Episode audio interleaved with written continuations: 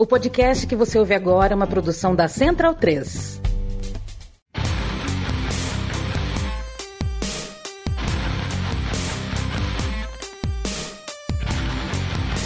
Começa agora o Xadrez Verbal. Bom crepúsculo, ouvintes da Central 3. Está começando mais uma edição do Xadrez Verbal, a sua revista semanal de política internacional em formato podcastal.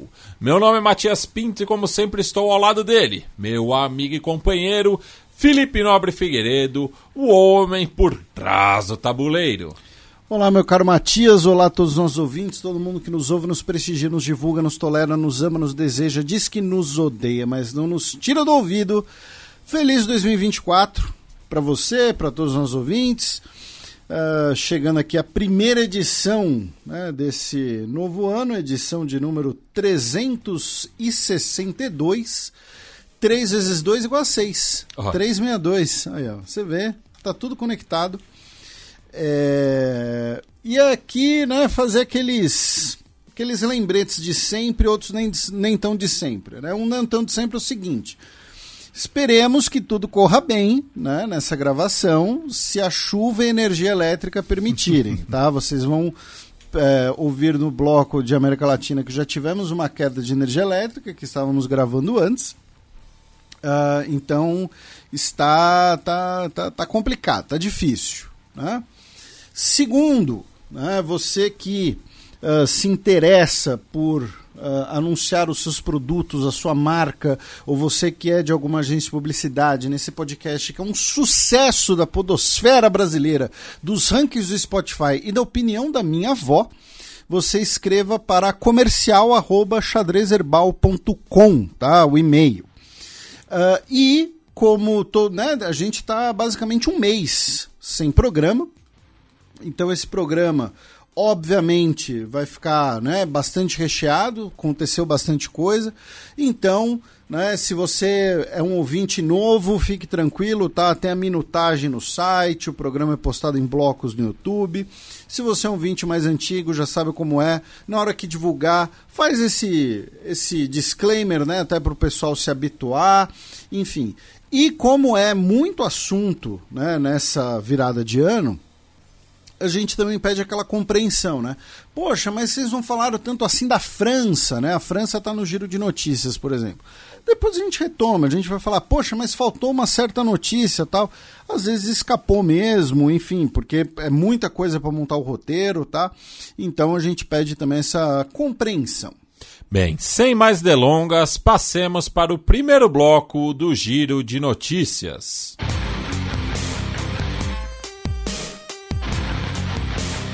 Giro de notícias.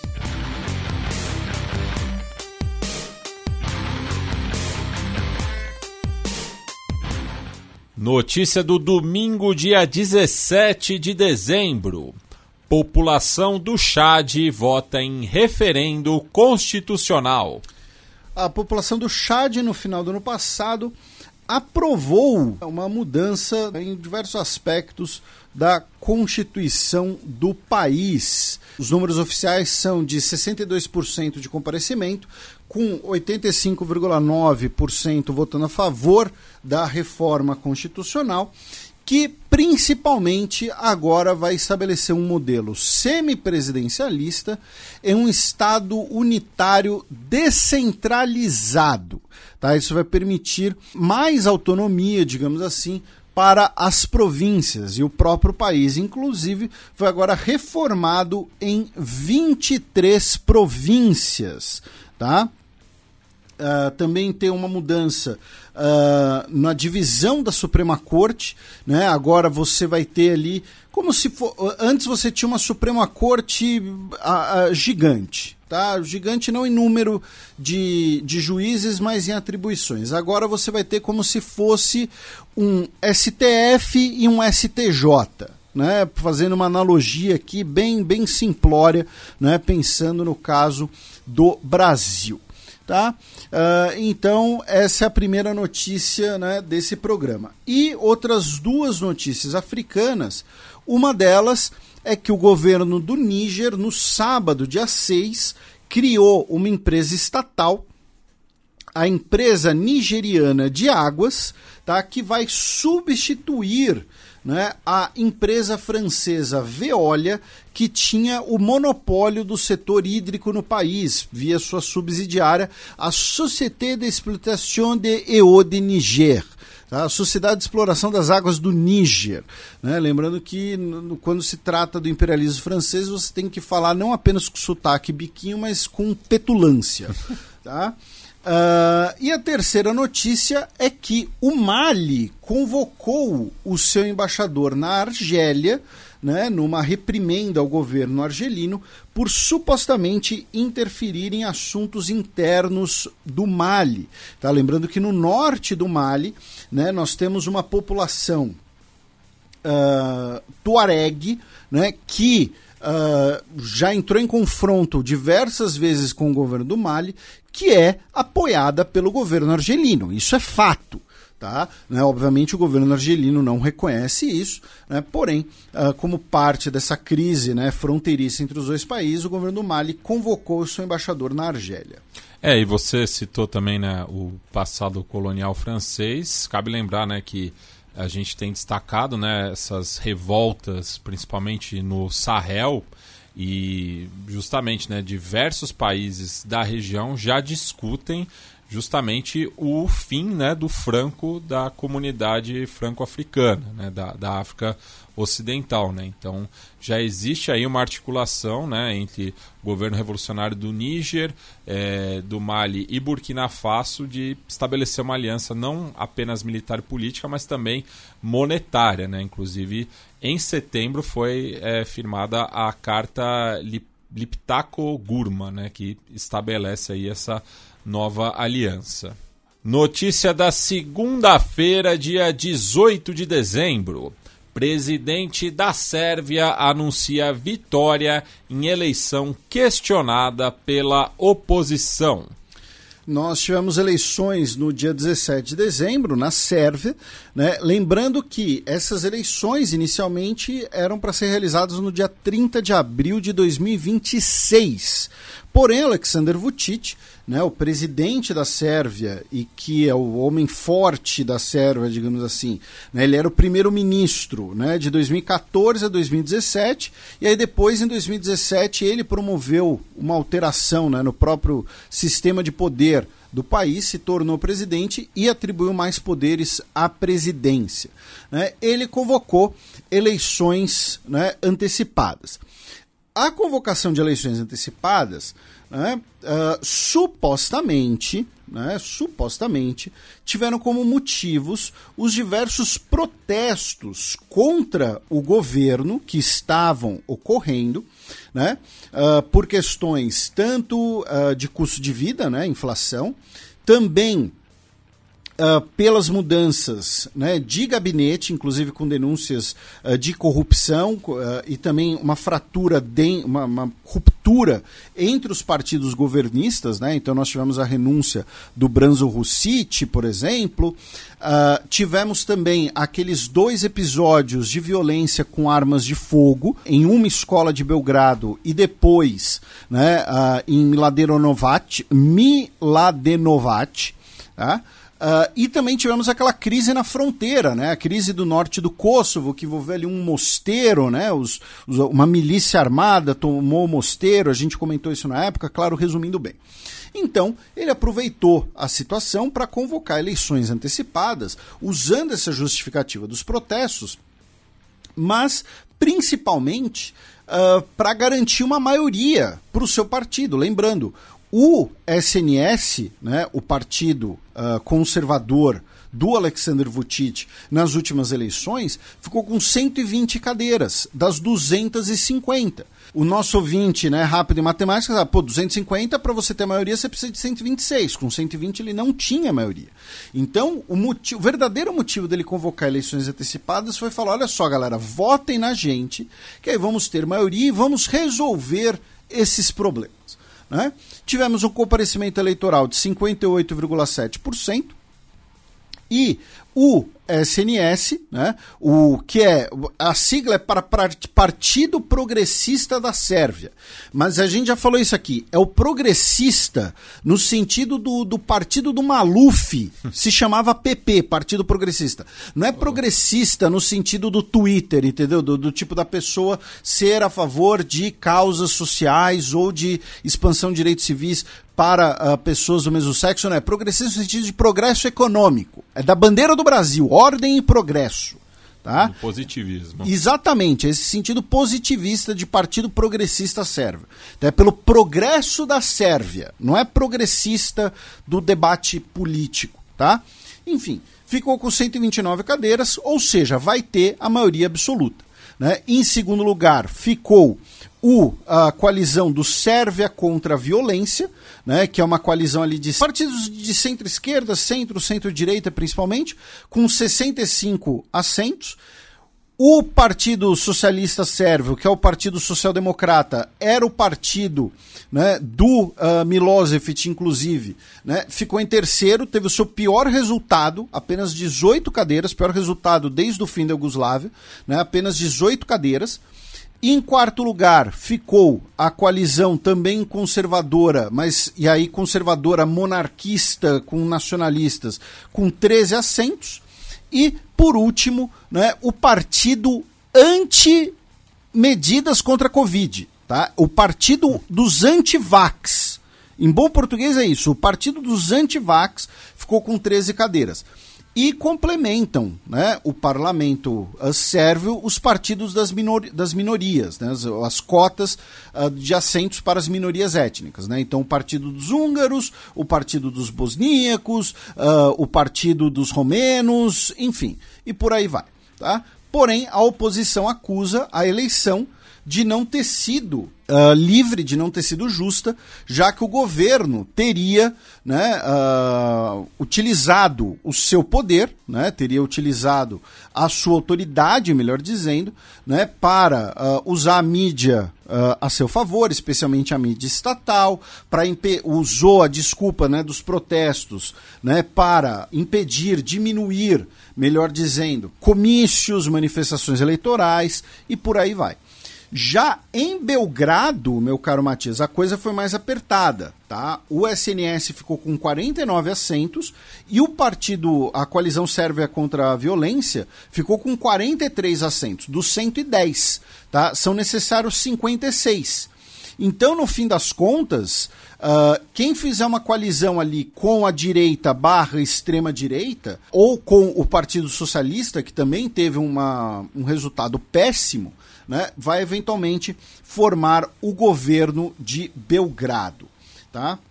Enfim, as críticas, repito, né, continuam, são, mas infelizmente não vão resultar muita coisa. Depois das eleições, no dia 25 de dezembro, que não é Natal na Sérvia, né, porque a Sérvia é um país ortodoxo, né, os, os, ortodoxos celebram o Natal no início de janeiro, porque eles ainda usam o calendário juliano para, os seus, para suas festas religiosas. Uh, tivemos um protesto em Belgrado, uh, com dezenas de pessoas detidas, uso de, de gás lacrimogênio pela polícia, enfim, repressão generalizada.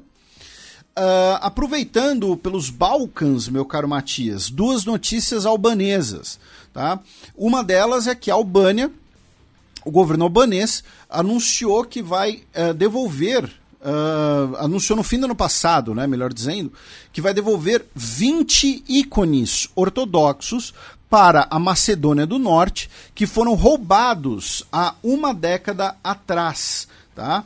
Uh, os ícones foram levados do Museu Histórico Nacional de Tirana, né, na capital albanesa, para o Museu Nacional em Skopje, né, a capital da Macedônia do Norte. Eles foram roubados tá, uh, no início do século e em 2013 eles foram uh, confiscados pelas autoridades albanesas. Tá? As autoridades albanesas confiscaram cerca de mil objetos uh, roubados de diversas igrejas, diversos locais religiosos, como mosteiros, enfim. A Macedônia do Norte afirmou que, dentre os objetos, estavam 20 objetos que eram seus e muitos desses objetos eles foram saqueados tá, nos anos 1990, tanto por conta uh, da dissolução da ex-Yugoslávia, o cenário de caos posterior, quanto no período ali do final dos anos 90 na Albânia, que muitas vezes é chamado de anarquia de 97, ou anarquia dos anos 90, anarquia de 98, né? que quando você teve Uh, inclusive, uh, você teve ali uma grande crise econômica que foi o estopim uh, para saques e roubos, enfim. E a outra notícia ligada à Albânia é que o ex-presidente e ex-primeiro-ministro Salih Berisha foi Uh, colocado em prisão domiciliar no dia 30 de dezembro de 2023, né, presentão aí de, de ano novo, por corrupção. Também no dia 18, rebeldes paramilitares tomam segunda maior cidade do Sudão. As forças de apoio rápido né, do Sudão tomaram a cidade de Wad Madani, que é a segunda maior cidade do país, como o Matias mencionou. Né? Lembrando, as forças de apoio rápido são uma, é uma milícia, né? um grupo paramilitar com uma coalizão de milícias, antigas milícias Janjaweed, né? que durante a ditadura do Omar al-Bashir uh, eram responsáveis por massacres, eram responsáveis por extorsão e que depois ganharam esse uh, status oficial, né, como um grupo auxiliar, né, as forças de apoio rápido, né, uh, e agora você tem uma queda de braço entre eles e o exército que voltou a ser o, o, governo do Sudão, né, depois do golpe militar que derrubou o governo civil instaurado após a revolução, que derrubou Omar al-Bashir, o governo militar do general uh, Fatah al-Burhan, e é uma queda de braço uh, sob vários sentidos. Né? A gente já falou aqui, é por impunidade, é pelo controle da exploração de recursos minerais do país e é também por uma questão weberiana. Né? Max Weber já disse, né? o Estado é o monopólio do uso legítimo da força. Você tem dois exércitos dentro de um Estado, eles entraram em guerra civil. E agora as forças de apoio rápido estão bastante perto da capital Khartoum.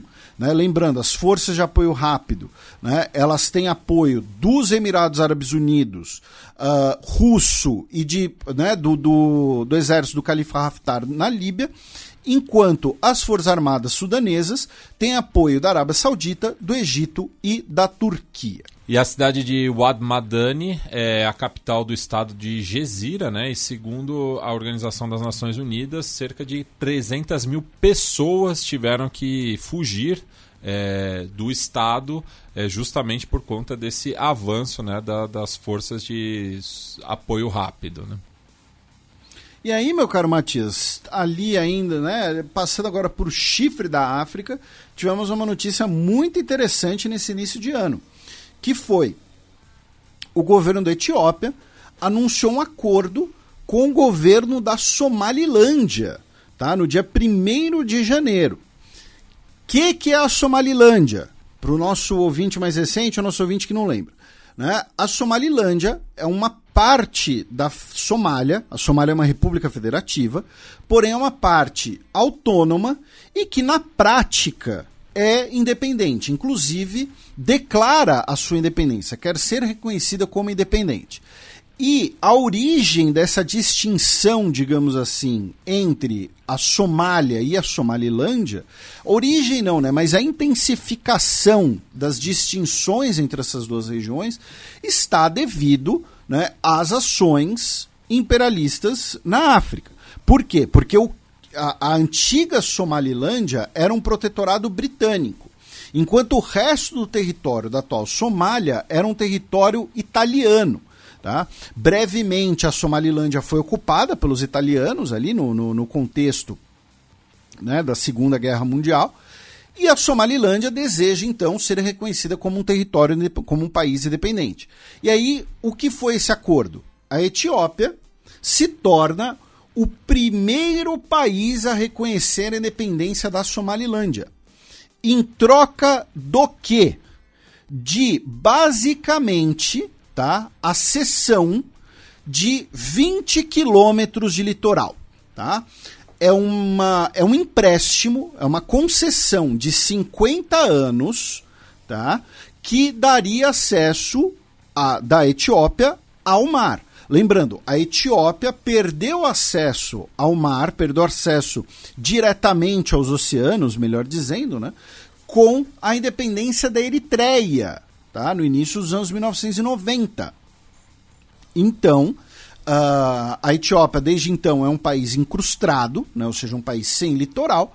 E aí, em troca desses 20 quilômetros de litoral e do uso de um porto, tá, a Etiópia reconheceu a independência da Somalilândia e o governo da Somália, de Mogadishu, por sua vez, disse que isso é uma violação é, explícita de sua soberania e que vai uh, usar todos os meios necessários né, para uh, garantir a sua soberania. E que uh, esse acordo entre Somalilândia e Etiópia é nulo e sem mérito.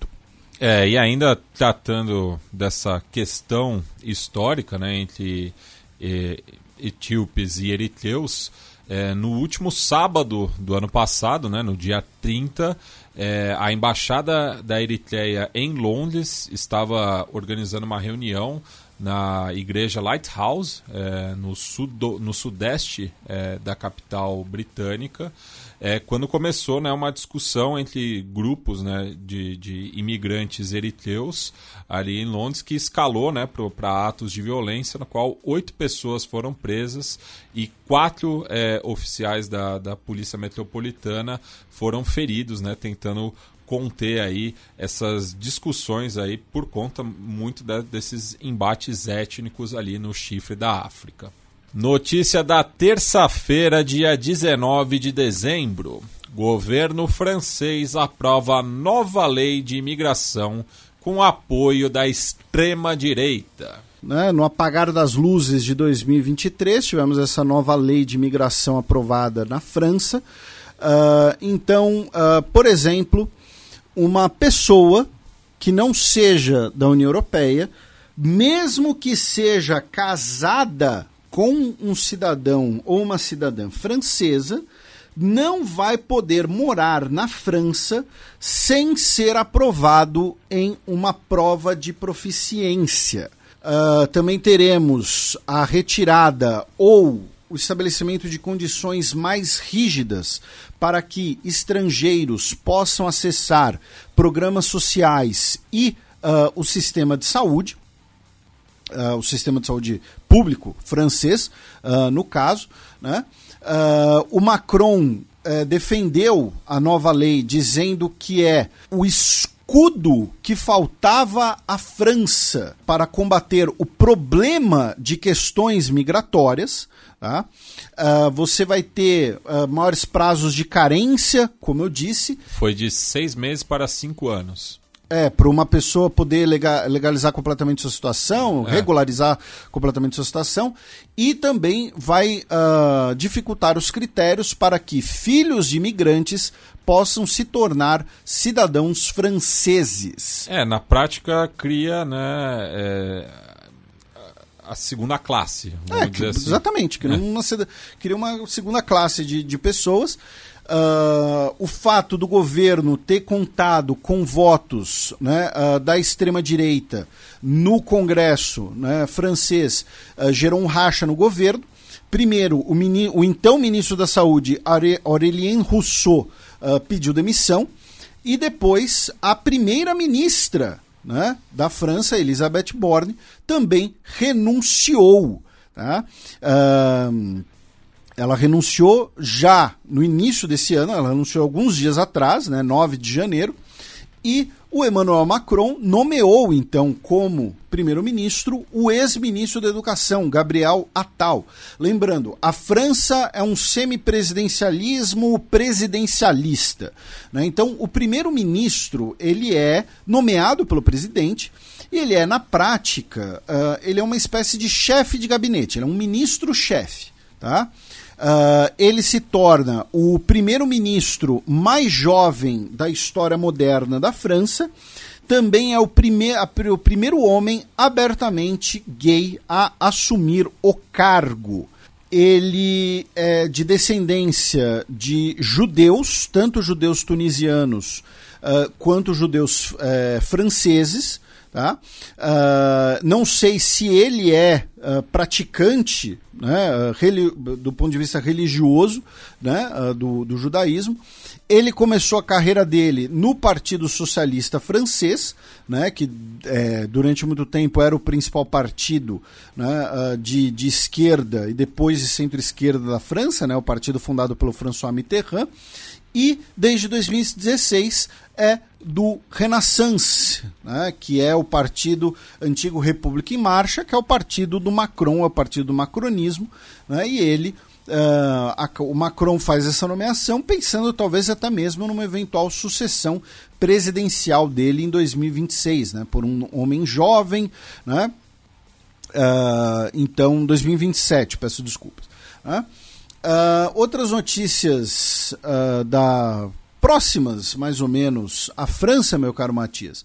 Uh, saiu a notícia de que um político belga, né, um ex-senador, o Frank Kreeman, que, uh, como eu disse, é senador, que depois foi eurodeputado, inclusive, salvo engano, fazia três anos ele recebia diversos subornos e presentes, enfim, uh, da China tá? ele que é uh, um dos líderes né, do principal partido de extrema-direita da Bélgica, né?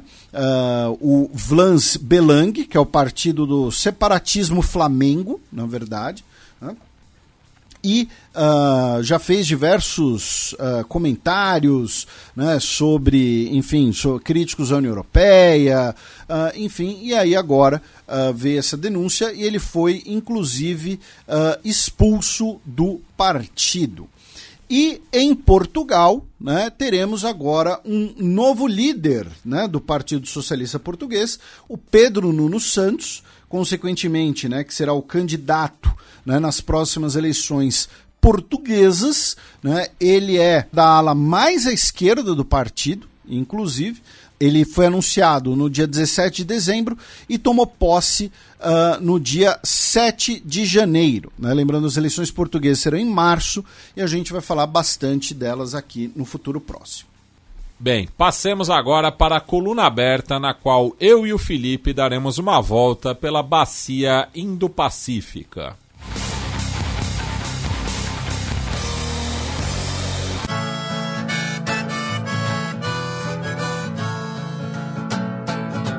Coluna aberta. Secretário de Defesa dos Estados Unidos está internado em tratamento contra câncer. Então, meu caro Matias, é, essa manchete ela é do início do ano. Ela já está um pouco imprecisa, né? mas enfim, a manchete da época, o que aconteceu? E, e a gente vai falar da parte política especialmente, tá?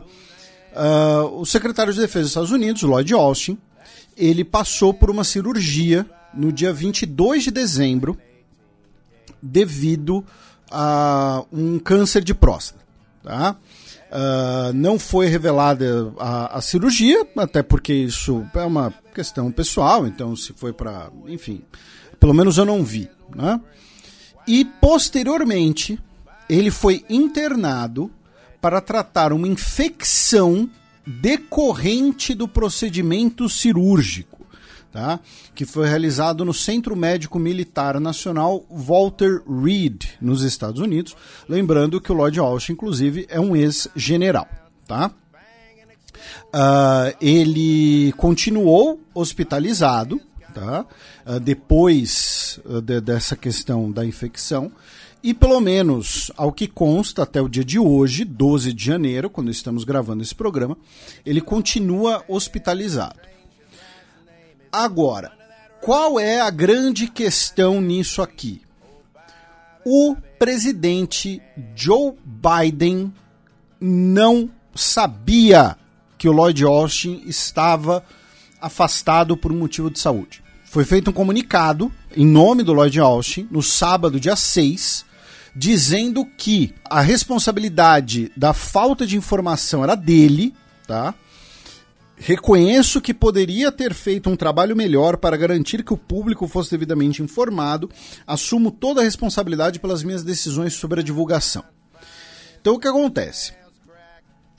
Caso ele tivesse uh, omitido, enfim, pedido discrição respeito à vida pessoal dele, seria perfeitamente plausível.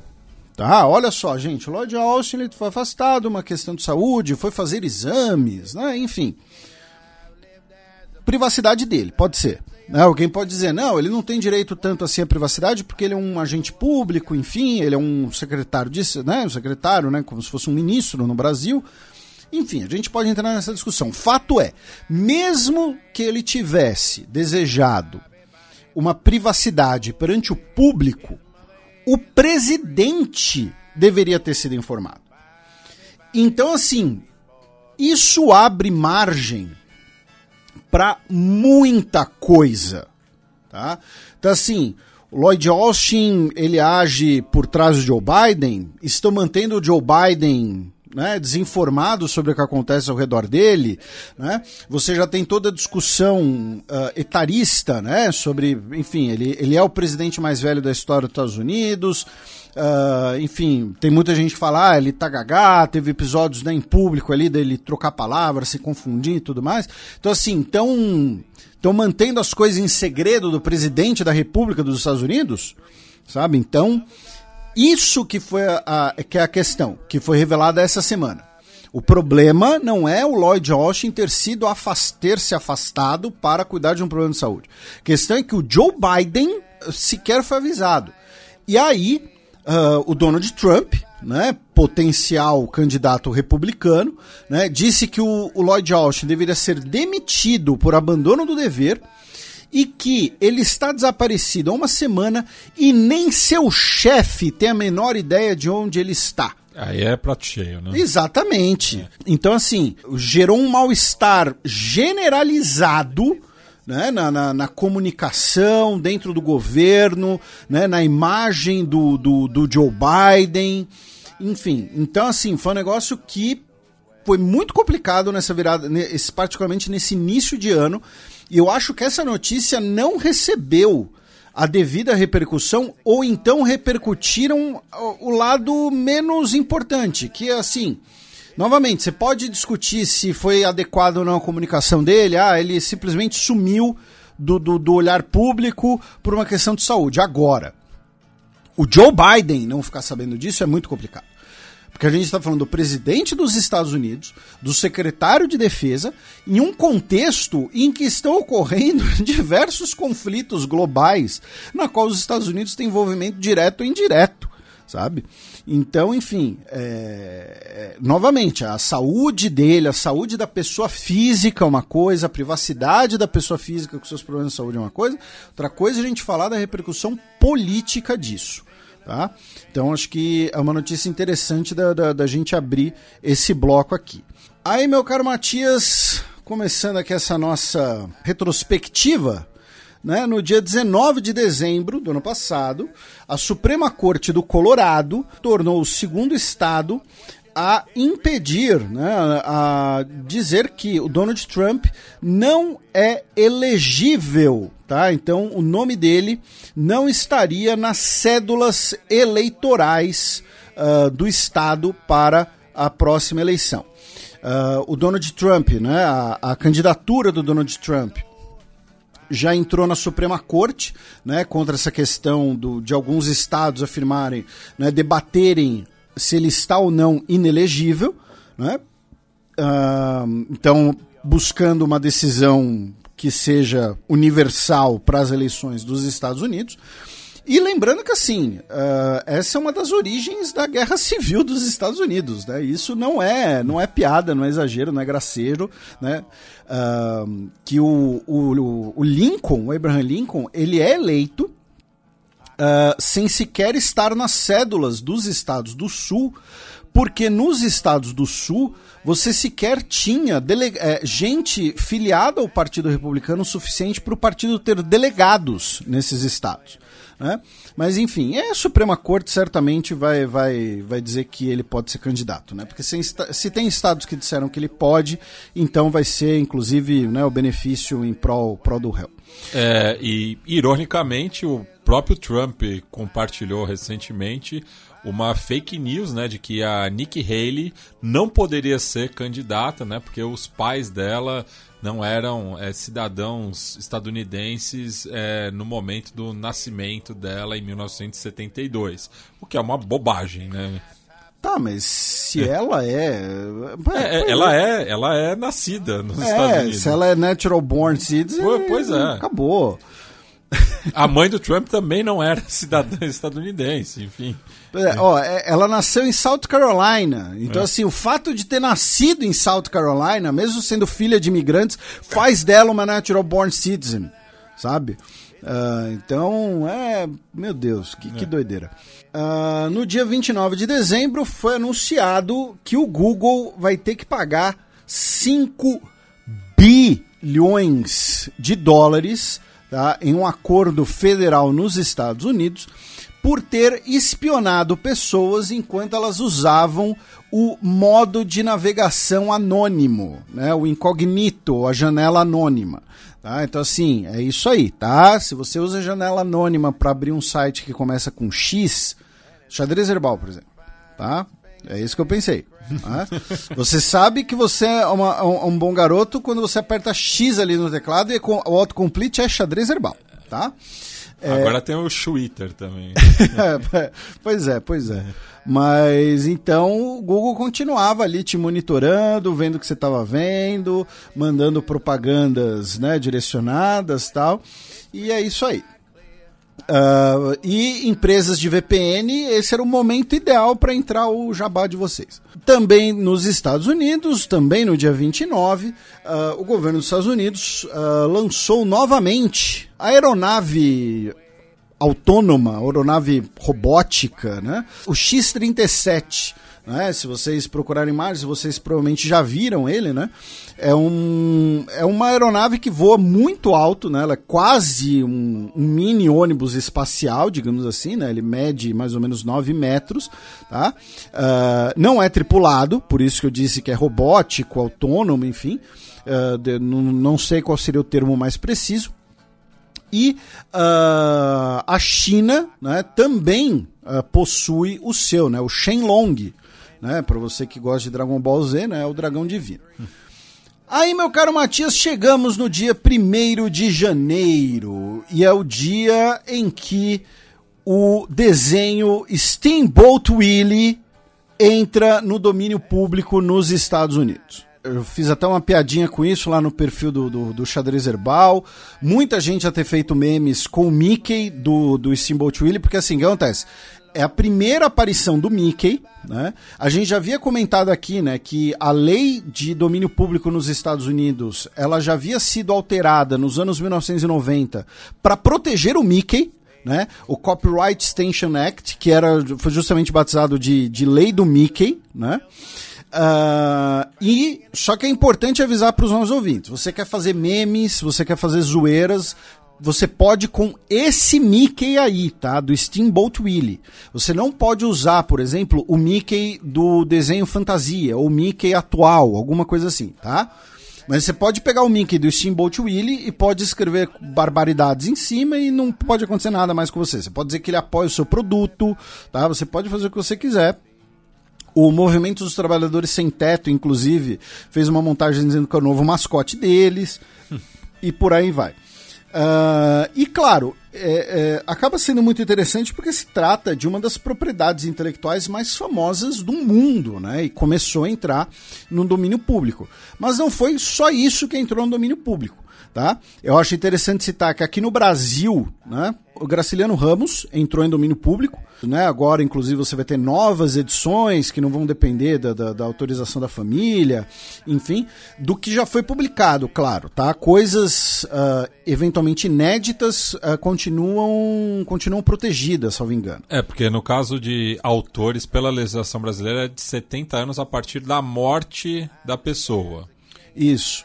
E como a morte do Graciliano completou 70 anos no último dia 20 de março, é a partir do ano subsequente.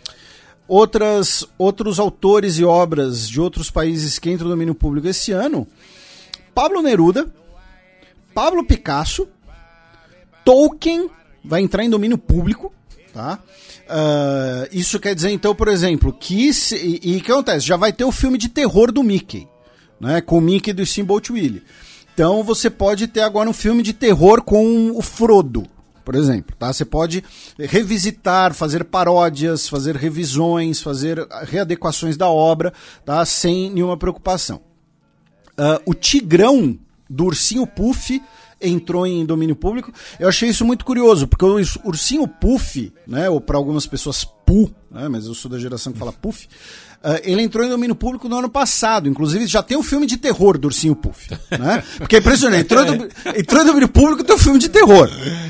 Mas o Tigrão, como o primeiro livro que, que, né, que tem o, cara, o personagem do Tigrão foi publicado né, depois, então o Tigrão só entrou em domínio público agora.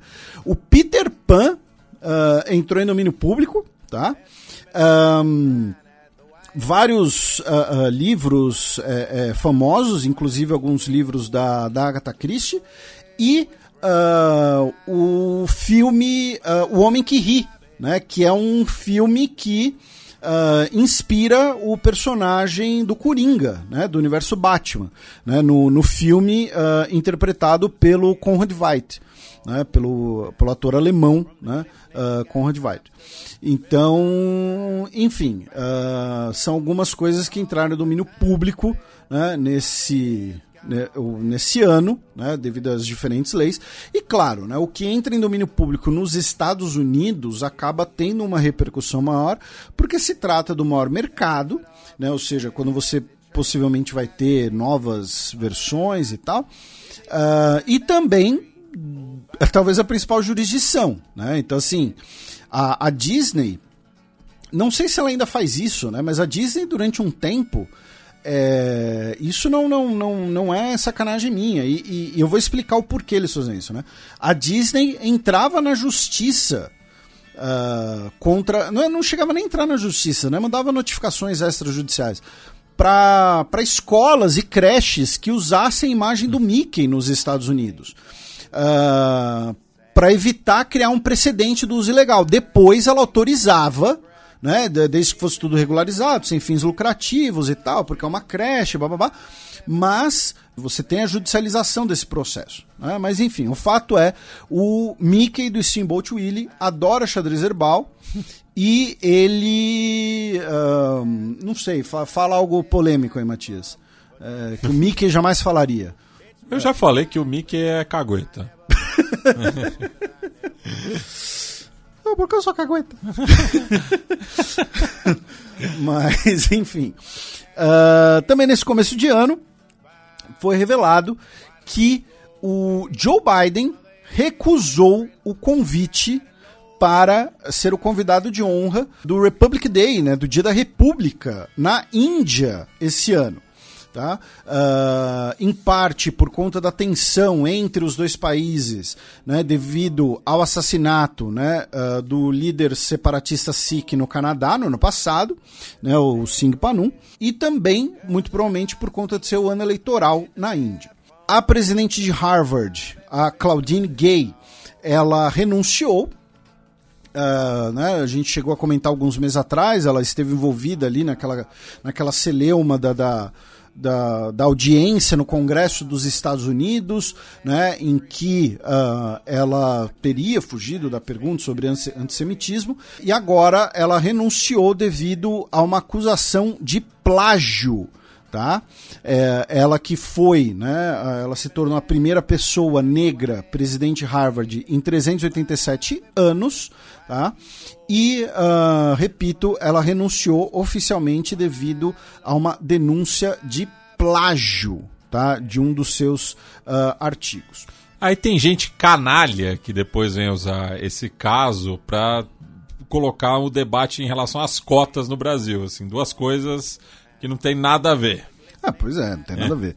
E, enfim, e, e o foram, foram encontradas 50 instâncias de possíveis plágios em oito dos trabalhos dela. tá? Uh, segundo aqui a matéria.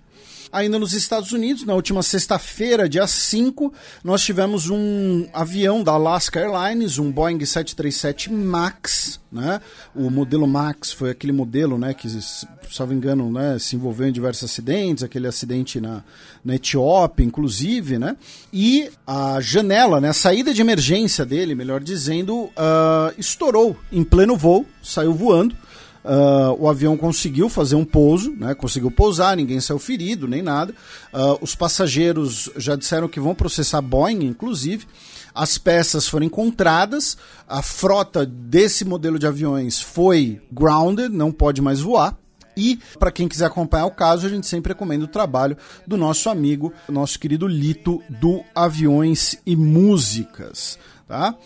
Uh, no dia 8 de janeiro, a NASA anunciou que vai adiar o calendário esperado para as missões rumo à Lua.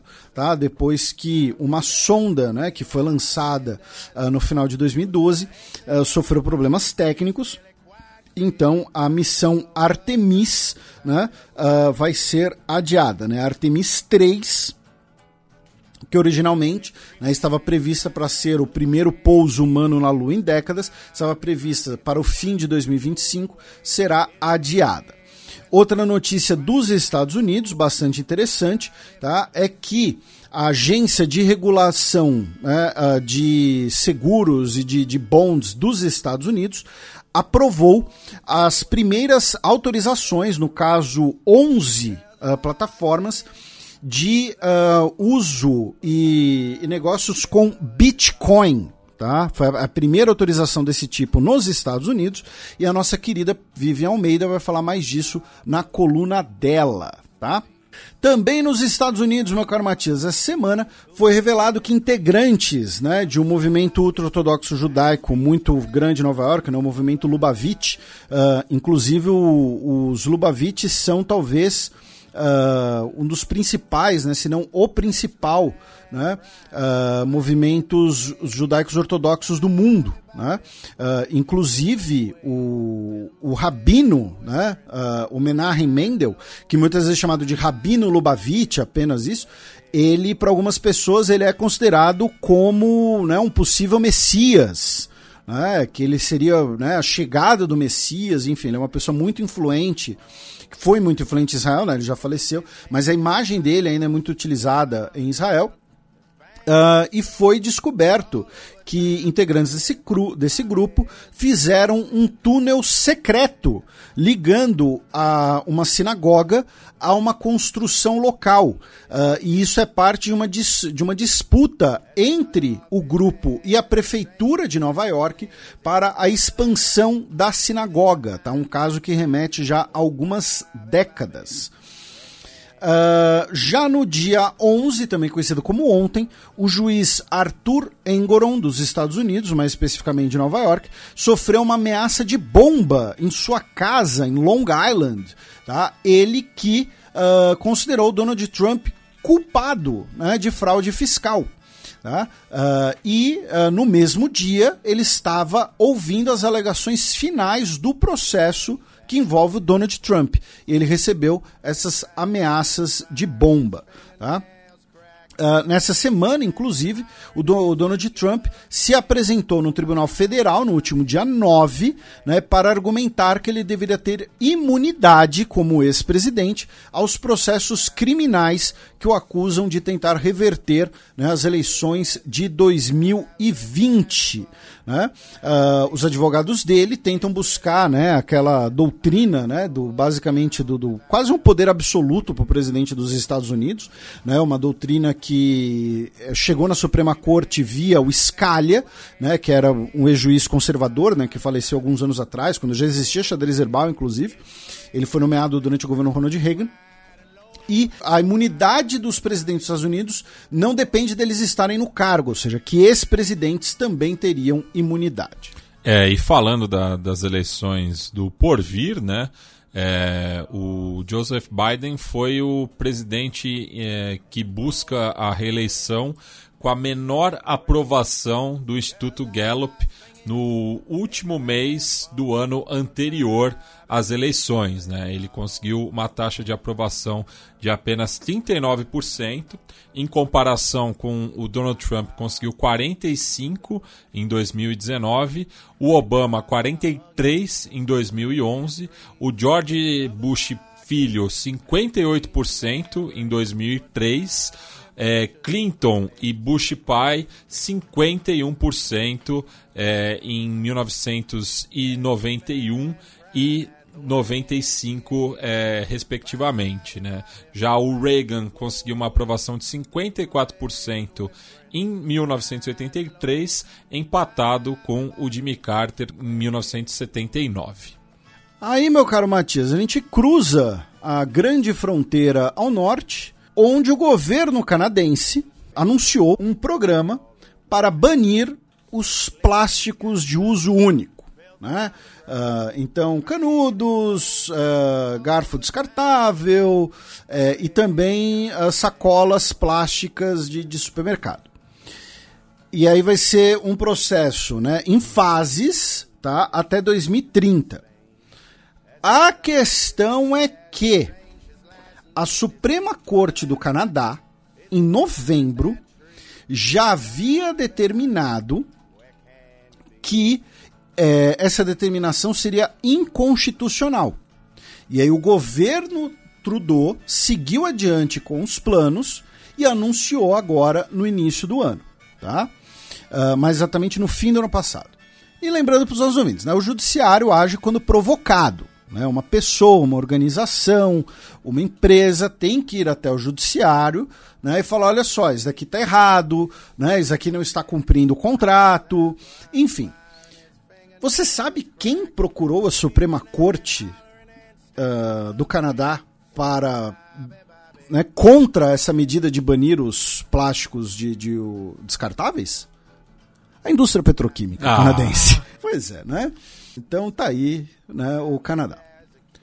Aí do Canadá a gente cruza o Estreito de Bering e vamos até o Japão, já que no final do ano passado, né, ah, no dia 20 de dezembro, a empresa Toshiba, né, uh, que muitos dos nossos ouvintes conhecem, né? Como né, uma fabricante né, de eletrônicos, enfim e tal. Foi... Com garantia até a Copa de 2002.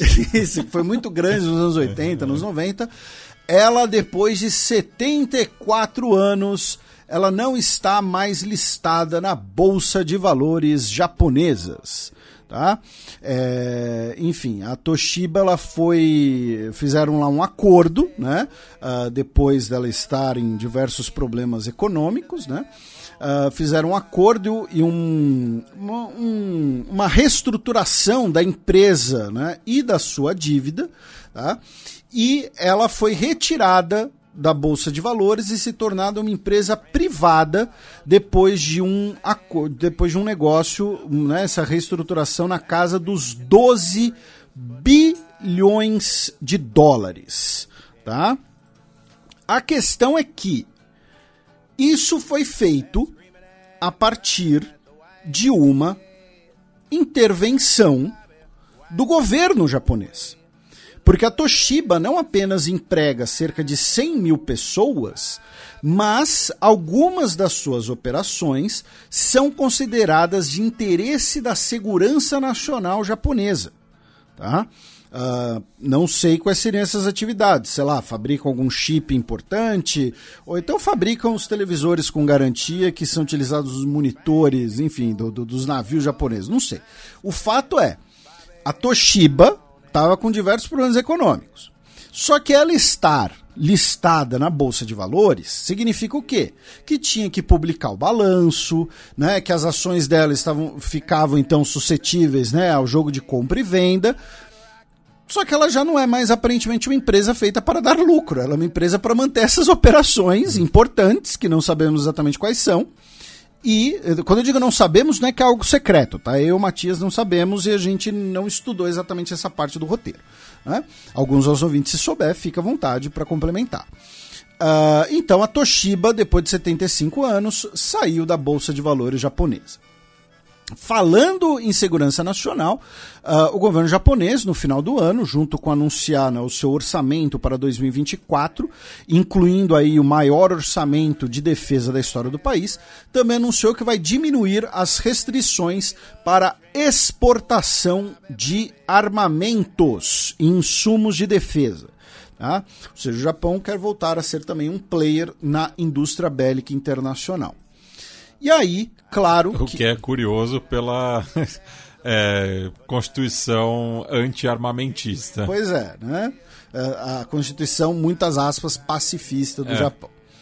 E aí, infelizmente, né, o ano japonês, né, o primeiro dia de janeiro, um, por volta das 16 horas locais, nós tivemos um forte terremoto na região de Noto, tá? Uh, né, a península de Noto, melhor dizendo, que fica na ilha de Honshu, né, que é a maior ilha uh, japonesa. E uh, o terremoto né, foi numa escala é, violenta, tá? Uma profundidade ali de mais ou menos 10 quilômetros apenas, ou seja, raso, 7.6 na escala Richter, e mesmo tendo durado menos de um minuto, teve mais de 8 mil abalos posteriores, gerou um tsunami, um alerta de tsunami, inclusive em países uh, da região, né? então a, as repúblicas coreanas, a, a Rússia, né? emitiram alertas de tsunamis, e até o momento são confirmados, infelizmente, 215 uh, ah, mortes, 668 pessoas feridas, 38 pessoas ainda desaparecidas e uh, um, um, dano estimado uh, na casa dos 6 bilhões e meio de dólares. Tá? Uh, né, infelizmente. E junto com isso, né, nós ainda tivemos um outro episódio, que muitos dos ouvintes devem ter visto também, que no dia seguinte, no dia 2 de janeiro, tá, nós tivemos no aeroporto de Haneda, em Tóquio, né, que é o, o, aeroporto internacional de Tóquio, né, o, é, não é tão conhecido quanto o de Narita, salvo engano, né, mas eu, eu, agora não lembro qual que é o maior, se é o Haneda ou de Narita, enfim. Uh, você que vai para o Japão em breve, você, você, você que vai descobrir. Uh, isso aí, para os nossos ouvintes que moram no Japão, vai ter Matias Tour no Japão. Uh, nós tivemos um choque entre um Airbus A350 da Japan Airlines e um avião, um de Havilland Dash 8 da guarda costeira japonesa, tá? que estava levando inclusive insumos para a região afetada pelo terremoto. Dos dois aviões se chocaram, uh, começou um incêndio. Os cinco uh, ocupantes do avião da guarda costeira japonesa, uh, do, dos seis ocupantes, cinco morreram e um ficou ferido. No Airbus A350 da Japan Airlines, 14 pessoas uh, ficaram feridas com ferimentos leves ou intoxicação por fumaça. E por um milagre, não, não é milagre, vamos falar a verdade, foi por disciplina e preparo da tripulação, da tripulação e também dos, da, dos passageiros, das pessoas, as 379 pessoas saíram vivas. Tá? Mas assim, se você olha as imagens dos restos do avião, você não consegue entender como as pessoas saíram vivas dali, sabe? Porque assim, um avião pega fogo, ele é pulverizado pelas chamas, tá? E todo mundo saiu com vida. Tá? Enfim, foi muita disciplina, muito profissionalismo, uh, então uh, isso que proporcionou, entre aspas, uh, esse, esse milagre. Né? E finalmente, meu caro Matias, no último dia 8 de janeiro, tá? nós tivemos as primeiras prisões tá? ligadas ao escândalo de corrupção né, que a gente mencionou no último programa do ano passado, né, lembrando que vários uh, ministros japoneses renunciaram, tá? E o preso, as, as prisões realizadas agora pelas autoridades japonesas, uh, o de mais, uh, de mais alto cargo é o ex-vice-ministro da Educação, tá? o senhor Ikeda Yoshitaka, que uh, teria é, sido negligente com a divulgação de, eh, de financiamento que ele recebeu do partido e durante a campanha. Uh, do Japão, meu caro Matias, nós vamos para as Filipinas. Com uma notícia assim que é só de curiosidade, mas é, é uma notícia muito interessante para lembrar para os nossos ouvintes assim que o Brasil tem muitos problemas. O Brasil não é um país, né, uh, não é o país mais rico ou de maior IDH do mundo, né, mas uh, algumas coisas nós temos sim que elogiar. Uma dessas coisas é que a, né, o nosso sistema de declarar imposto de renda. Né? A gente se ferra, né, mas é um sistema muito ágil, muito eficiente. E por que eu estou falando isso? Porque o Bong Bong Marcos assinou no dia 7 de janeiro que agora vai ter a declaração digital online de imposto de renda nas Filipinas. Tá? O Ease of Paying Taxes Act. Né? Enfim, então, é, é, só em 2024, tá? A gente tem imposto, tem imposto de renda eletrônico aqui há trocentos anos. Eu lembro é, acho que... que desde quando eu comecei a declarar. Não, não, desde quando a gente começou, desde quando a gente virou adulto, sem dúvida, é. porque eu lembro que uh, tinha disquete do programa da, da, da, Receita, disquete 3, sei, sei. 3 polegadas. Então é, é, é muito tempo. Uh, Sabe o que, eu também lembro? Hum. Duke Nukem ocupava 12 disquetes. hoje em dia você. Não tem nem espaço para colocar disquete. É, hoje em dia você baixa em 5 segundos. É. Uh, enfim, saudades quando a minha única preocupação era jogar Duke Nukem. Mas se você jogou Duke Nukem, clique no like. Reaja. É. co comente. Uh, e aí, meu caro Matias, vamos para uma das pautas principais desse programa, que é o fato de que amanhã, né, 13 de janeiro, ou seja, quando esse programa for ao ar, já estará sendo realizado, talvez já tenha sido encerrado, inclusive, né? Nós teremos as eleições gerais em Taiwan, tá? Para presidente, vice-presidente e os 113 assentos no legislativo do país, tá? E tem uma coisa muito curiosa nessa eleição que é possivelmente nós teremos o presidente de Taiwan eleito com a menor proporção de votos da história. Por quê? Porque historicamente, né, historicamente Taiwan foi uma ditadura, né, a ditadura do Kuomintang com Chiang Kai-shek, né, uma ditadura nacionalista pró-Estados Unidos no contexto da Guerra Fria, pós-revolução uh, comunista na China. E depois que você tem a redemocratização, você tinha basicamente dois partidos. Né? O Kuomintang, que é um partido né, que, uh, uh, de direita nacionalista, que depois virou uma espécie ali de PMDB de Taiwan, né? todo país tem o seu PMDB, né? Uh, contra o Partido Progressista Democrático, que é um partido mais de centro, né?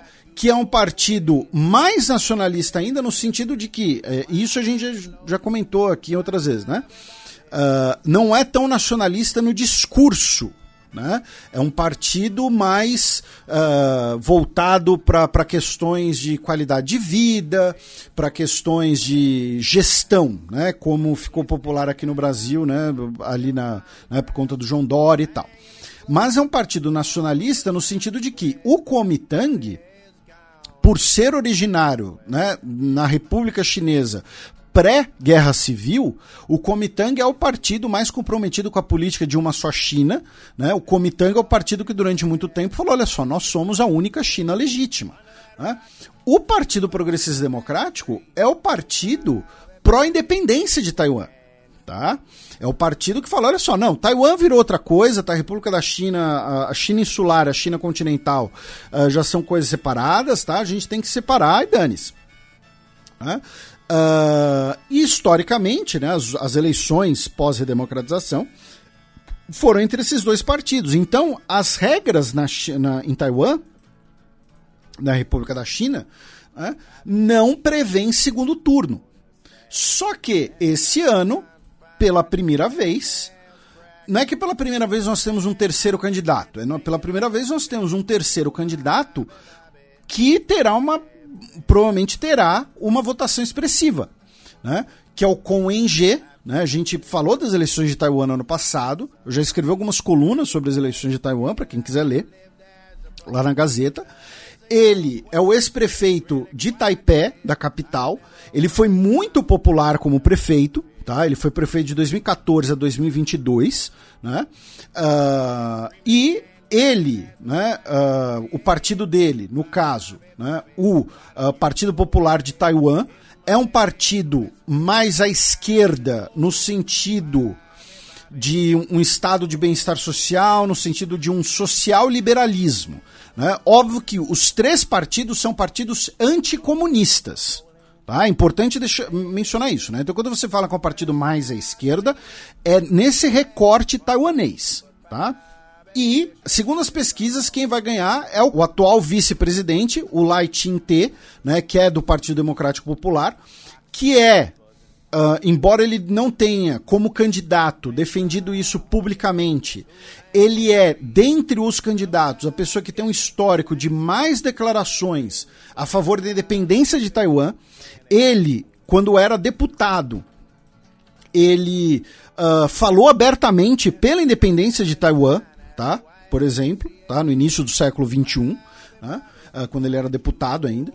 Então, você tem uh, ele liderando as pesquisas, ele que, repito, é o atual vice-presidente, é o candidato governista, portanto. Atual presidente, a Tsai Ing-wen, não pode ser candidata, já teve dois mandatos. Porém, as pesquisas dão ali mais ou menos uh, uns 35% para ele, 35, 36. O candidato do Kuomintang fica um pouquinho atrás e o candidato do TPPP fica também um pouquinho mais atrás. Então, se tiver alguma reviravolta, tal, não podemos descartar nada. E como eu disse, pela primeira vez, provavelmente teremos um candidato eleito em Taiwan sem ter a metade dos votos. Tá? Teremos um candidato aí que vai ter, um, um, é, segundo as pesquisas, né, um candidato eleito por 35 a 40% do eleitorado, mais ou menos. Tá? É claro que ele não vai ser eleito e no dia seguinte declarar a independência de Taiwan, porque isso seria vista, né, isso seria visto como uma agressão pela, pela China. Né, a China iria agir, no caso a República Continental Chinesa, né, lembrando que pela política né, de uma só China, o governo de Pequim vê Taiwan como uma província rebelde. Então isso vai ser muito interessante. E já no legislativo, né, as pesquisas apontam né, que muito provavelmente o Partido Progressista Democrático vai ter uma boa vantagem, porém, provavelmente teremos uma expansão do Partido Verde, tá? Taiwanês, que também é um partido anticomunista, tá? Mas é um partido verde. Né? Enfim, porque, por conta das características internas de Taiwan. E o Kuomintang e o ex-prefeito de, de Taipei, que eu mencionei, chegaram, né, o Com eles chegaram a negociar uma candidatura única, porém uh, não deu certo no último dia que eles registraram as candidaturas. Eles literalmente tentaram uma candidatura única até o último momento. Uh, o Joe Biden disse que vai enviar uma delegação bipartidária né, para Taiwan após as eleições, tá? tanto com integrantes republicanos quanto com democratas. Já nas conversas né, entre lideranças militares da China e dos Estados Unidos que ocorreram no início desse ano em Washington, D.C., tá, uh, integrantes da delegação chinesa uh, deixaram claro, segundo o comunicado do Ministério de Defesa chinês, que o governo da China nunca vai ceder no, na questão de Taiwan e uh, disse que é urgente que os Estados Unidos parem de armar a ilha, tá?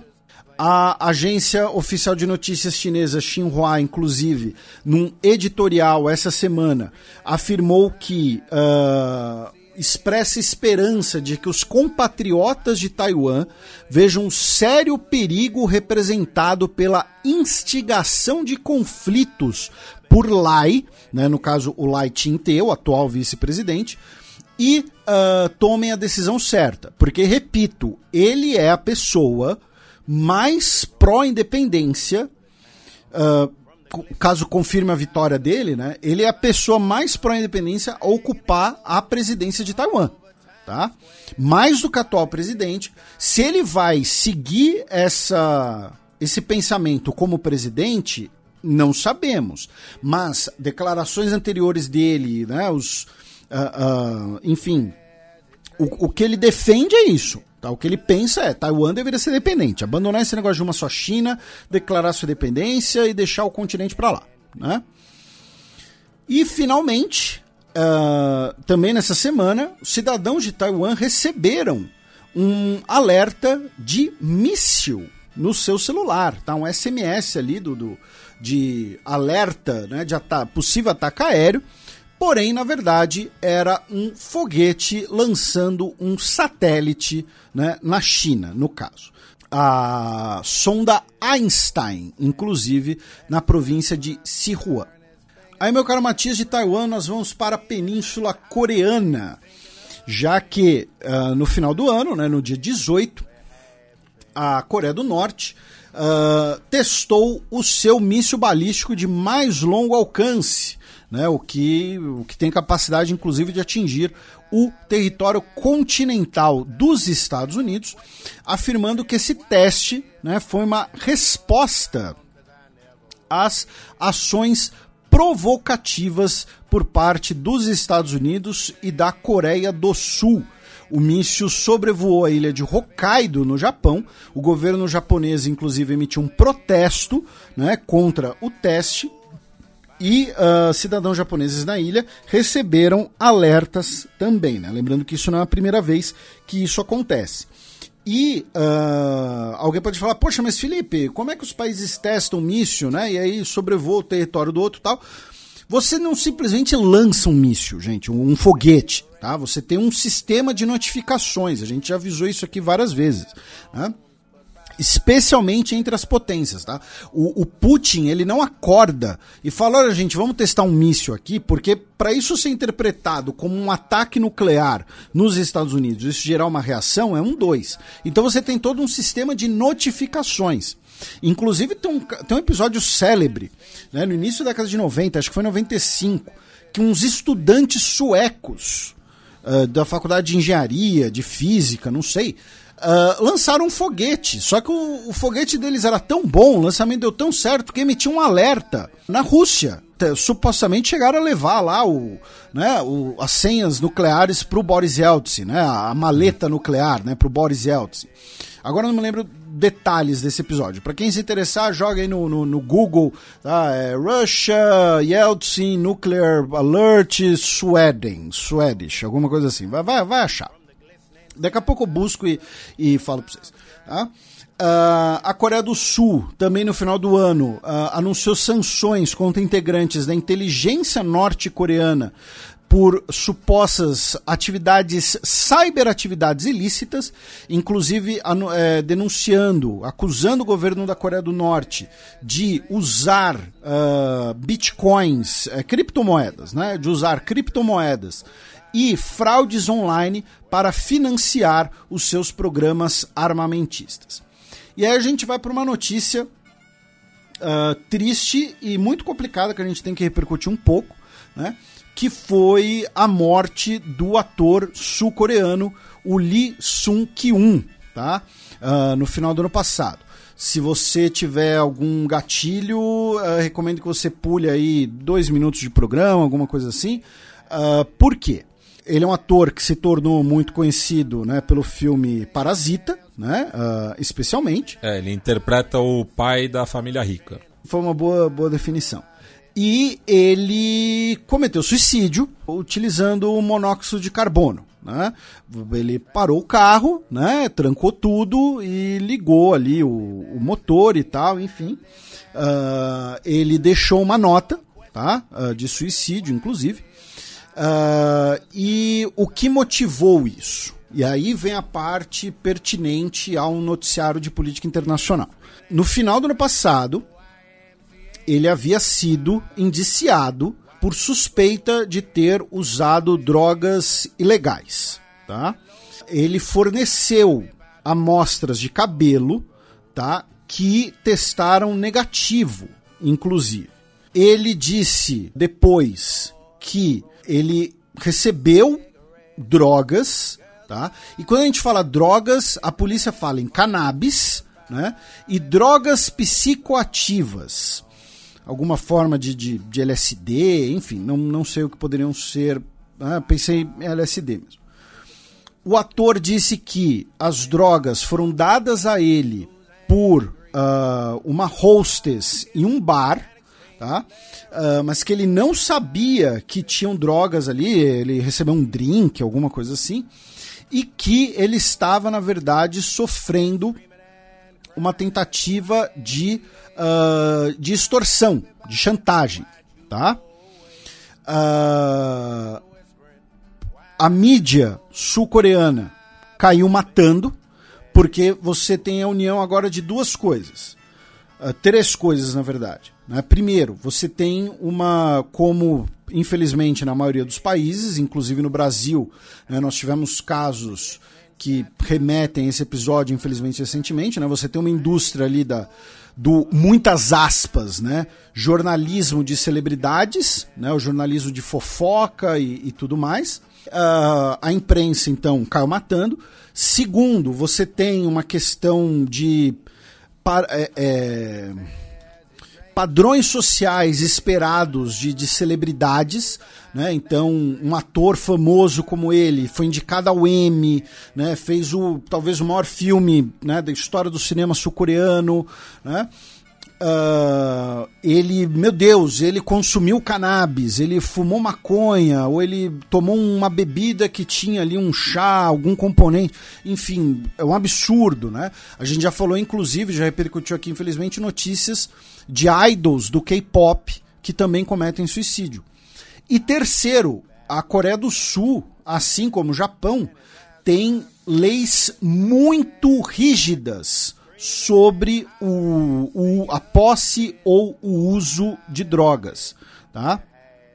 Uh, então, por exemplo, uh, caso o teste dele, o teste de cabelo dele desse positivo, ele poderia pegar de seis meses a 14 anos de prisão. Tá? Uh, pelo eventual uso de cannabis, sabe? O que não faz sentido absolutamente nenhum. Enfim, uh, e quando eu disse uma bebida, não, na verdade a hostess deu para ele comprimidos, tá? Teria dado para ele comprimidos. E tem uma outra coisa, é possível que o, o uso dele de cannabis tivesse sido fora do país, não tivesse sido sequer em território sul-coreano, sabe?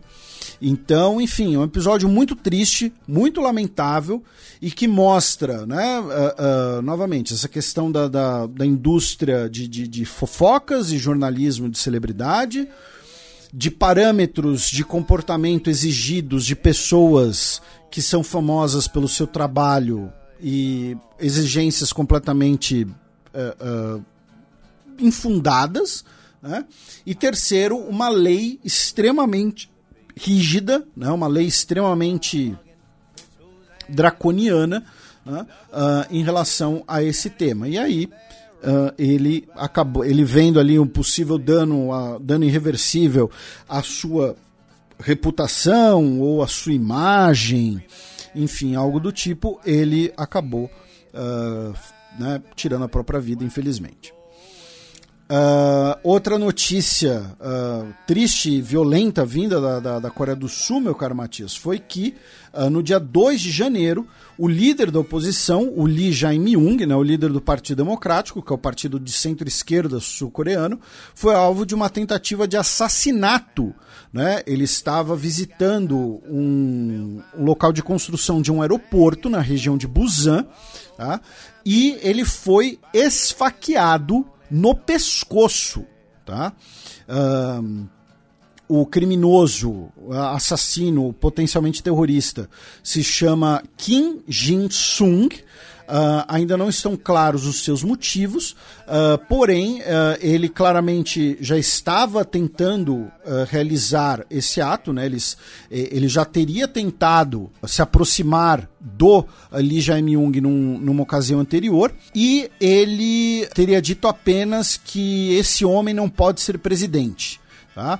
O presidente, né, o atual presidente, Yoon Suk-yeol, disse que foi um ato de terrorismo, né, por isso que eu disse que é um potencial terrorista, né, uh, e que não pode ser aceito. Uh, repito, Lee Jae-myung sobreviveu, está bem, aparentemente.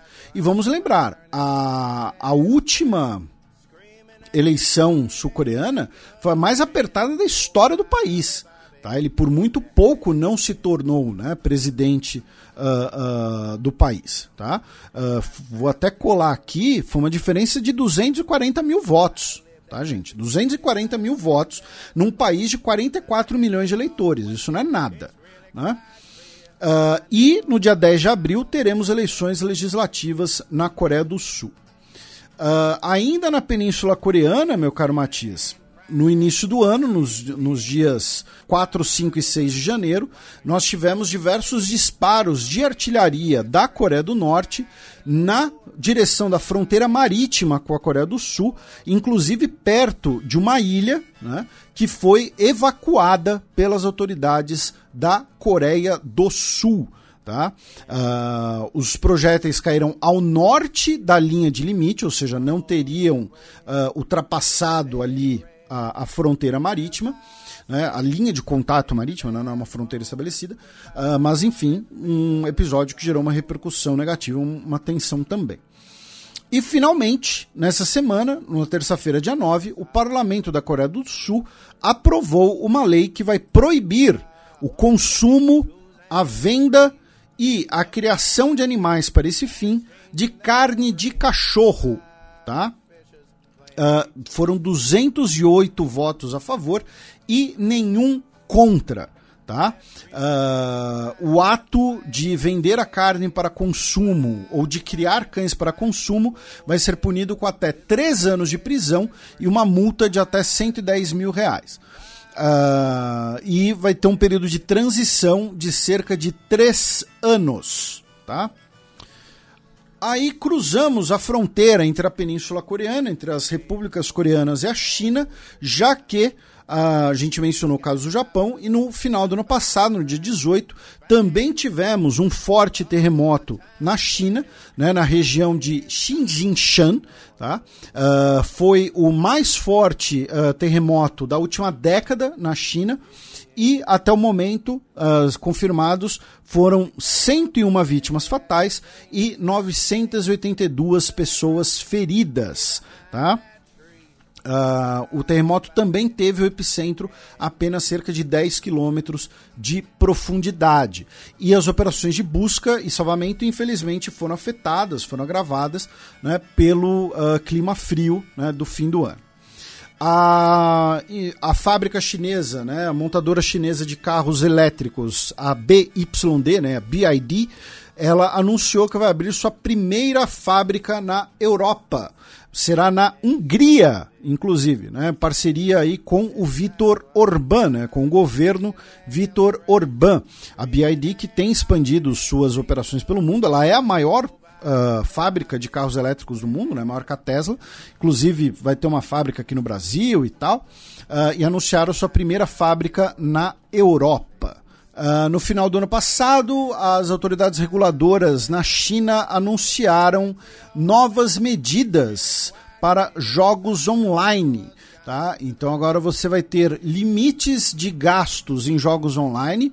Você não pode uh, recompensar uh, os jogadores por logarem todos os dias. Pessoas menores de idade não poderão jogar né, jogos que envolvam fatores de sorte e uh, também não podem premiar o gasto de dinheiro uh, dinheiro de verdade, digamos assim, nos jogos. Né? Então, uh, o que acontece? Né? Se você. O que é esse premiar o gasto de jogos de verdade?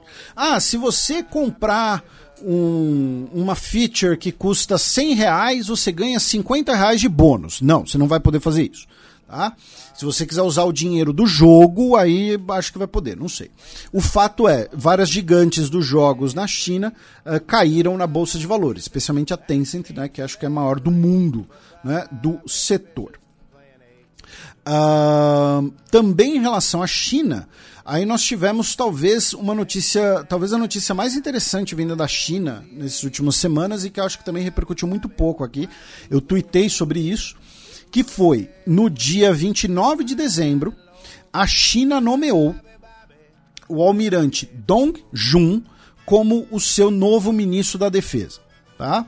Uh, o país ficou meses sem ministro da Defesa, né, depois que o ex-general e uh, astrofísico, uh, astrofísico não, acho que ele era engenheiro aeroespacial, né, o Li Shangfu foi afastado do cargo. E por que essa notícia é importante? Porque o Dong Jun se torna o primeiro almirante ministro da defesa da história moderna chinesa. Tá? Ou seja, é uma clara sinalização da China sobre as suas prioridades. Né? A expansão da sua marinha, a expansão das suas operações navais pelo globo, Uh, que é o campo né, onde a China ainda está bastante atrás dos Estados Unidos, e é o campo onde, pensando no eventual confronto né, entre China e Estados Unidos, né, é onde vai ser o principal local de confronto. Né? É onde a China enfrenta muitos desafios, como em relação às suas tecnologias de embarcações submarinas, onde tem feito também grandes avanços com seus novos porta-aviões, então é algo bastante interessante da gente ficar de olho. E a China também anunciou sanções contra cinco fabricantes da indústria armamentista dos Estados Unidos por terem vendido armas para Taiwan. Bem, aí, meu caro Matias, uh, da China nós vamos passar. A gente vai, né? Início de ano, tá? A gente tem que encaixar tudo aqui no programa. Né? O Matias está quieto porque ele está acompanhando os últimos instantes de Ceará e São Paulo. É, é, é, eu vou, vou, denunciar. Quando você fica quieto é porque você está olhando para a TV. Aliás, fica aqui o questionamento, né? Até tuitei sobre. Por que, que a categoria de base do Ceará não é os netos? Eu não peguei. Porque o apelido é Vozão. Ah, Vozão, tá. Não foi boa. Não, é. Não, não foi.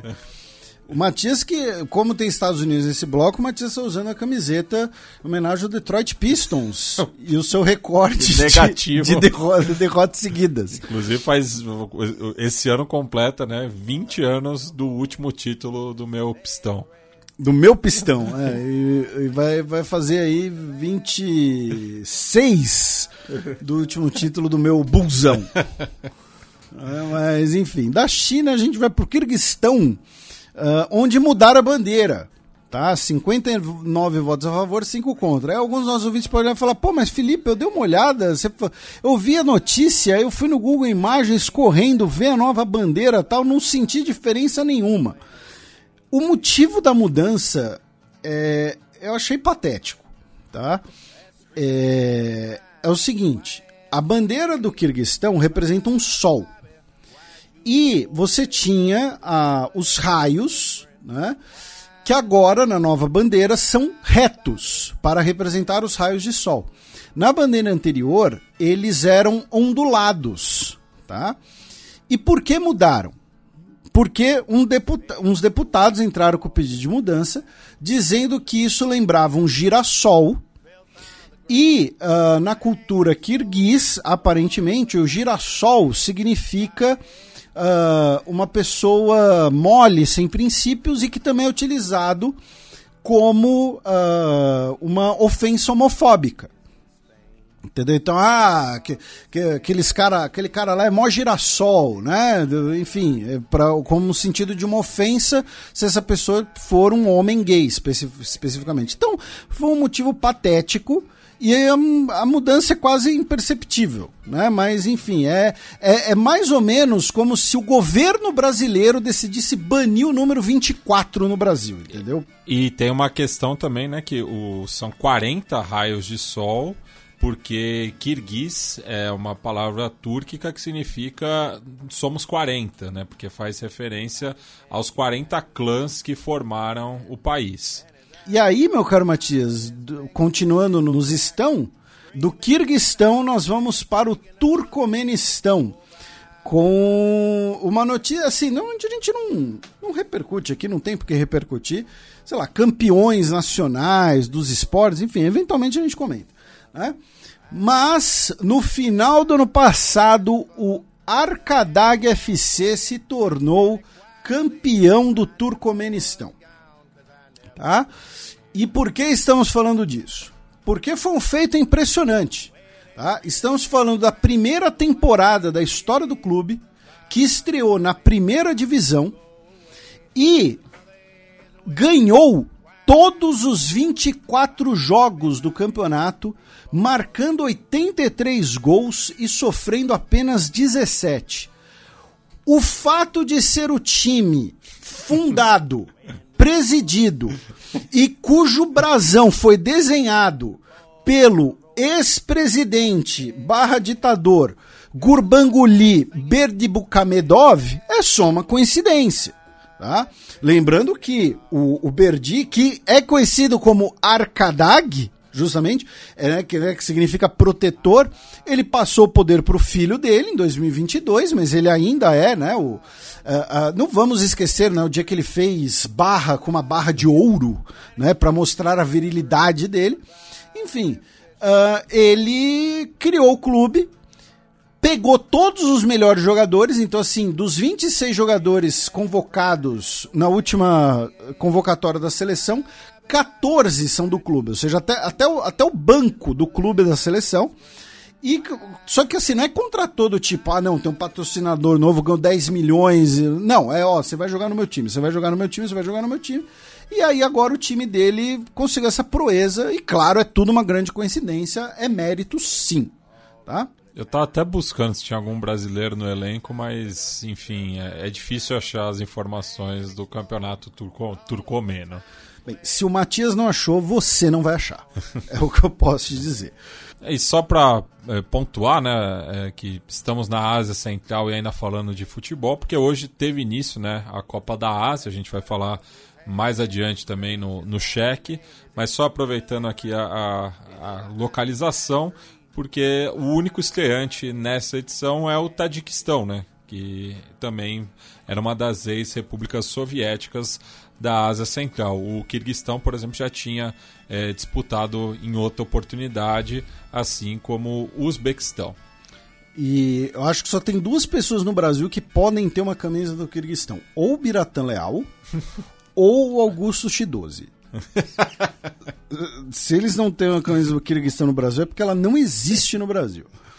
Um, agora, né, de notícias mais light, né, a gente vai para algumas notícias importantes, mais graves no Paquistão, mas graves, uma delas nem tanto, né, mas no final do ano passado, dia 20 de dezembro, o então comandante do Exército Nacionalista do Baluchistão, o Sarfraz Bunguzai, que era conhecido, é conhecido pelo seu nome de guerra, Murid Baluch, se entregou tá, com 70 dos seus apoiadores. Tá? Uh, ele foi o comandante do Exército Nacional do Baluch por, como eu disse, cerca de duas décadas e Uh, o grupo foi dissolvido posteriormente.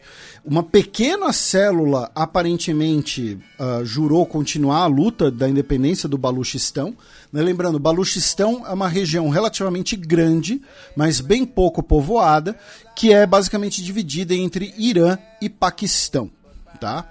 Então, essa é uma notícia importante, especialmente os nossos ouvintes mais antigos, mais, uh, mais fiéis, vão se lembrar de vários atentados uh, realizados por uh, grupos separatistas do Baluchistão, independentistas, melhor dizendo, né, nos últimos anos. A outra notícia é que, no final do ano passado, no dia 30, o que seria ali o Tribunal Supremo Eleitoral do Paquistão proibiu o Irã Khan de ser uh, candidato nas eleições de 2024. Tá? E, lembrando, ele está detido, ele está preso, tá? apesar de ser talvez o político mais popular uh, do país, e uh, o partido dele né, elegeu interinamente o advogado dele como presidente e possível candidato para as eleições. As eleições que estão previstas para o dia 8 de fevereiro serão eleições violentas, tá? Não esperem eleições tranquilas no Paquistão. E por conta disso, o Senado tá, já aprovou uma moção de adiar novamente as eleições. Tá? Hoje seriam três candidatos principais. O Gohar Ali Khan, que é o advogado do Irã Khan, tá? Pelo partido do, do Terrek Insaf.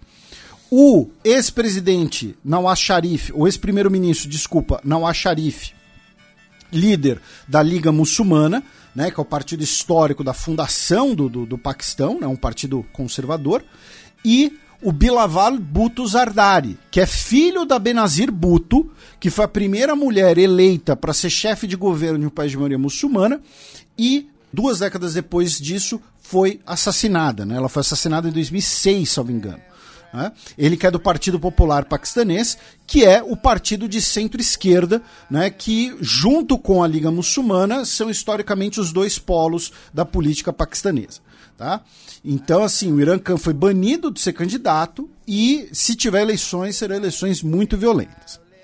Do Paquistão, meu caro Matias, vamos para o Nepal, onde o país uh, proibiu Tá? A gente já havia falado né, que uh, estava sendo investigado cidadãos nepaleses, especialmente com experiência militar no exército britânico, né, os famosos Gurkhas, né, uh, que estavam servindo nas Forças Armadas Russas.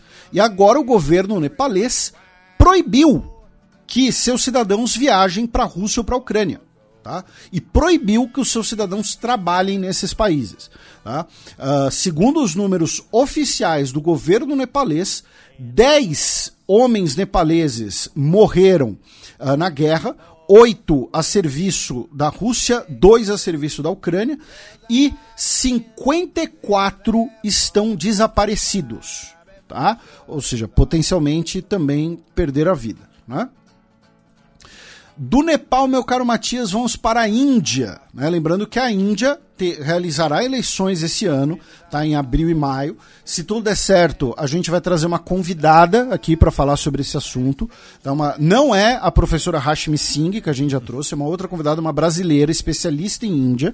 Tá? Eu já avisei para ela que quando chegar nas eleições, o xadrez verbal tem exclusividade. Tá? Uh, enfim, é, para quem é do ramo das RI já, já deve ter ligado os pontinhos, né? Porque não são tantas assim, né? Uh, será junto com as eleições dos Estados Unidos, né, as eleições mais importantes do ano. E o ano acabou com 141 parlamentares da oposição suspensos do parlamento. Né? Depois uh, de protestarem né, contra o governo do Narendra Modi, e a maioria do BJP né, afirmou que esses 141 parlamentares de 11 partidos diferentes criaram uma brecha de segurança uh, no parlamento ao realizar esse protesto. Tá? Então, assim, foi uma suspensão que acabou sendo praticamente simbólica, né? Porque você logo depois teve o recesso legislativo na, na Índia, né? Mas, mesmo assim, é um sinal da força do BJP né? e da desconsideração, digamos assim, de diversos setores do BJP em relação aos seus opositores. Tá? Uh, no dia 21 de dezembro, quatro soldados indianos morreram na Caxemira indiana em um confronto com uh, rebeldes. Da Índia, vamos para o Sri Lanka, meu caro Matias, com uh, duas notícias. A primeira delas é que o judiciário do Sri Lanka, tá? uma, uma, uma investigação pela pela promotoria, afirma que o antigo governo do país, do quando então liderado pelo presidente Gotabaya Rajapaksa, teria agido para é, bloquear, para impedir as investigações nos ataques terroristas, da, ataques terroristas da Páscoa de 2019, né, quando seis homens-bomba uh, se explodiram em igrejas e hotéis, deixando 269 pessoas mortas. Tá? Foi inclusive foi a capa daquele programa, foi um dos nossos programas a falar do Sri Lanka. Dentre as nossas várias, entre aspas, excentricidades, uma das coisas que eu acho mais legal, que eu mais me orgulho, é que a gente acompanha bastante as notícias no Índico, inclusive o Sri Lanka, e os nossos ouvintes mais antigos certamente vão se lembrar disso. E a outra notícia é que o governo do Sri Lanka realizou no fim do ano uma grande operação antinarcóticos, tá? que prendeu 15 mil pessoas e apreendeu 440 quilos de narcóticos, incluindo 272 quilos de cannabis, 35 quilos de rachixe e 9 quilos de heroína. Tá?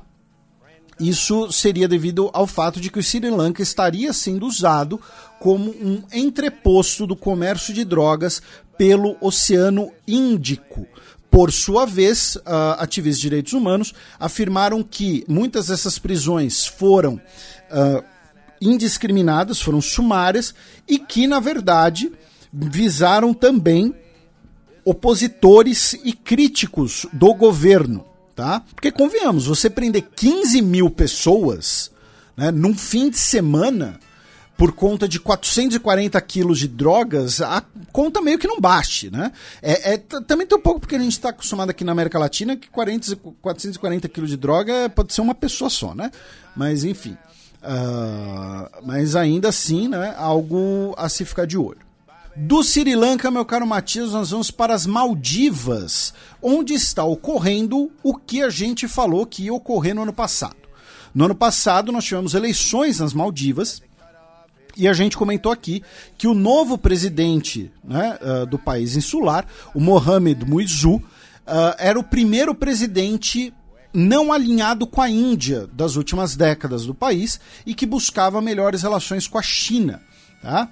E o que aconteceu? Primeiro, nessa semana, anteontem, ele esteve em Pequim, tá? Se encontrou com Xi Jinping, foi recebido com honras de chefe de Estado em Pequim e assinaram diversos acordos comerciais e de infraestrutura, tá? Incluindo aí a retomada da construção, da modernização do principal aeroporto das Maldivas. A China que é o maior credor das Maldivas. As Maldivas devem para a China algo como 1.37 bilhão de dólares, tá? Também nós tivemos o Modi, né? uh, o primeiro-ministro da Índia, ele decidiu, né, aí na, na, nas suas férias né, de, de, de fim de ano, né, ele passou né, uns dias descansando no arquipélago indiano de Lakshadweep, que é basicamente vizinho às Maldivas, tá? Sutil. E você sabe qual é o nome desse arquipélago em inglês? Laquedivas. Hum. É a Maldiva e Laquediva. De, de, de, é, um, o Laquediva vem da longitude. Tá? Uh, Maldiva vem porque eles são malvados. Não sei. Mas o nome uh, uh, né, em, em, indiano né, é Lakshadweep, tá? que vem do sânscrito, significa 100 mil ilhas. Tá? E como eu disse, é basicamente um, um arquipélago do lado das Maldivas. E o Modi teria feito isso para incentivar o turismo de indianos a esse arquipélago e não as Maldivas. Olha só, gente, as Maldivas não são mais nossos aliados. Viajem para cá. Aqui também é bonito, aqui também tem belas águas. Olha só, eu, Modi, eu que sou o cara aqui na Índia, eu venho passar as férias aqui. Então venho para cá também. E aí nós tivemos três ministros das Maldivas xingando o Modi nas redes sociais. Um deles disse que ele era um, um palhaço, outro disse que ele era um terrorista hindu, tá? Uh, palavras por... fortes. Palavras fortes. E por conta disso, o presidente das Maldivas suspendeu eles. Aí, meu caro Matias, bota, bota o áudio do amigão e do Antero, porque nós tivemos eleições no Butão. Uh, tivemos aí eleições para os 47 assentos da Assembleia Nacional do Butão. Lembrando que o Butão tem como métrica de política pública avaliar a felicidade das pessoas. Né? E o rei uh, do, do Butão é o rei dragão, né? que é o Druk Gyalpo. E... Inclusive está na bandeira do país, né? A, a figura do dragão, não, não do rei. Isso. Uh, é o, é o botão Mais um momento vexologia aqui do programa. E, nós, e por que essa, essa eleição se tornou notícia pelo mundo? Porque o uh, Partido Democrático Popular foi o vencedor, com 30 assentos, e vai ser o primeiro governo de esquerda, então, do Butão das últimas décadas, tá? E o primeiro-ministro chama Ticherin Tobigai, tá? É Tobigai do Butão. Enfim. E o, o Clube Náutico Capiberibe é muito popular na capital do Butão. Eu não peguei. Chama Timbu. Ah, é, Timbu, olha só, boa! boa, essa, essa foi boa. Um, então será o primeiro governo de esquerda do Butão, como disse, em mais ou menos aí uma década. Tá? Uh, do Butão vamos para Bangladesh, onde também tivemos já tivemos eleições nesse início de ano. A Sheikh Hasina foi reeleita, como previsto. Uh, a gente tem falado nos últimos, né, no último ano, nos últimos dois anos, né, dos diversos protestos uh, no, em Bangladesh contra o governo, contra a corrupção, contra a violência policial no país. Uh, falamos de paralisações dos sindicatos de, de trabalhadores têxteis e ela foi eleita né, com Uh, levou aí uh, 222 assentos dos 300 do parlamento, tá? Foi uma vitória gigantesca. Porém, olha só, meu caro Matias. Inicialmente, a comissão eleitoral afirmou que o comparecimento eleitoral foi de 28% apenas. Depois corrigiram para 40%. Mesmo que o número de 40% seja o verdadeiro, é o menor comparecimento eleitoral uh, de Bangladesh, uh, possivelmente da história, tá? Consequência, e só para comparar, nas eleições de 2018, o comparecimento eleitoral foi de 80%, tá? Dessa vez foi de 40%. Por quê? Porque todos os grandes partidos de oposição anunciaram um boicote às eleições, afirmando que as eleições não eram nem justas nem livres, tá? que o governo da Sheikh Hasina, que é fundadora, que é filha do fundador do país, eu já escrevi uma coluna né, uh, sobre ele na Gazeta, né, sobre o Sheikh, o Sheikh Hat, uh, Haman. Ela é primeira-ministra. Ela foi entre 96 e 2001, agora é primeira-ministra desde 2009. Uh, que ela teria né, utilizado a força do, do aparato estatal contra opositores, que a propaganda, que o, o espaço eleitoral não foi uh, justo, não foi equilibrado, né? Uh, e uh, os governos dos Estados Unidos e Reino Unido não aceitaram tá, as eleições, falaram que as eleições não foram justas, enquanto uh, Rússia, Canadá, uh, China, Sri Lanka, Índia, todos reconheceram o resultado. Tá? Então, e como parte desse debate, né, dessa, dessa discussão sobre o boicote eleitoral, sobre a imagem da eleição, uma coisa que contribuiu muito para afetar essa imagem foi o fato de que, uma semana antes da eleição, o Mohamed Yunus foi condenado por ter supostamente violado as leis trabalhistas do país, né, foi condenado judicialmente. Para quem não sabe quem é ele, ele é uh, um banqueiro que depois se tornou um, um, um empreendedor social. como banqueiro dos pobres. Isso, ele foi o, o Nobel da Paz de 2006. Né? Uh, ele é conhecido por financiar diversos pequenos empreendimentos em Bangladesh, uh, especialmente femininos, né? especialmente de, de mães. Né?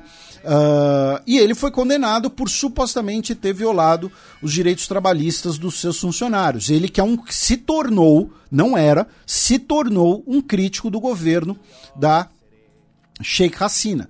E muita gente falou que a condenação dele foi uh, absolutamente um, um, julgamento político. Né? De Bangladesh, meu caro Matias, vamos para Mianmar. Tá? Aí a gente vai dar meio que um pulo para a notícia de hoje, dia 12, tá? Não é breaking news, quer dizer, não está no, no, no posto de breaking news, porque a China anunciou uma nova trégua, um novo cessar-fogo entre a junta militar de Mianmar e as forças rebeldes. Nas últimas três semanas foram marcadas por diversos avanços tá, das forças rebeldes, uh, inclusive o, a China, né, o governo chinês, evacuou diversas uh, localidades perto da fronteira que estariam sendo atingidas né, por uh, disparos de artilharia. e, inclusive, uh, o, as forças rebeldes, no final do ano passado, né, tomaram a cidade de Nanshan, que é uma das principais cidades do norte do país. Tá? É a quarta maior cidade do país, se não me engano. Então, aí hoje teve esse anúncio do cessar-fogo. Fechando aqui esse bloco já, que já dura mais de uma hora, vamos para Papua Nova Guiné, onde a situação de segurança pública está em calamidade desde o último dia 10, devido a um motim tá, que começou com a polícia, especialmente. Por quê? O governo do primeiro-ministro, James Marape, anunciou que haveria uma reforma fiscal e que profissionais do governo, oficiais do governo, incluindo aí policiais, uh, eles receberiam uh, benefícios fiscais, tá? O imposto seria diminuído. O governo, logo depois, voltou atrás nessa declaração, tá? Uh, dizendo que foi um erro de contabilidade, esse anúncio, na verdade, e aí os policiais se amotinaram e começou um protesto generalizado pela capital e que foi para outras cidades do país, inclusive com saques, os locais sendo incendiados. Teve pelo menos uma morte que foi assim, aquela coisa de acerto de conta entre vizinhos, aproveitando que, que a polícia está amotinada e tudo mais. Uh, o governo declarou é, estado de emergência e uh, que mil soldados tá, uh, das Forças Armadas né, seriam, né, do, do constabulário real, né, seriam colocados uh, na segurança pública de Port Moresby. E uma questão interessante, meu caro Matias. Até o momento são 20, pelo menos 22 mortes, tá? Uh, o governo chinês emitiu um protesto formal com o governo de Papua Nova Guiné, afirmando que propriedades e negócios de cidadãos chineses estavam sendo especificamente atacados durante uh, esses saques. Tá? Uh, comércios de, de, de propriedade de, de cidadãos chineses estariam sendo particularmente atacados. E para a gente fechar, 14 de fevereiro teremos eleições gerais na Indonésia, em que o Prabowo Subianto, né, que é o candidato praticamente laranja do atual presidente, é o favorito. E em abril teremos eleições gerais nas Ilhas Salomão, em que né, a gente vai ter uma disputa entre Estados Unidos e China. O Matias acabou de vibrar com alguma coisa, eu vou olhar para. Né, presumo que. Ah, não, o São Paulo se classificou, foi não, isso? defendeu o pênalti. Ah, meu Deus. E depois a gente fala mais dessas eleições. Bem, passemos agora para as efemérides da semana que vem.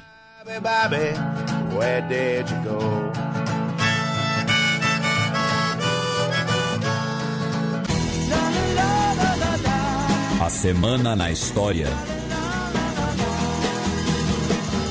20 de janeiro de 1839, há 185 anos, o Chile vencia a Batalha de Yungay.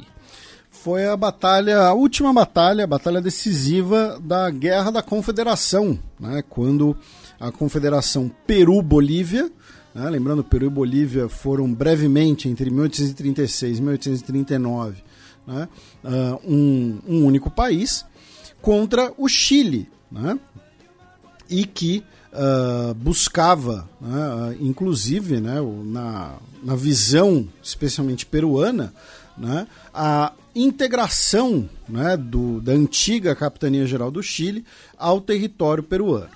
E uh, o Chile saiu vencedor, tanto da guerra quanto dessa batalha, e, uh, como consequência dessa batalha, o Andrés de Santa Cruz, né, que uh, foi presidente tanto do Peru quanto da Bolívia, né, partiu para o exílio.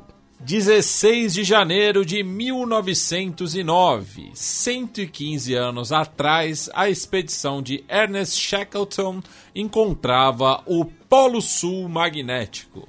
Lembrando, Polo Sul magnético e o Polo Sul geográfico né? São coisas diferentes. E ele foi um dos principais exploradores né? da, da Antártica. Ele que uh, tem o seu legado, digamos assim, disputado né? entre uh, ingleses e irlandeses. Né? Uh, e ele morreu uh, alguns anos depois, uh, na região das ilhas, uh, nas ilhas Jorge do Sul, justamente. Né, como parte ali da, das suas explorações do Polo Sul. Né? Um, e o navio dele, né, o Endurance, ele ficou um tempo né, preso no gelo. Tem, tem uma famosa foto né, dele preso no, no, no, gelo e tal. E os restos do navio foram encontrados ano passado, ano retrasado. Né, a gente chegou até a comentar aqui no programa. E para quem se interessar um pouco mais né, pelas expedições, pela exploração do Polo Sul, tem um Nerdologia né, chamado né, sobre a Antártida, sobre as explorações e a quem pertence né, o continente gelado. E por fim, 20 de janeiro de 1974, no sábado da semana que vem, completam-se 50 anos de quando a China ganhou controle sobre todas as ilhas Paracel após confronto com o Vietnã do Sul. Pois é, metade das ilhas eram uh, dominadas pela China, pela República Popular da China, a outra metade pelo Vietnã do Sul. E tivemos né, uma série de escaramuças navais entre os dois países e que a China saiu vencedora e uh, então no controle, na posse de todas as ilhas né, Paracel, que hoje fazem parte né, daquelas vários, dos vários arquipélagos né, de ilhas, rochedos, atóis do Mar do Sul da China que, uh, inclusive, a China tem uh, artificialmente expandido né, e usado uh, esses rochedos e atóis para transformar, né, para criar, por exemplo, pistas de pouso, né, bases navais, enfim. Então, uma questão bastante atual. teve um evento importante 50 anos atrás, quando ainda existiam duas repúblicas do Vietnã. Bem, passemos agora para o match no qual eu, o Felipe e a Silvia daremos aquele tradicional peão pela nossa quebrada latino-americana.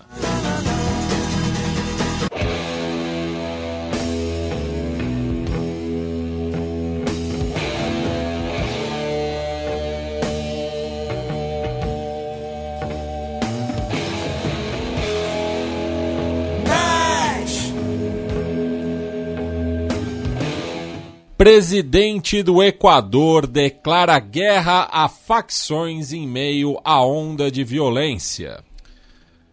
Passar aqui rapidamente pelo factual e, e aí abrir caminho para você e para nossa queridíssima Silvia, que fala conosco diretamente de Buenos Aires, nesse nosso primeiro programa de 2024.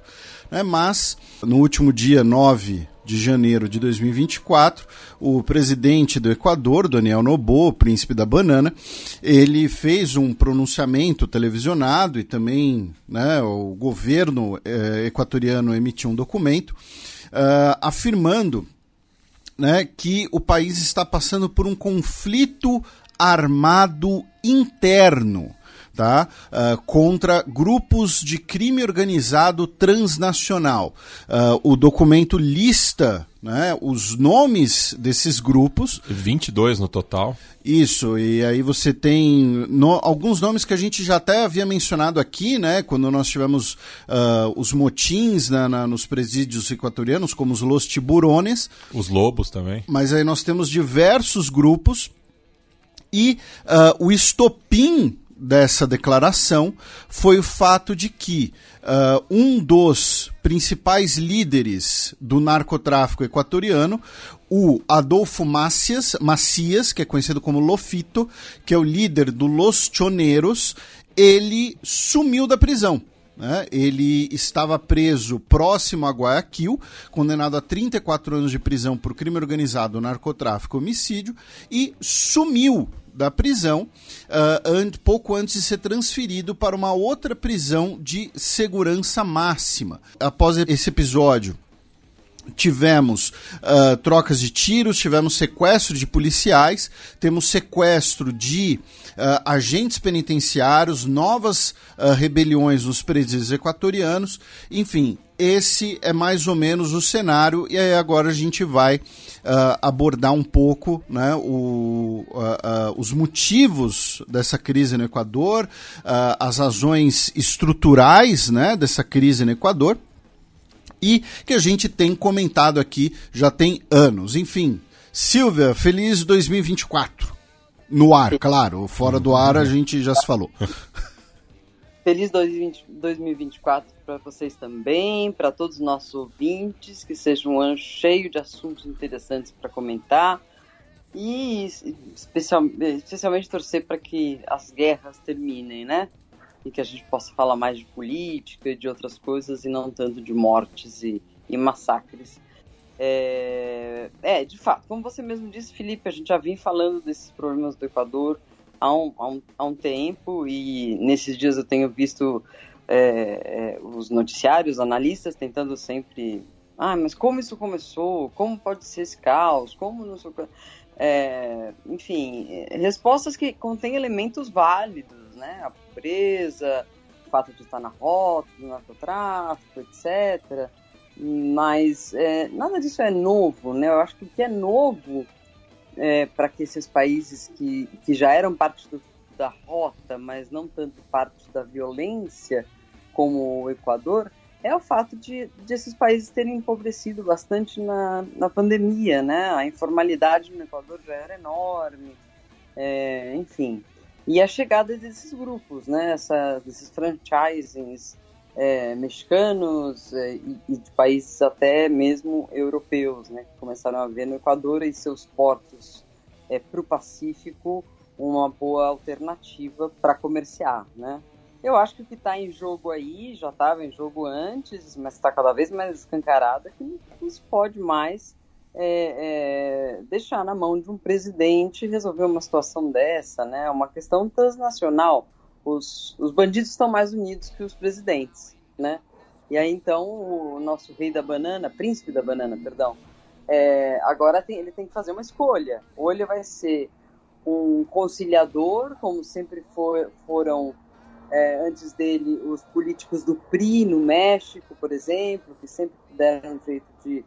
A violência estava presente, mas eles davam um jeito de não ser tão terrível, sempre davam uma, algum tipo de benefício para que eles matassem menos, até que um dia chegou alguém como Felipe Calderon, em 2006, e declarou a guerra contra o tráfico né, mandando o exército enfrentar de forma belicosa os cartéis e aumentando a violência é, é, de maneira, enfim, bastante considerável e, e, sendo um pouco responsável pela situação de hoje. Então, qual é o, o Daniel Noboa que nós vamos ver surgir aí agora desse, desse enfrentamento, porque quieto ele não pode ficar, né?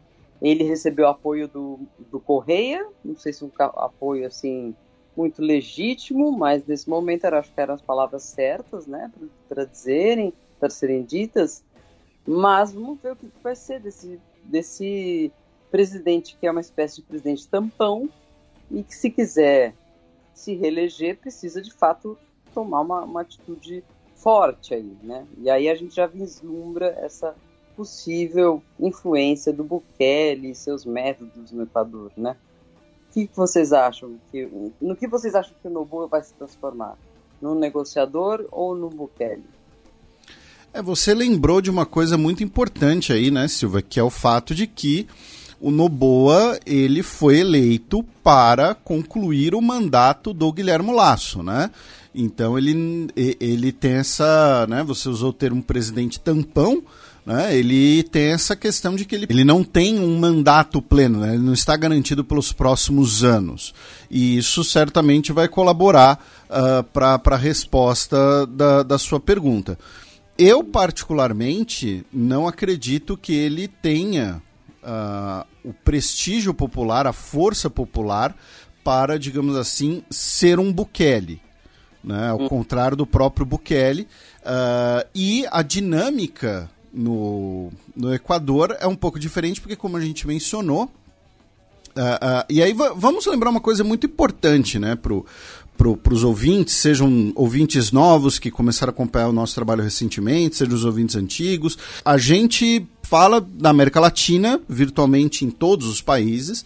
A gente sempre acompanha os processos que, a, que acontecem em diversos países, não só quando a situação estoura Né? A gente sempre faz aqui uma brincadeira, por exemplo, de que aquela crise no Sri Lanka, que todo mundo compartilhou no Twitter, as imagens, e aí deu brevemente no Jornal Nacional, tal, tal, tal, a gente estava acompanhando desde quando cancelaram o que seria o Enem do país por falta de papel.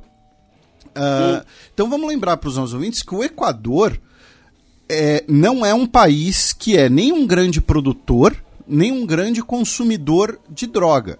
Tá?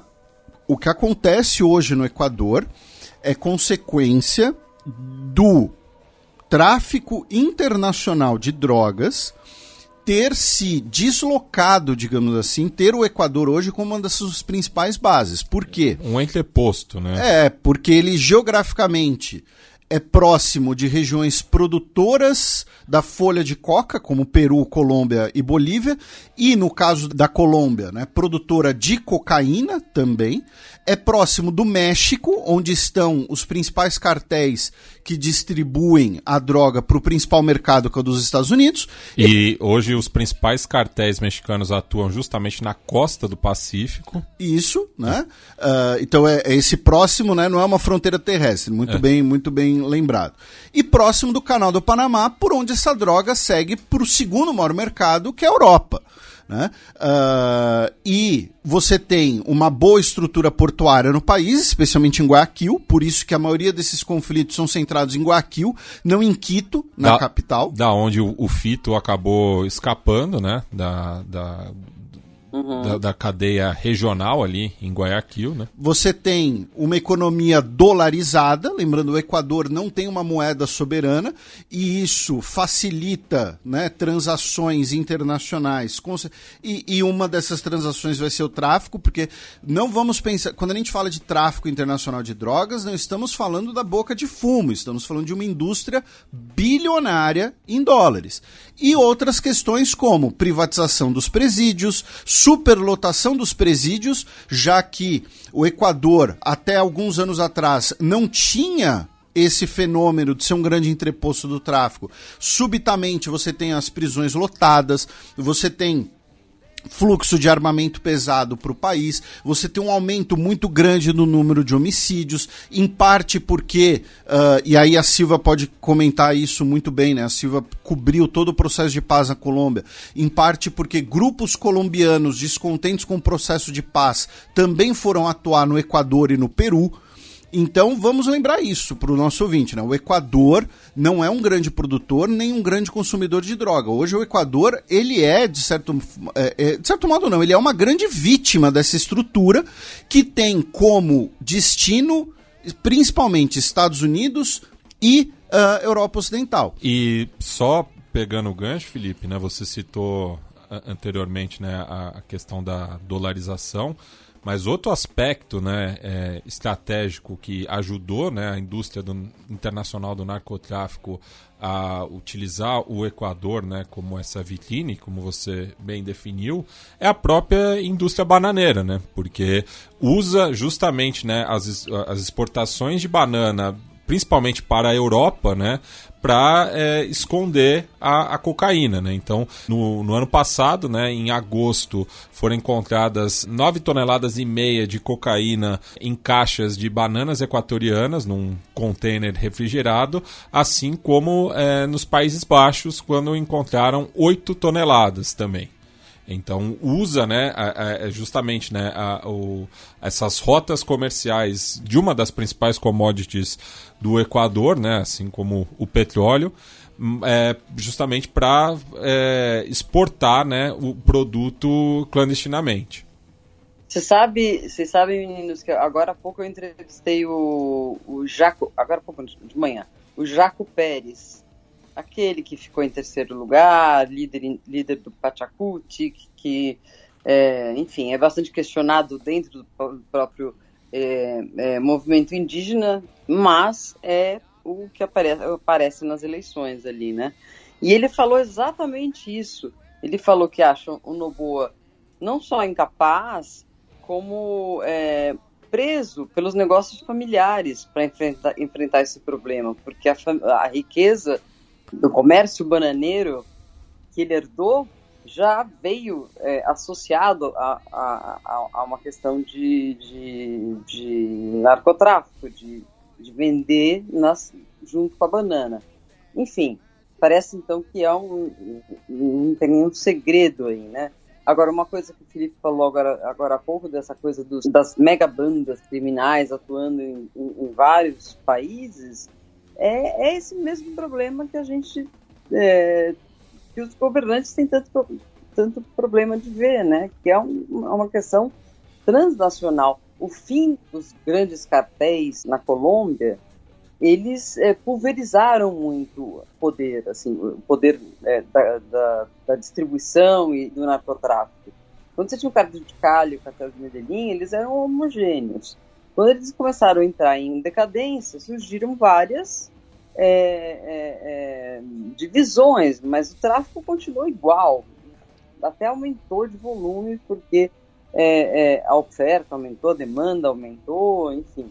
Aí houve um quebre, uma, uma, um momento de transformação em que os governos particulares ali do, do, do, dos Estados Unidos e, do, e, do, e da Colômbia estavam felizes porque tinham matado Pablo Escobar, porque tinham matado fulano de tal, acabar, é, tinham extraditado os, líderes de Cali, mas no fundo, no dia seguinte, tinha o mesmo, a mesma quantidade de drogas à venda no mercado. É, né? e, e, é uma quimera, né, Silvia? Porque corta uma cabeça, nascem duas ou três no lugar, né? É, é...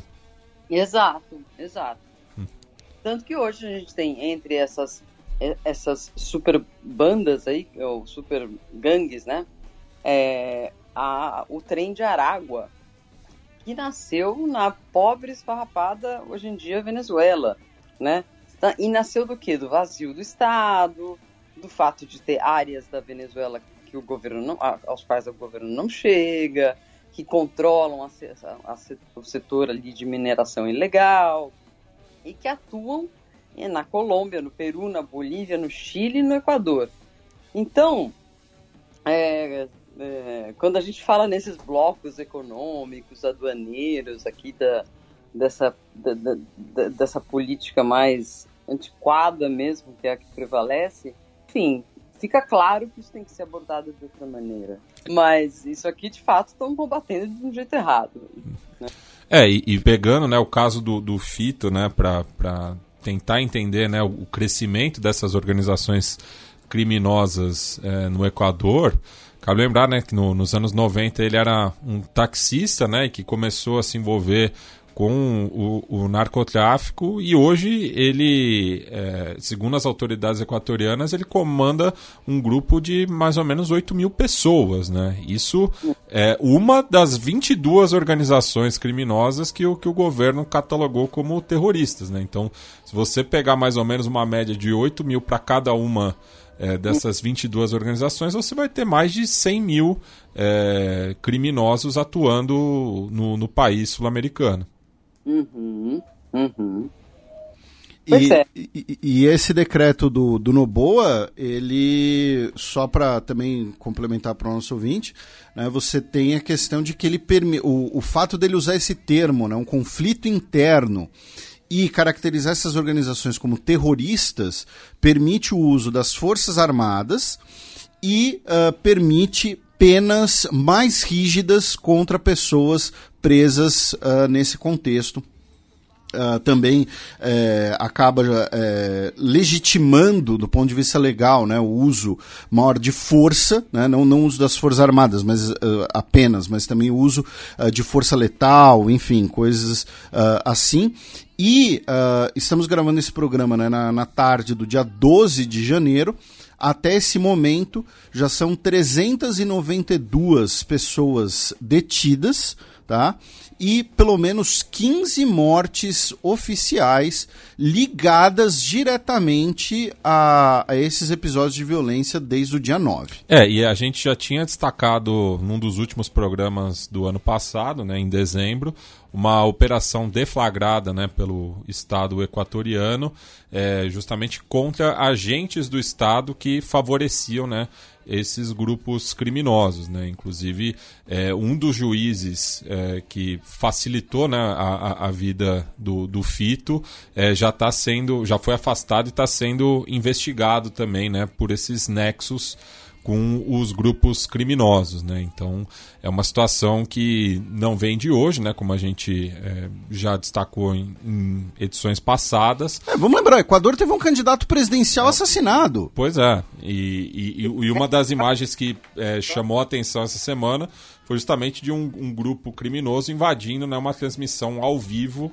é, justamente para mostrar, é, assim, para é, é, uma, uma queda de braço para mostrar quem está mandando no Equador, né? Uhum. Sim, na verdade isso me lembrou um pouco o que outra, acho que houve outras pessoas que também comentaram isso, que lembrou um pouco aquela, aquela, aquela noite, aquele dia e noite terríveis que São Paulo viveu em 2006, né? Isso, em, em, em maio de 2006, né? O, o, o paralelo é, é, inevitável, né? É, porque é bom, os principais atacaram a, a, a, emissora de TV, mas também a polícia, né? Foi, um, foi uma maneira de dizer, de dentro das, das, das prisões, das cárceres, nós estamos controlando essa cidade né? Levando o quem era na época o, o governador Cláudio Lembo, né? Sim. É, a meio pactar, né? Dizer que não pactou exatamente, mas pactou, né? Tinham tirado algumas, algumas, alguns dos benefícios ali do Marcola, que era o líder do, do tráfico, e eles tiveram que voltar com isso porque a cidade, e eu nunca vi São Paulo assim, gente é, parecia realmente um, filme de ficção científica. Que eu ah, a, a, Paulista, naquela segunda-feira, a Avenida Paulista estava vazia. Uhum. É, só só para não, não, não, não confundir, né, o episódio que vocês estão falando do, do, do, dia que São Paulo parou foi em maio de 2006, porém o sequestro do repórter da Globo, que aí teve uma, a leitura de um manifesto do PCC na Globo, foi em agosto, quando o, o repórter é, Guilherme Portanova foi sequestrado. For, foram dois eventos no, é, no, mesmo ano, né? É, mas é. E, e, e, o paralelo que vocês estão fazendo tem um outro característica, né, que é o, o PCC, ah, ele, ele surge né? Ele ganha força a partir da questão das condições dos presídios no estado de São Paulo. E a gente tem comentado aqui também há anos né, das rebeliões nos presídios equatorianos, a superlotação, a questão da, da privatização da administração de alguns presídios, que isso é acusado de ter uh, diminuído as condições uh, de, do, dos detentos, os conflitos entre facções dentro dos presídios, e também, consequentemente, é uma, é uma entre aspas, origem em comum. É, outro paralelo né, em relação ao que ocorreu em São Paulo é, em 2006 é que é, foram suspensas né, as atividades educacionais no Equador, né? É. Algo que ocorreu também em São Paulo naquela ocasião. Eu lembro que, inclusive, eu tinha uma prova, é, eu acho que era de América Colonial, inclusive, no, no dia dos ataques, ela foi suspensa e a, a, USP ficou acho que três dias sem aula, é, só retomou é, uhum. na quinta-feira. É, se a memória não me traiu. É, teve uma universidade no Equador, inclusive, que foi invadida né, por, é. por um bando armado e tal. E, e Silvia, e aí eu queria trazer uma outra questão que é assim, a, na última eleição, né, o, que o Noboa venceu uh, a candidata do uh, correísmo, né, a gente falou bastante né, da, da da, da, divisão, digamos assim, uh, política no, no, país, né? Venceu a Luísa Gonzalez. Uh, porém, o Rafael Correa, né, o ex-presidente do Equador e a principal liderança da esquerda institucional equatoriana, ele disse que, apesar das divergências políticas, ele dá total e restrito apoio ao Daniel Noboa, pois é necessária uma unidade nacional contra a onda de violência no país. Ele fez isso uh, publicando um vídeo de mais ou menos um minuto nas redes sociais dele. Uhum. É, eu leio de, de duas formas isso. Primeiro, é a coisa correta a se fazer, né? Você dá apoio, enfim. É, o país está super assustado, viu no noticiário mais importante da, do seu país, a, basicamente a prova viva de que é, o país é mais controlado pela, pelos, pelo narcotráfico do que por governantes. É, enfim, é, eu acho que é a coisa correta a se fazer. A questão é, é conhecemos Correia já há um relativo, relativo tempo, né? E ele é muito hábil em estar apoiando uma pessoa avidamente para logo depois começar a criticá-la, né? Então, ao, ao, ao, dizer você terá meu total e restrito apoio, também quer dizer estou confiando que você é quem vai resolver esse problema, né? É, nunca devemos esquecer que é, Correa é uma figura que está no, no, no, exílio, um exílio que juridicamente tem bases aí questionáveis, né? julgamento é, com, com elementos políticos e queria é louco para voltar à política, né? Então eu leio isso de duas formas, de uma como sendo uma coisa democraticamente, institucionalmente correta de se fazer. Em segundo lugar, também um oportunismo que é típico do Correia, né? É, e a Assembleia do Equador né, aprovou anistia prévia a soldados que enfrentam criminosos, mas isso abre um precedente perigoso, né? Lembrando também do paralelo com São Paulo em 2006, que houve diversas mortes né, de, de, de, pessoas inocentes que não, não tinham nada a ver com os atos cometidos pelo PCC. É, lembrando também né, que a, a, pena de morte não, não faz parte né, do, do processo eh, judicial brasileiro. É, tivemos muitas execuções, inclusive é, com a criação do movimento das Mães de Maio, né, que buscam é, os corpos é, também do, do, dos seus filhos que acabaram desaparecendo naquela ocasião. E também nesse sentido, o governo equatoriano anunciou que vai deportar uh, os detentos estrangeiros tá, do país. Uh, segundo o governo equatoriano, presos da Colômbia, do Peru e da Venezuela somam a maior parte da população carcerária estrangeira do país, sendo que apenas os colombianos seriam cerca de 1.500 pessoas. Uma coisa xenófoba, é, absurda, extrema, mas que já está na mentalidade dos, dos equatorianos há certo tempo. É, quando eu fui cobrir e, é, essa, é, essa eleição tampão aí eu não cobri, mas eu cobri eleição eleição a de, que era justamente Laço contra é, Arauz e o Iaco Pérez.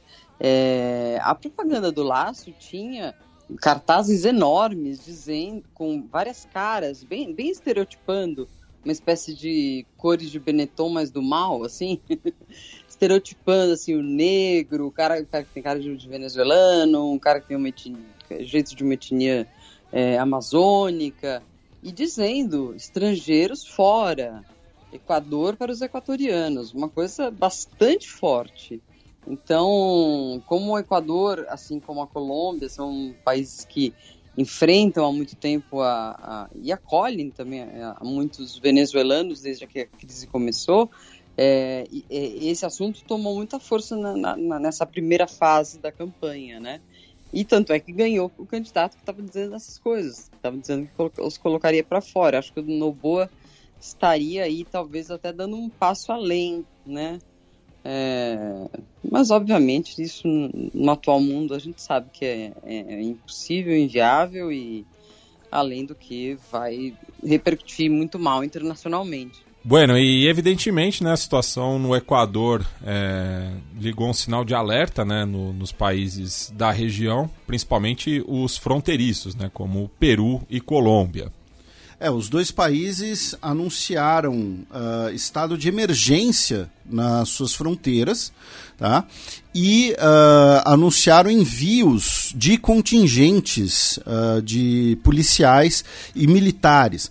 Né? Peru e Equador tem uma fronteira, por exemplo, de mais de 1.400 quilômetros. Né? É a maior fronteira do Equador, que só faz fronteira terrestre, né? só faz fronteira em geral com Peru e, e Colômbia, né? a maior delas é com o Peru. Uh, lembrando que, inclusive, os dois países têm uma região contestada, né? a região do Cenepa. É, o último conflito armado entre dois países sul-americanos. Exatamente, em 1995. E uh, no dia 10, os países do Mercosul né, emitiram um comunicado em que condenam os atos de violência e uh, expressam seu respaldo irrestrito à institucionalidade democrática e ao governo do Equador. Uh, falando em Brasil, né, já que o caso do Mercosul inclui o Brasil, nós tivemos inclusive pelo menos um cidadão brasileiro que foi sequestrado uh, por criminosos uh, que estavam fugindo de uma prisão. No caso, o brasileiro Tiago Alan Freitas. Ele trabalha numa churrascaria em Guayaquil, né, que é justamente a maior cidade, o maior porto e o principal foco desse confronto entre grupos do narcotráfico. É, e no caso uruguaio, né, houve um, uma trocação de farpas, né, entre dois postulantes à, à presidência do país, né, que terá eleições é, no segundo semestre, a gente vai repercutir isso ainda nesse bloco, né? Já que o general Guido Manini, né, do Cabildo Aberto, é, comparou a situação do Equador com a, a do Uruguai é, no começo dos anos 70, né, na antessala do golpe, né, no qual, na visão do Guido Manini, que é um defensor né, do, do regime cívico-militar é, do país vizinho, é, um governo democrático teve que recorrer às Forças Armadas para frear aqueles que queriam passar por cima do Estado de Direito. É, e isso explica porque sempre aparecem aqueles que querem dissolver ou desnaturalizar as Forças Armadas. Né? Lembrando que no caso do Uruguai foi um alto golpe né, do, do Partido Colorado do governo do Bordaberry é, com essa desculpa né, de movimentos terroristas que estavam é, contra a ordem do Uruguai. Já o Yamandu Orsi, né, que é prefeito intendente de Canelones e que é talvez o, o principal candidato à presidência pela Frente Ampla, disse que confundir fenômenos históricos com dramas do presente pode funcionar como estratégia eleitoral, mas não aportará soluções ao grave problema do narco e do crime organizado. Os novos dramas da sociedade necessitam abordagens novas. Minha solidariedade com o povo equatoriano. Bem, também tivemos né, uma declaração do atual secretário-geral das Nações Unidas, o Antônio Guterres, é, pela sua porta-voz, a Stephanie Dujarric, é, numa coletiva de imprensa em Nova York, no qual é, o secretário estaria muito alarmado pela situação de deterioro do país, assim como pelo impacto disruptivo é, da vida dos equatorianos. Condena os atos criminais de violência e envia uma mensagem de solidariedade aos equatorianos. E para a gente fechar o Equador, uma notícia sem ligação direta né, com a crise que a gente está uh, ah, comentando nessa primeira meia hora, mas o ex-vice-presidente Jorge Glass, que foi vice-presidente no último mandato do Rafael Correa, entre 2013 e 2017, ele solicitou asilo político ao México, tá? afirmando que ele é alvo de uma perseguição política no país, uh, especialmente pelo escritório da, do Procurador-Geral. Uh, ele que tem duas condenações por corrupção no país e uh, já está na embaixada mexicana em Quito desde o final do ano passado. Essa notícia, inclusive, é de 22 de dezembro. Tá? Uh, ele disse que é alvo de perseguição política desde 2017 e, por isso, solicitou asilo político no México. Uh, antes dos eventuais comentários da Silvia, também só queria dar uma, uma sugestão para os nossos ouvintes. Uh, caso queiram se aprofundar um pouco em algumas das coisas que a gente falou, uh, recentemente foi publicado, por uma grande coincidência, o Global Report on Cocaine 2023 do Escritório da ONU para Drogas e Crime. Tá? Uh, é um PDF bastante extenso, bastante detalhado, que fala Uh, aborda todo, uh, toda a malha de tráfico internacional. Fala inclusive do papel do Brasil nisso. Vamos lembrar que o Brasil também é uma importante rota de cocaína para uh, a Europa Ocidental, além de ser um dos principais consumidores em números absolutos, embora não seja em números proporcionais, tá? Isso faz diferença. Uh, e aí, quando a gente fala né, de facções lutando pelo porto de Guayaquil, Equador, vamos lembrar, nos últimos anos a gente teve notícias aqui no Brasil né, de conflito entre facções na região norte, guerra pelo porto de Fortaleza, uh, fluxo no porto de Santos, tá? Hum. Então é importante também lembrar que assim, ah, o Equador, nossa, que absurdo que tá passando lá, e esquecer hum. da, da, da, do, do nosso quintal aqui, né? É, você me fez lembrar uma coisa muito curiosa, que hoje eu estava vendo as, as chamadas para as matérias de Equador, para os para outros podcasts e tudo mais, era tudo assim, o caos, o caos político, o país, Equador sai do controle, enfim, existe tudo bem, obviamente a situação não está nada bem ali, mas é muito fácil é, essa associação, né, do país bananeiro com a, o caos é, é, irrefreável, né, enfim. Uma coisa que a minha e nossa professora Maria Lígia Coelho Prado sempre sempre apontavam, né? Como os, os adjetivos depreciativos é, acompanham muito as, as, as notícias que não, são, que não são positivas na América Latina. Mas é isso, o Equador é sempre o caos, o caos, perdeu o controle, ninguém entende, enfim.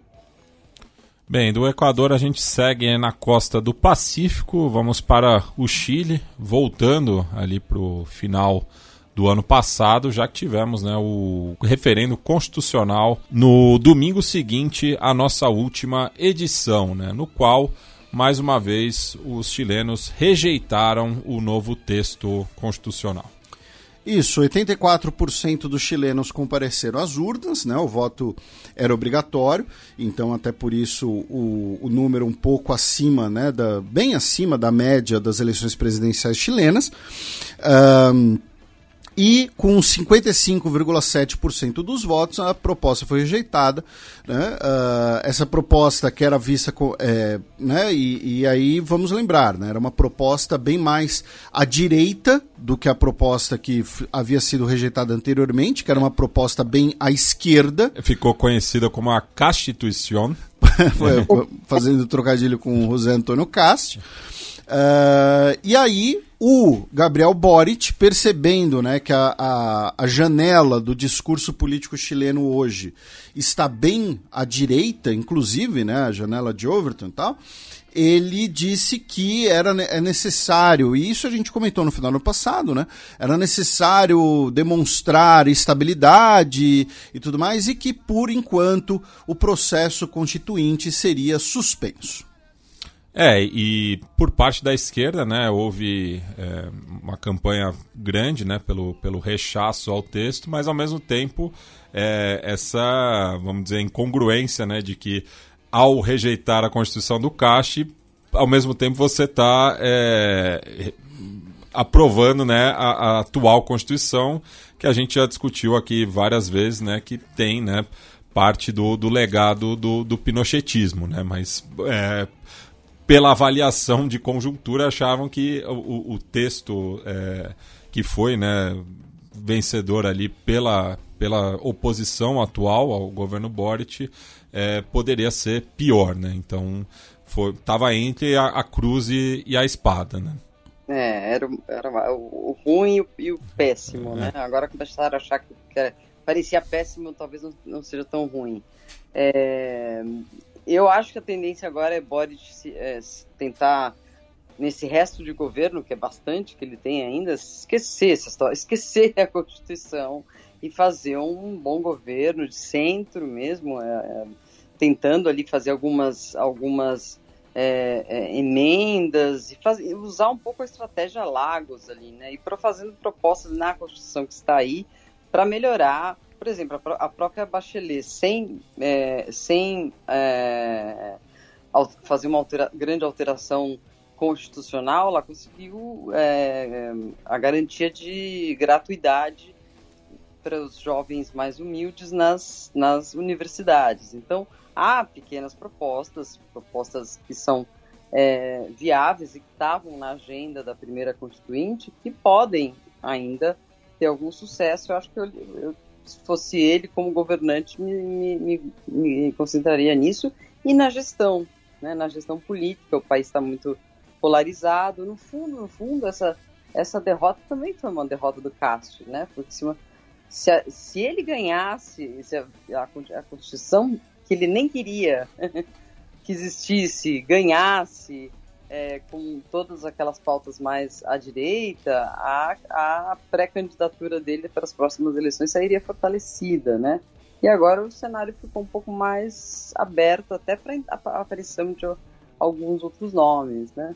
Enfim, eu acho que começa um outro ciclo no, no Chile, com um, um Boric enfraquecido, porém é, um Castro um pouco muito, muito fortalecido, né? O que está muito alto no, no, no, Chile, se ouve muito, é a, a, reclamação com insegurança e com imigrantes. A questão migratória no norte, que foi bastante definitiva é, na, no primeiro turno da eleição presidencial, voltou a ter bastante é, é, é volume. Então é um, é um tema a se, a se dar atenção. Né? Mas, enfim, é, a gente já esperava que isso ia acontecer, né? É só muito estranho a gente ver. A gente esperava nesses últimos dois, três meses, né, que a Constituição ia ser rechaçada. Mas o, o pêndulo político do Chile de, de 2019 para cá é enlouquecedor, né? Foi realmente para os dois lados. E parece que é um país que é de centro, né? Enfim, o que assim se manifesta nas eleições.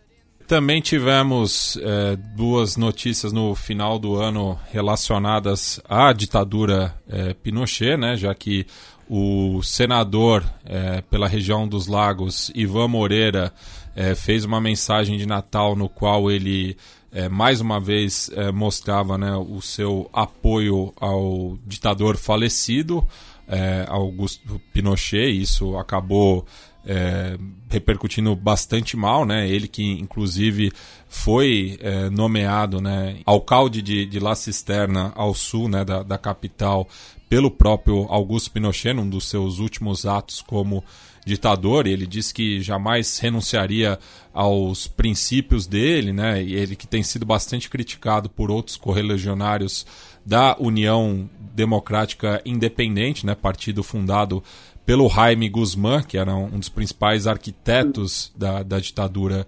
chilena. É, e também foi condenado né, à prisão é, por 15, por ser cúmplice de 15 homicídios.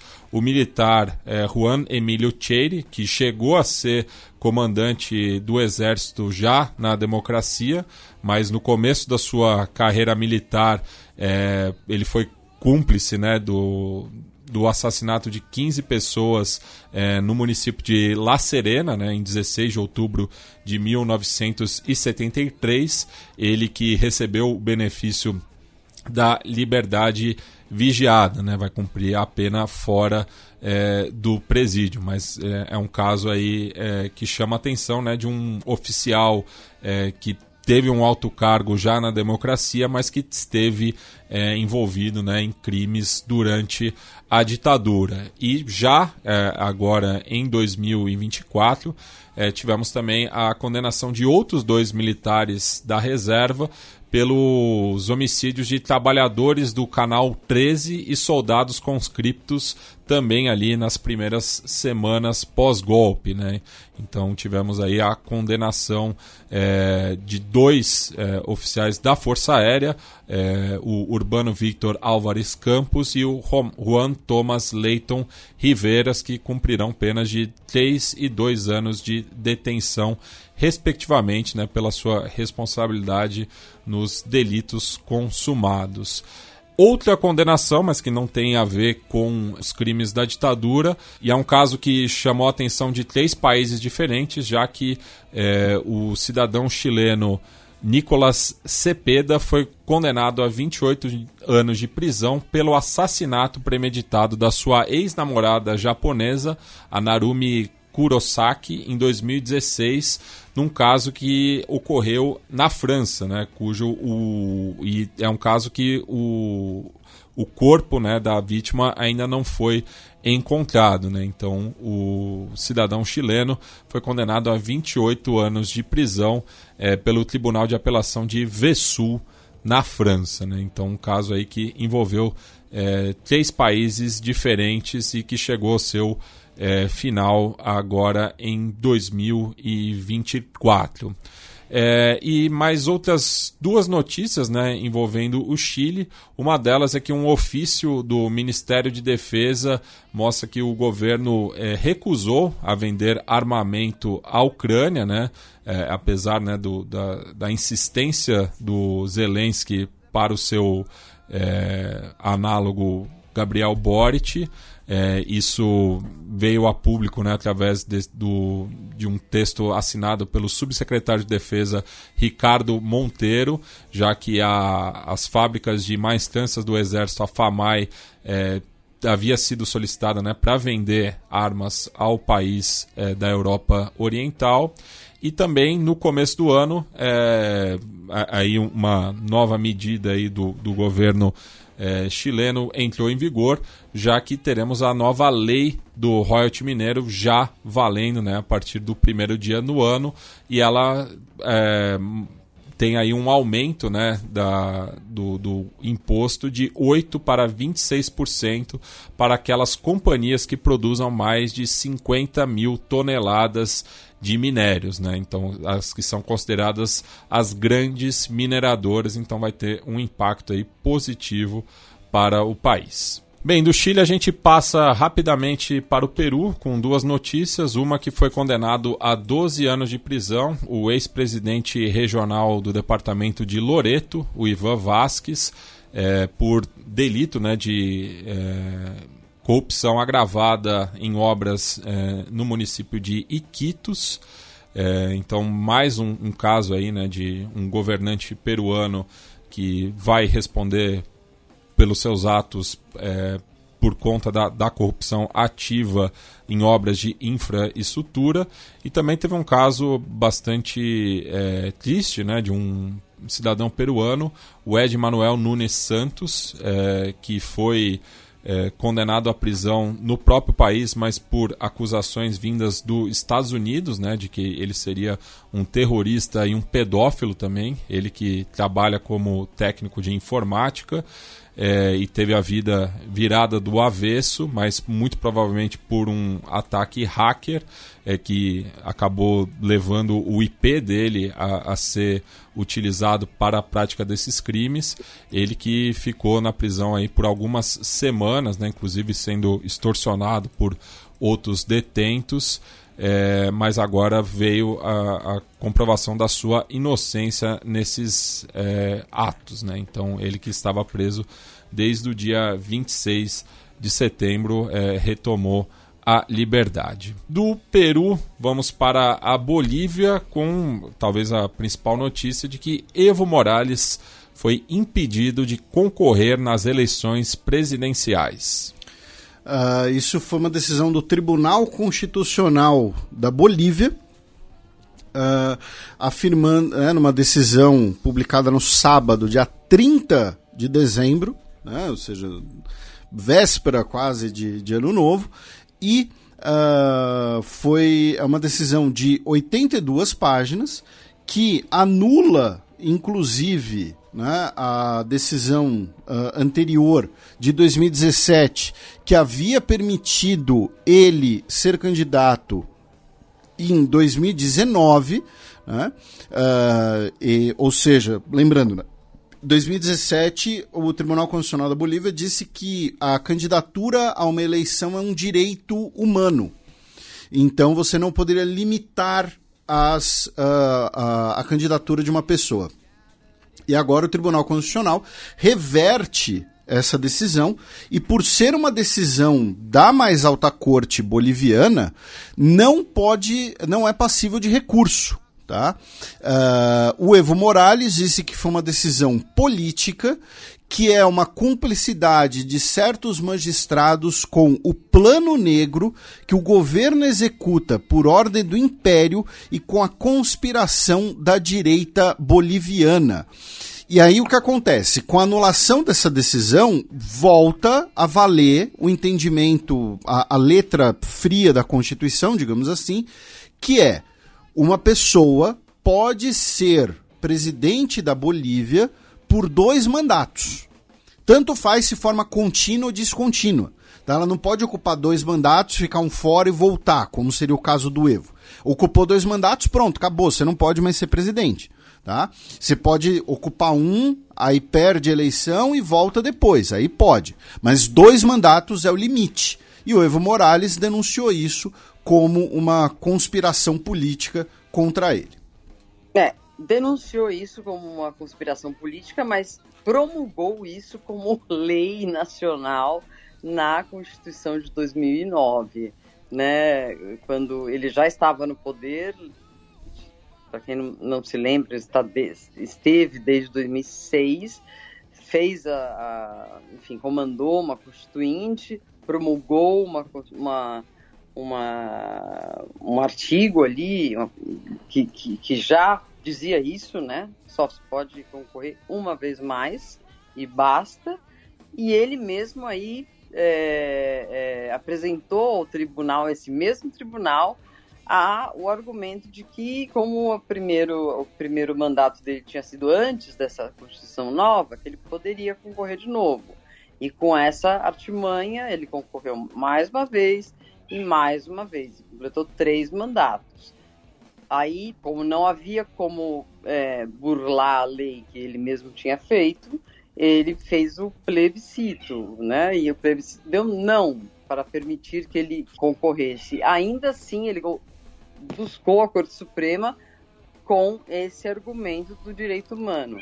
E com isso ele conseguiu ser candidato daquela eleição tão é, conturbada e que tão mal fez a Bolívia, que foi a eleição na qual ele saiu vencedor, com números questionados, com uma apuração interrompida no meio, com as Forças Armadas preocupadas com, com, com, com o fato de a própria polícia é, outros setores das forças de segurança estarem se levantando, deram uma pressionada no, no, no Evo, o Evo saiu do país.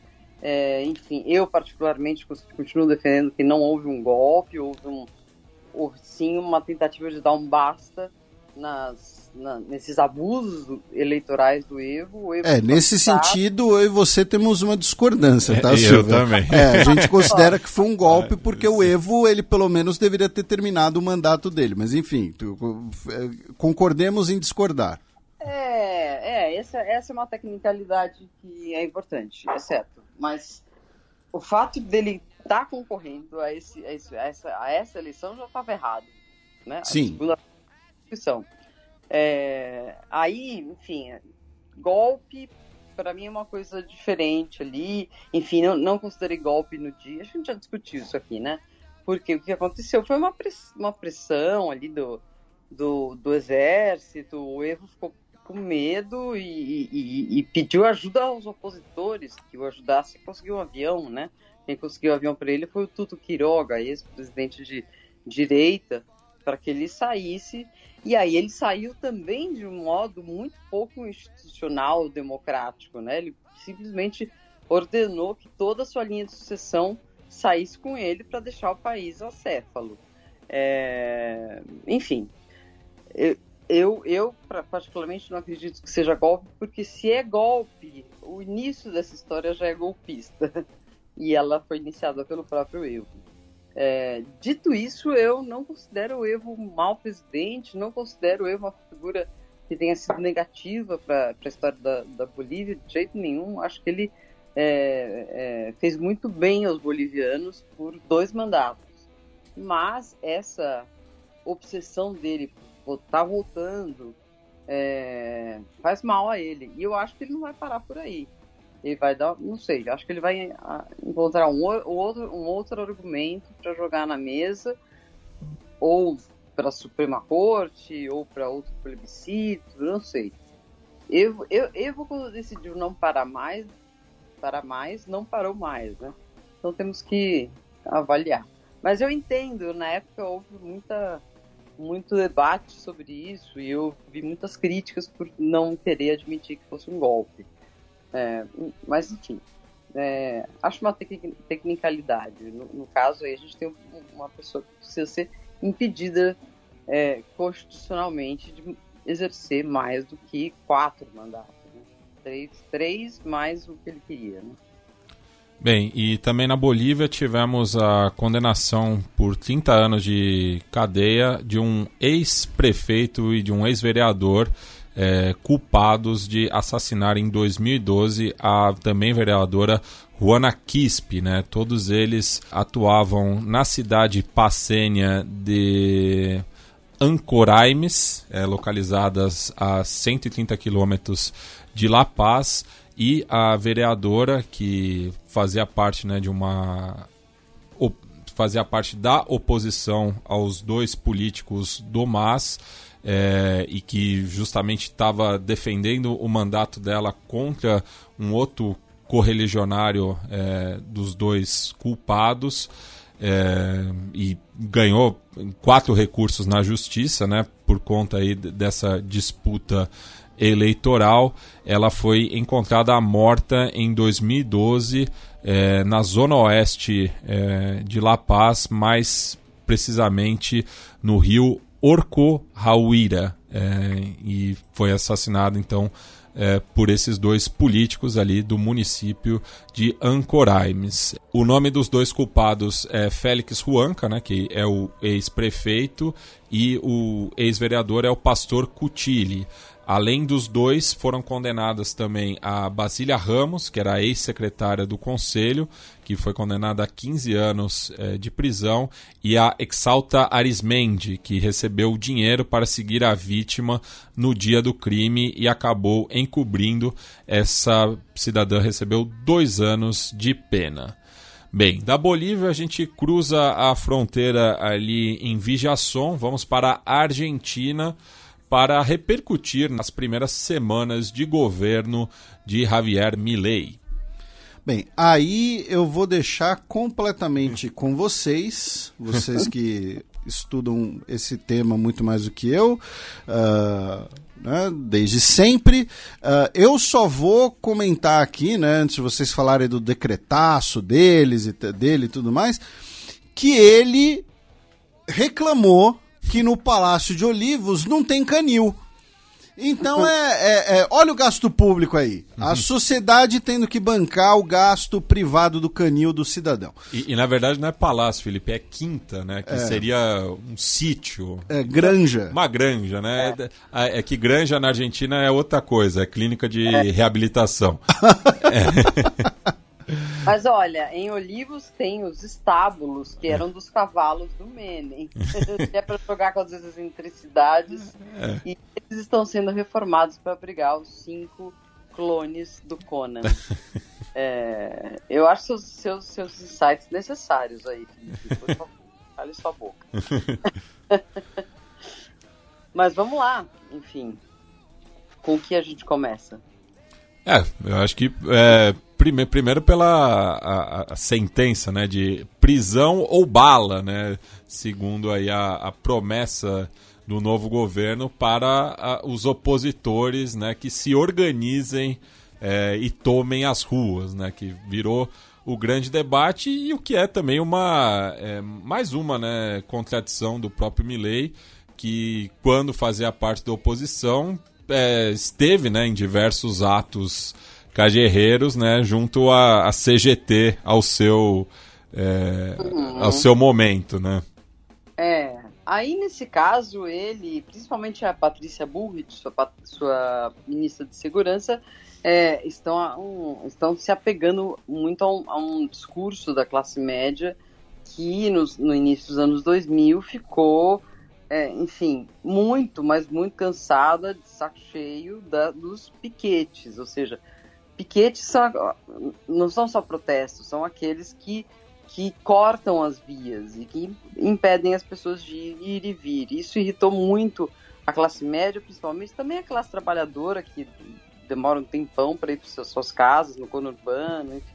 O piquete virou o inimigo nacional é, de certa parte do eleitorado. Então eles estão agarrados a essa, a essa, a esse mal que precisa ser extirpado da Argentina e lançaram aí uma lei, uma, um conjunto de normas, aí, a lei anti-piquete, ou seja, que promete prisão, aumenta os anos de prisão de quem for pego fazendo esse tipo de coisa.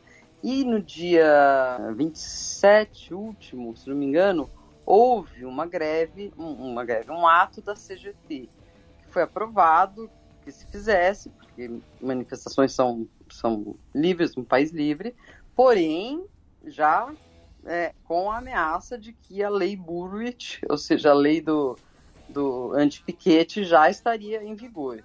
E havia tantos, mas tantos policiais nas ruas, que quem acabou é, cortando as, as, o acesso às avenidas e, ao, e, aos, e, e, aos viadutos foi a própria polícia. Os manifestantes andavam na calçada, enfim. Agora a gente vai ter uma nova oportunidade para ver como isso funciona na greve geral que a CGT está convocando agora para o dia 24. É, inclusive o porta-voz do governo, né, o Manuel Adorni, disse que não há precedente de haver chamado um, uma greve tão rápida desde a assunção é, de um novo governo, né, e dispara né, contra a CGT, que a sua defesa dos direitos dos trabalhadores talvez esteja sendo gestionada por outros interesses. Né? Uhum. É, mas também é, a gente não tem né, é, um precedente de um governo que já queira governar por decreto de cara, né, Silvia? É verdade. Uhum. Foi, uma, foi, foi uma série de. Foram, foram em três semanas distintas é, três pacotaços de leis, normas é, é, e decretos, né? Já no dia seguinte à Assunção, houve o primeiro anúncio por parte do Luiz Caputo, ministro da Economia, das primeiras medidas econômicas. E elas mencionavam fim de subsídios, uma provável reforma trabalhista, mas não entrou em detalhes, um aumento para os exportadores de soja, é, ou seja, medidas que foram não muito bem aceitas por várias partes da sociedade. Né? E também foi anunciado o aumento do combustível. O combustível está na hora da morte, sim, está realmente. A, a, como ele anunciou a, a desregulação da economia, é, os preços aumentaram muitíssimo. Né? Agora, em dezembro, a gente teve a inflação de dezembro na marca de 30%, ou seja, um recorde no ano. Né? Nos, nos outros meses, quando ela chegava a 11, 12, já era considerada altíssima, chegou agora a 30. Mas, enfim, essa é, foi a primeira das medidas é, é, que causaram um certo rebuliço ali. É, e, e, e, também falando em aumento, né, tivemos é, o aumento da, da, do preço da passagem de ônibus né, na, na área metropolitana de Buenos Aires indo para 800 pesos, né? Que uhum. hoje dá mais ou menos, fazendo aqui a conta de cabeça, ah, dá, um, dá uns 3 reais e 50, mais ou menos. É um pouco menos de um dólar. É. A, a questão aí, é que acaba virando uma questão nacional também, é que o resto do país, as províncias, elas não tiveram esses subsídios todos.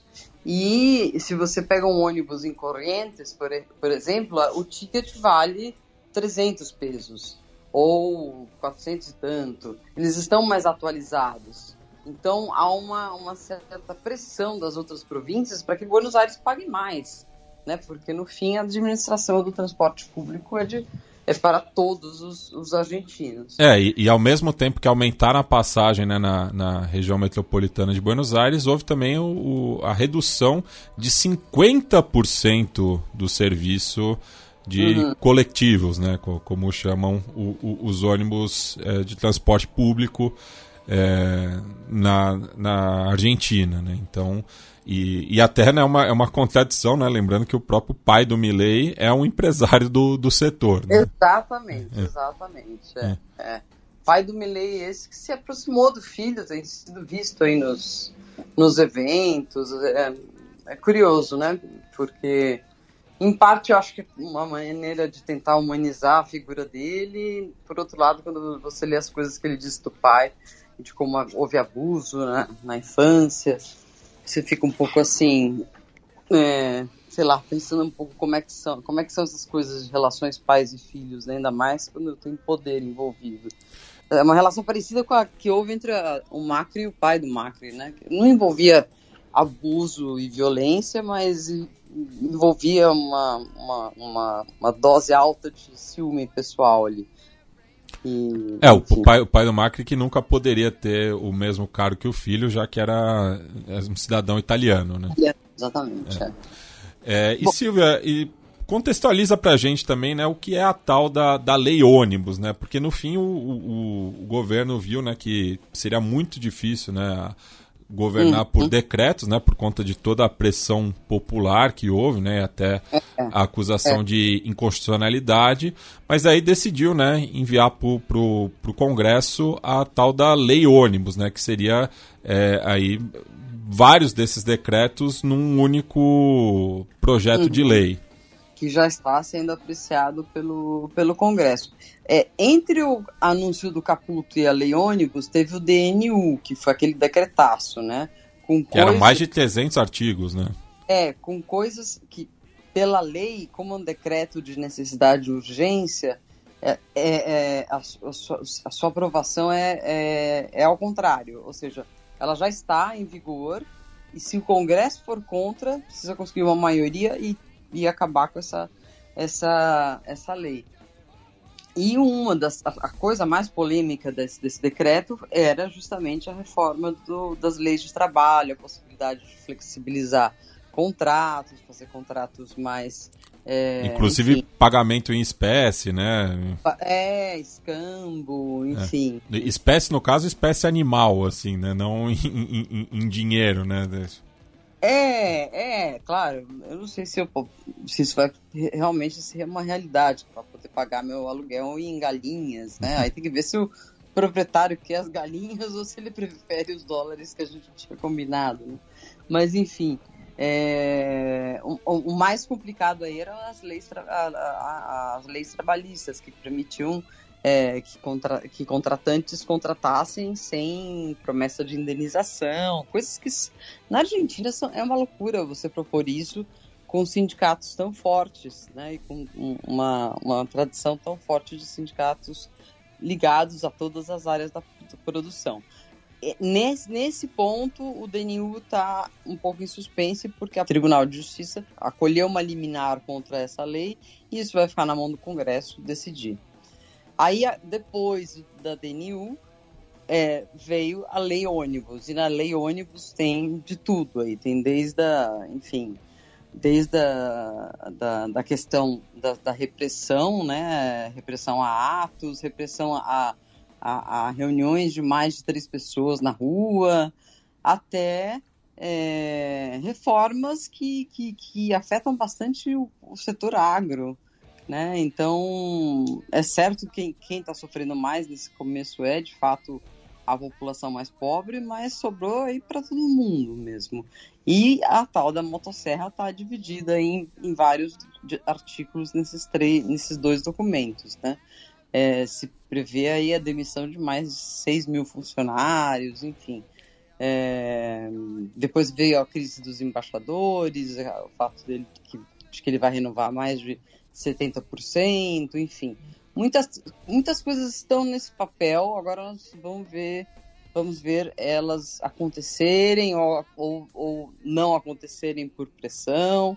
Eu acho que os próximos meses vão ser de pequenas batalhas e talvez grandes manifestações. Já para o dia 24 a gente tem uma greve geral é, programada. Os preços estão a seu bel prazer, os comerciantes podem comercializar livremente, não há mais lei de, de preços justos ou preços vigiados como havia antes, e os aluguéis, né, que era outra, outra polêmica grande que, enfim, por conta da inflação o governo tinha feito um escalonamento para os reajustes que, que não agradava a ninguém, nem ao inquilinato, nem aos, nem aos inquilinos. E agora não existe mais nenhum tipo de contrato necessário para você alugar nada. Você pode simplesmente combinar com o seu senhorio como vai ser o, o contrato e fica assim mesmo. Enfim. O, o pessoal do, do judiciário vai, vai adorar isso, né? Não, porque a gente combinou uma coisa, não, a gente combinou outra coisa, não, mas vocês botaram no Claro. papel? Não.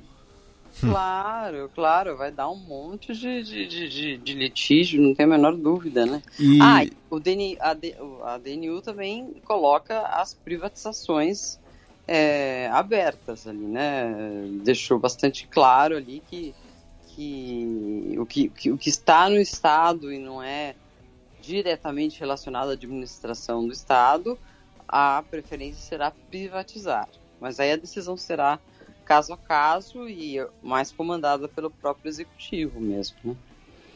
E essa questão da inflação, inclusive, né, a gente vai ter agora notas de 20 mil e 50 mil pesos para Uhum. diminuir o, o bolão de notas necessário. Ah, de, Isso era necessário, isso era necessário. Tinha gente carregando, em vez de carteira, aquelas uma pasta. sabe? Não, aquelas necessárias de viagem, Cê- usava aquilo de carteira.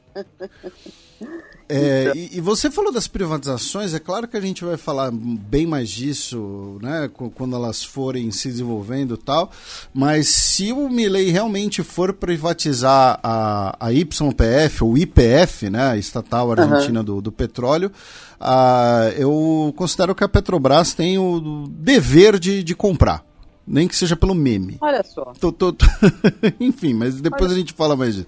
Ah, o governo argentino anunciou que não vai entrar mesmo no, no BRICS. Né?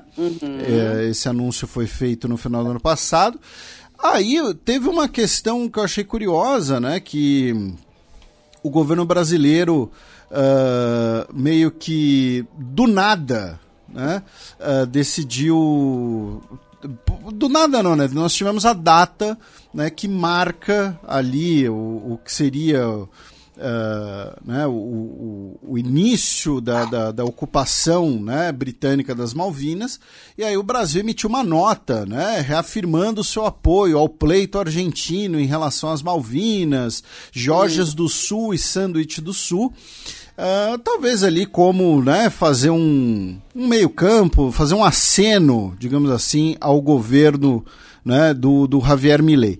O próprio Milei, inclusive, visitou a base ah, Antártida da Argentina, né? O Matias trouxe essa notícia do, do El Mundo. Inclusive, é, reportagem do parceiro da Silvia, né, o Sebastian Fest.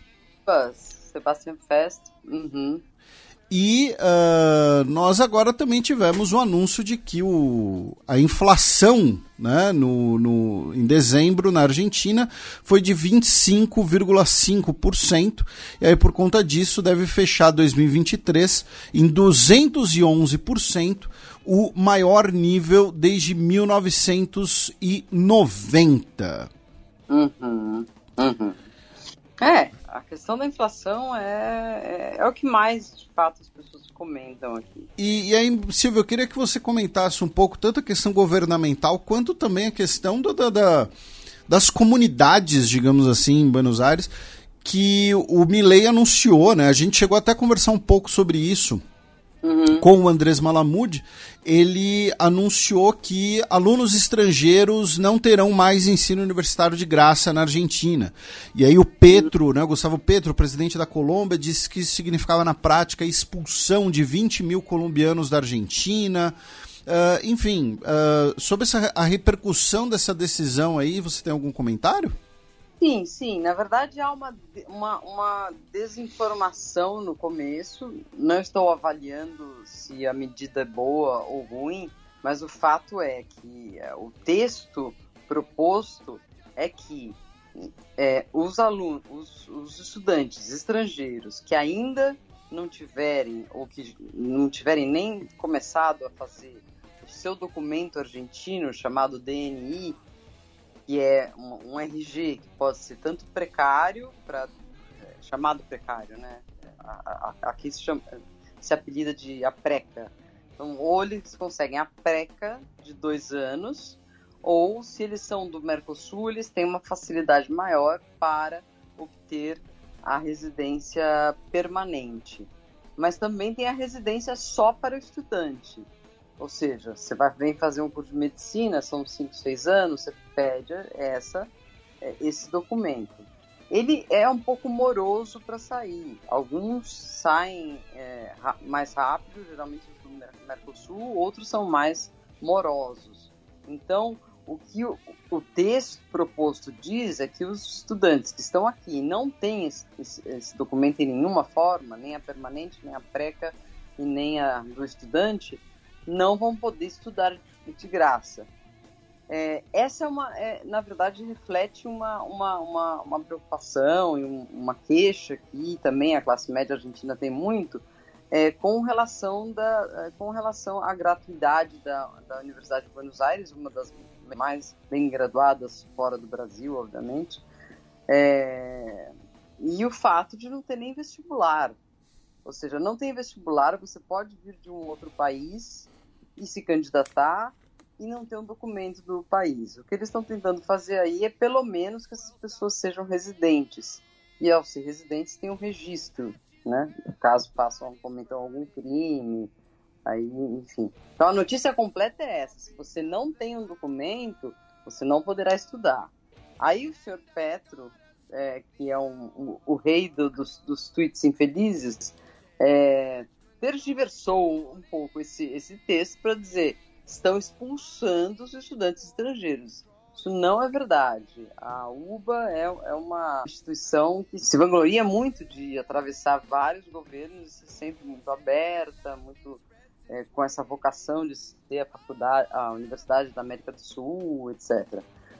O que, enfim, isso gera umas, milhares de polêmicas, né? Que os professores ganham mal, que às vezes as classes estão superlotadas e tudo mais. É, mas, enfim, só para explicar a briga dos dois aí é um pouco isso. O, o Petro está exagerando um pouco nessa né? coisa que vai ter que repatriar os estudantes. Não é bem assim. E só um, aspecto curioso também, né, que tivemos eleições é, no Boca Juniors também, no, um pouco após né, a nossa última edição, e eu já tinha né, comentado que seria também uma, um, um choque né, entre é, os dois postulantes a, ao cargo máximo na Argentina, né, já que o Milley apoiava é, uma chapa enquanto que o Massa apoiava a outra, né, devido à ligação do candidato derrotado à Casa Rosada ao Juan Román Riquelme, né, já que o, uhum. o Riquelme é oriundo ali da região de Tigre, né, enfim, e uhum. também é, é peronista. É, e o Milley né, acabou é, indo até a, a Bomboneira né, para participar do, do, do, pleito, sendo inclusive é, respaldado pelo capo de la Doce, né, a barra brava do Boca Juniors, o Rafael Disseu.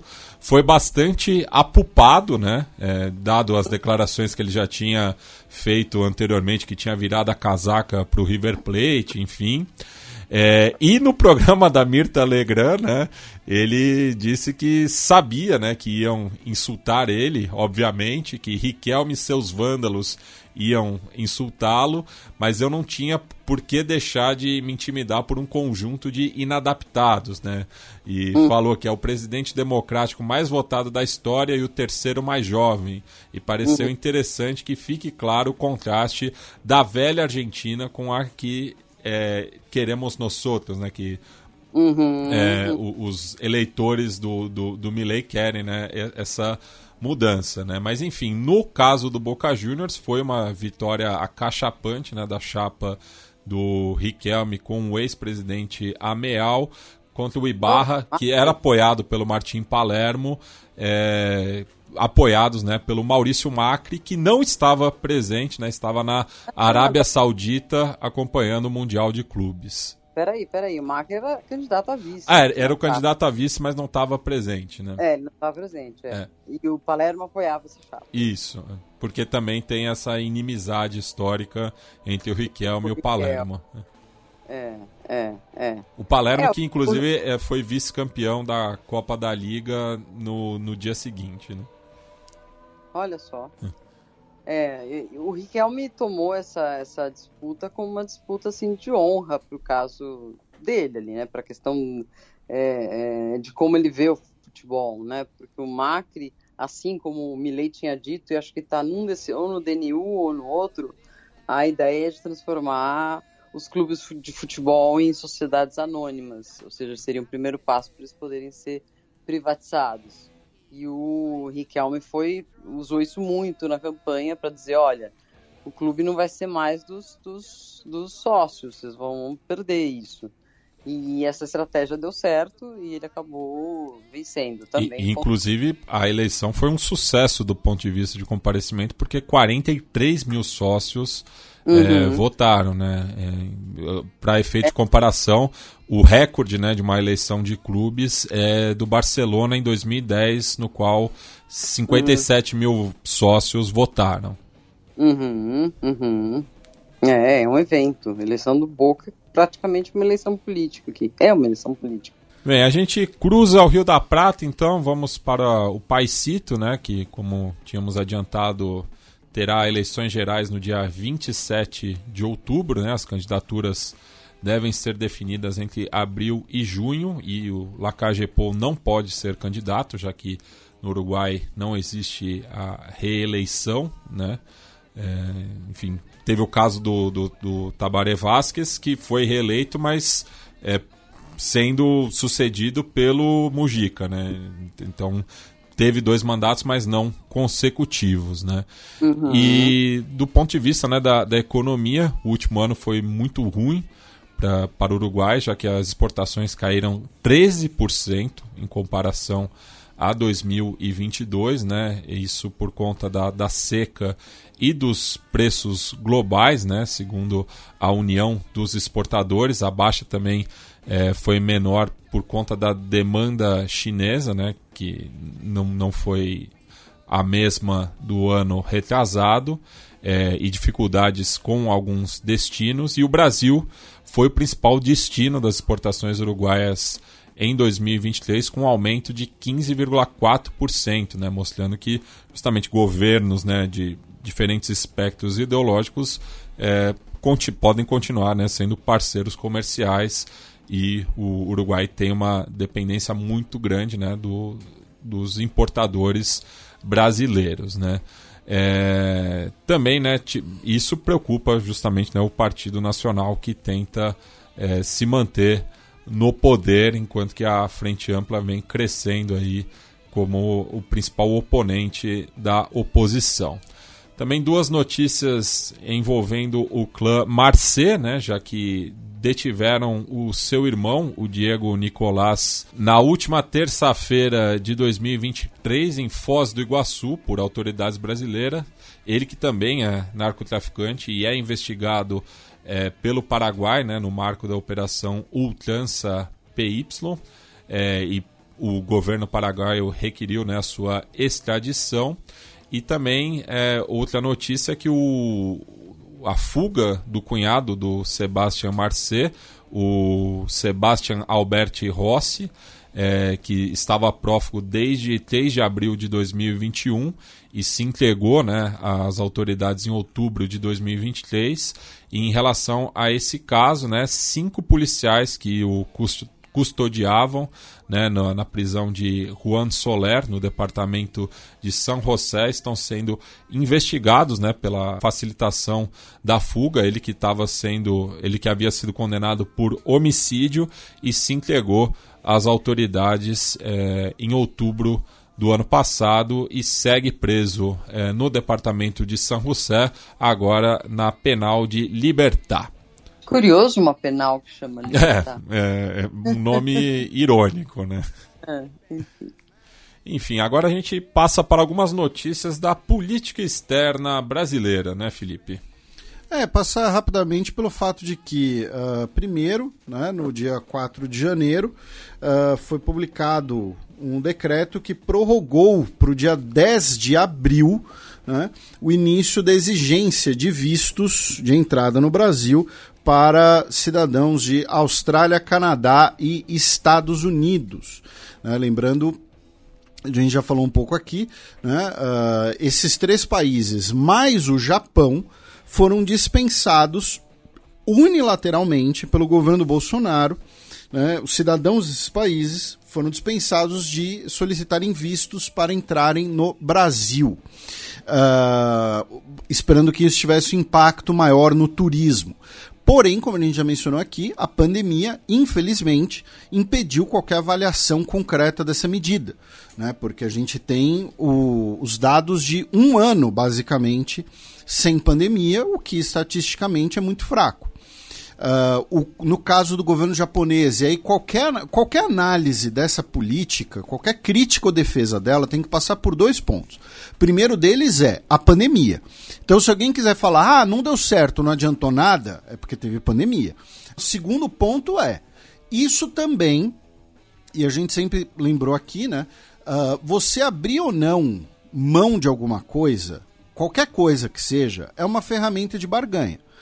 No caso dos vistos, o Brasil e o Japão negociaram para uma dispensa mútua de vistos. Então, cidadãos brasileiros podem agora ir para o Japão sem apresentar vistos. Ah, mas Felipe, não vai ter o mesmo impacto no turismo brasileiro? Pode não ter. Mas, por exemplo, no caso do Japão, nós temos um interesse muito grande de reuniões de família, por exemplo né? pessoas que têm uh, parentes, que têm familiares que moram no Japão. Lembrando, nós temos uma comunidade brasileira enorme no Japão e o Brasil tem uh, o que, segundo algumas estatísticas, né? porque é sempre difícil você contar porque você já conta os descendentes.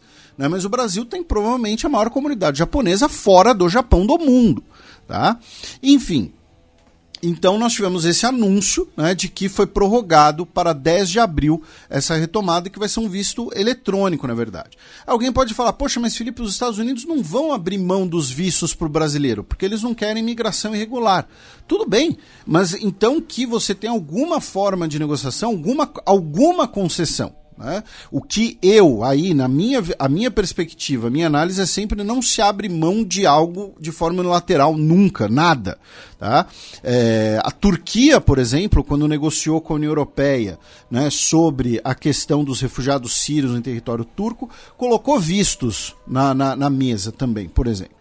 Enfim, outra notícia é que o Brasil o governo Lula decidiu alfinetar os governos anteriores, e nesse caso os governos anteriores, inclusive, se inclui até o governo Dilma, né? mas o governo brasileiro soltou uma nota no início de, do ano dizendo que o Brasil inicia o ano sem dívidas com organismos internacionais, tendo quitado 4,6 bilhões de dólares em compromissos financeiros com instituições internacionais, incluindo contribuições regulares, integralização de cotas de bancos multilaterais e recomposição de fundos internacionais. Né? Uh, lembrando que no governo Bolsonaro o Brasil correu o risco né, de perder direito a voto devido a algumas, algumas dívidas que vinham, algumas delas, repito, vinham desde o governo Dilma. Né? Não lembro se foi no governo Dilma, no governo Temer, o Brasil chegou a estar em dívida com a Organização Mundial do, de Produção de Café, sabe? Enfim. Ah. E, e, falando em Brasil e Japão, o Lula e o Kishida Fumio tiveram uma conversa telefônica no último dia 10 de janeiro para falar, dentre outras coisas, sobre a presidência brasileira no G20, a possibilidade de um acordo entre Mercosul e Japão, que seria muito interessante, e uma visita do primeiro-ministro japonês ao Brasil. É, e por fim, uma notícia envolvendo o Brasil, mas de maneira bastante trágica, né? É de que no final do ano passado, a artista bonequeira ciclo-viajante feminista Julieta Inês Hernández Martínez, a Miss Jujuba, né, de origem venezuelana, estava voltando de bicicleta para o seu país, né? Ela que é, é de Puerto Ordaz, justamente na costa caribenha.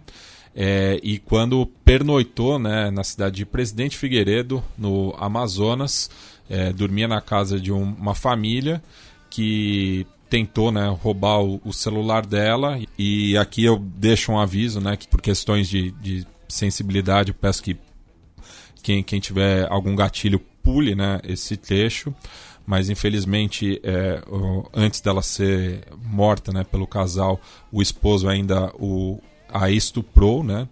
E a irmã dela, a Sofia La Roja Hernandes, né, é, divulgou uma carta que um, um dos últimos atos da é, Julieta foi inclusive ter comprado leite né, para os filhos desse casal, né, ela que ficou muito sensibilizada com justamente as, as condições humildes ali dessa família amazonense, mas infelizmente ela acabou sendo assassinada no dia 23 de dezembro e o casal é, ocultou né, o seu cadáver, mas confessaram o crime no último dia 5 de janeiro. Né? Eles que vão responder por latrocínio, é, ocultação de cadáver e o Tiago Agles da Silva ainda responderá também por crime é, sexual. Bem, a gente segue na região amazônica, vamos para o Suriname, né, já que o, um ex-ditador do país foi de, sentenciado a 20 anos de prisão pelos massacres é, de 1982. Isso, no caso, o Desi Buterse, Uh, né? Lembrando, Suriname teoricamente não faz parte da América Latina, mas a gente dá uma roubadinha. Uh, ele foi condenado a 20 anos de prisão, como você mencionou, devido ao assassinato de 15 oponentes da então ditadura militar do país, uh, depois de 16 anos de julgamento. Tá? Ele tem 78 anos de idade. Ele foi condenado agora na última instância, né? porém uh, se comenta que talvez ele cumpra a prisão, né? uma prisão domiciliar ou até mesmo em liberdade. Uh, já, os seus advogados já solicitaram clemência, inclusive, devido à idade do ex-ditador. É, realmente, né? Os crimes cometidos em 1982 é, enfim, é, é, a justiça que chega tarde, né? Mas eu sou uma defensora de que, de que não tem essa de liberar só porque ficou, porque atingiu uma idade, é, enfim, mai, maior, como se diz aqui no, na, na América Hispânica. Eu acho que já que foi preso, que cumpra pelo menos dois dias, que seja simbólica a prisão, mas que cumpra, né? Mas, enfim, é, essas coisas não, não costumam passar. Essa é uma discussão que está acontecendo aqui na Argentina também. Né? Já voltou-se a discutir a possibilidade de, de dar a tal da prisão é, casa por cárcel para muitos genocidas que já estão com esse tipo, com alta idade, com uma idade alta e foram condenados a perpétuas. Né? Bem, a gente segue no Planalto das Guianas, mais especificamente ali em Essequibo, né, para continuar discutindo aí o pleito venezuelano sobre a região. É, as últimas notícias são que uh, no final do ano passado o Reino Unido anunciou que enviaria uh, um navio, uh, uma fragata, né, para a costa da Guiana para realizar exercícios militares né? É uma fragata não, uma corveta mesmo, um navio menor ainda, mas enfim, para realizar exercícios militares com a Guiana, realizar patrulhas marítimas na região. Uh, em reação, a Venezuela anunciou exercícios militares né, próximo uh, da região contestada. E uh, também tivemos, no dia 29, uma nota do governo brasileiro pedindo calma né, na região, pedindo que ninguém use esforços militares e que outros países não uh, se comprometam militarmente com a região.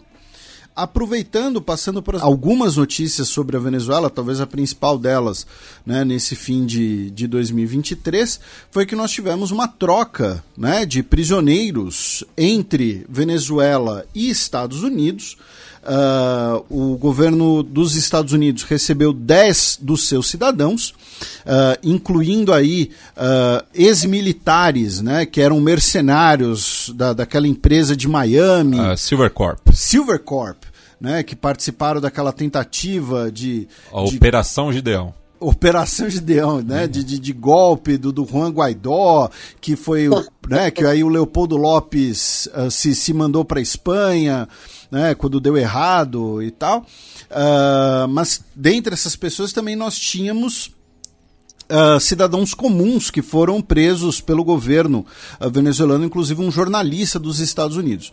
E a Venezuela, por sua vez, recebeu né, uh, o Alex Saab, né, o empresário, diplomata, né, uh, suspeito ali de, de, de, conexões com o narcotráfico, que é colombiano, porém é um dos principais aliados do Maduro e que foi preso em Cabo Verde, né, foi detido em Cabo Verde quando ele tinha inclusive um passaporte diplomático, no que se tornou um caso do direito internacional.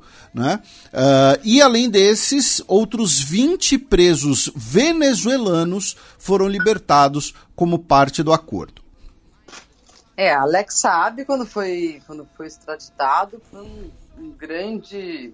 Houve um grande zum, zum, zum a respeito, né? Porque ele era o cara é, responsável pela, pela, pela, pela, maneira como se distribuía de modo do, é, discriminatório as bolsas CLAP, né? Que são as bolsas de alimentação ali. Esse era meio o cargo oficial dele, mas ele estava metido ali nas finanças é, do, do, do, governo venezuelano, principalmente com relação à, à mineração ilegal no, no, no, Arco do Orinoco.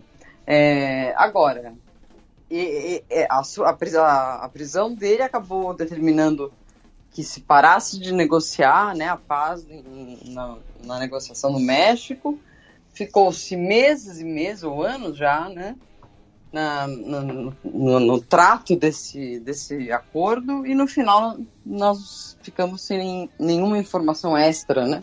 Sobre o que de fato ele sabia sobre o Maduro e que até se dizia que podia derrubar o Maduro, né? Então, não sei, é uma notícia com ar anticlimático, pelo menos até onde eu vejo, não sei. Talvez ainda esteja em desenvolvimento.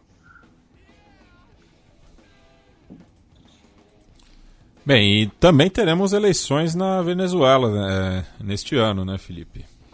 É, estão previstas né, as eleições uh, venezuelanas para o segundo semestre de 2024. Uh, ah, vamos ver aí como é que vão ser. A gente ainda não tem tantas né? Uh, não sabemos direito as candidaturas, né? teve a questão das primárias, enfim, a candidata da oposição é a Maria Corina Machado, mas ela está inabilitada, mas enfim, mas é uma das eleições na nossa região previstas para 2024. É, é um grande, uma grande incógnita, porque Maduro, apesar de ter feito um acordo né, com a oposição, ter conversado com o Biden, ter prometido coisas para o Biden, é, com relação a, a, a serem eleições democráticas, acabou indo para cima das primárias venezuelanas, dizendo que são ilegítimas, é, não quer saber de tirar a inabilitação de Capriles, de Corina, é, de Fred Superlano, de vários que estão ali, que poderiam ser é, candidatos, é, enquanto outros estão no exílio. Ou seja, está dificultando bastante, né? Eu acho que não é diferente a, a, tantas novelas que, que eu já vi em torno dessa suposta palavra eleição na Venezuela, né? No fim se inventa até um opositor meio fake, né? Como fizeram em 2018 com o Henri Falcon, que era um, era um, era um chavista disfarçado de opositor, né? É, e eu me lembro da cédula, a cédula tinha umas 18 caras do, do do Maduro, porque ele ia por várias coalizões pequenas, partidos pequenos tal. E só uma foto do Henri Falcon. Ou seja, é, ao falar de eleições livres, o Maduro é, até hoje nunca, nunca cumpriu. Né? A própria eleição dele é considerada ainda é, duvidosa até hoje. Bem, a gente cruza a fronteira agora com a Colômbia, com algumas notícias locais, é, começando pelo um crime que abalou o país, né, na, pouco antes do Natal, já que o prefeito do município de Guatiané, ali no departamento de Calca, que fica localizado entre Cali e Popayán, é, foi assassinado no dia 22 de dezembro e dois dias depois foi preso né, o, o assassino, é, conhecido como Sérgio Andrés Quintana Escobar, El Chema, né, e foi enviado para a prisão. E esse crime né, gerou ali também um choque entre o Petro e o seu antecessor, o Ivan Duque, pelo número de massacres ao redor do ano, né? Já que o Indepaz é, apontou que foram 93 no total. E daí houve né, uma troca de farpas entre os últimos dois presidentes é, em relação à, à questão da segurança pública no país. Outra morte também que abalou a Colômbia foi do Danilo Villafane, ele que era uma liderança indígena da etnia Arhuaco é, e que tinha diálogo né, com diversos é, políticos do, do país vizinho, né, de diferentes é, linhas ideológicas, né, e foi cumprimentado né, pelo atual presidente Gustavo Petro, porque defendeu a vida morrendo, né? Ele que tentou né, salvar alguns jovens é, em, no rio Palomino, ele é, ali nas, na região, na sua região, né, em Sierra Nevada de Santa Marta, e acabou se afogando também. Né? Então, um, uma morte aí que também chocou o país aí nos últimos dias do ano passado. Não, essa, essa história dos líder, líderes aruacos e os presidentes é, colombianos ainda merece uma, uma, uma, crônica ou que alguém conte isso, porque de fato é, não importava o espectro de onde, de onde que parte do espectro político esses políticos eram, eles sempre iam buscar conselhos, não só presidentes, mas aqueles aspirando a ou confusos diante de uma de alguma alguma decisão a tomar iam, iam, iam buscar esse povo e esse líder especificamente. E eu presenciei é, uma vez que eu estava é, na Cúpula das Américas em Cartagena eu tinha acabado de. Estava no final de uma entrevista com o Juan Manuel Santos e ele deu uma apressada, assim. Eu falei: Ah, esse jornalista é sempre chato, né? É, compromissos, presidente tal, não sei o quê. E, ele, e aí ele me contou, começou a contar essa história. Não, eu preciso ver o. É, é, eu preciso ir lá para a Serra de Santa Marta escutar os aruacos. Isso se eu não fizer isso, é, não só me sinto perdido, como me sinto descumprindo um dever, assim. Então, confere. Agora, enfim, o que se diz ali, o que ocorre, ainda está para ser feita essa matéria. Olha aí. E além disso, os alunos uh, de uma faculdade de belas artes, sob orientação do professor escultor Ino Marques, uh, inauguraram uma estátua da Shakira de 6 metros e meio em Barranquilha, né, cidade natal dela. Uh, e ela postou né, no, nas redes sociais dizendo que estava muito, né, muito feliz e tal, mas eu acho que ela não gostou tanto assim da estátua, até porque o rosto não, não parece tanto assim. E outra notícia envolvendo Barranquilha é que a cidade perdeu os direitos de sediar o PAN de 2027 por não cumprir com o não cumprir com o combinado, né? Não cumprir ali com o cronograma e com as exigências. E aí o Matias já trouxe a informação de que Lima, capital do Peru, ontem, 11 de janeiro, via o seu prefeito, Rafael Lopes Aliaga, já mandou a carta para o Comitê Olímpico, para a Organização Deportiva Pan-Americana, falando: olha só, então a gente, a gente Oi, assume. sumida. Aqui, é, a gente assume o PAN de 2027. Lembrando que Lima foi a, a sede da penúltima edição é, do PAN, né, em 2019.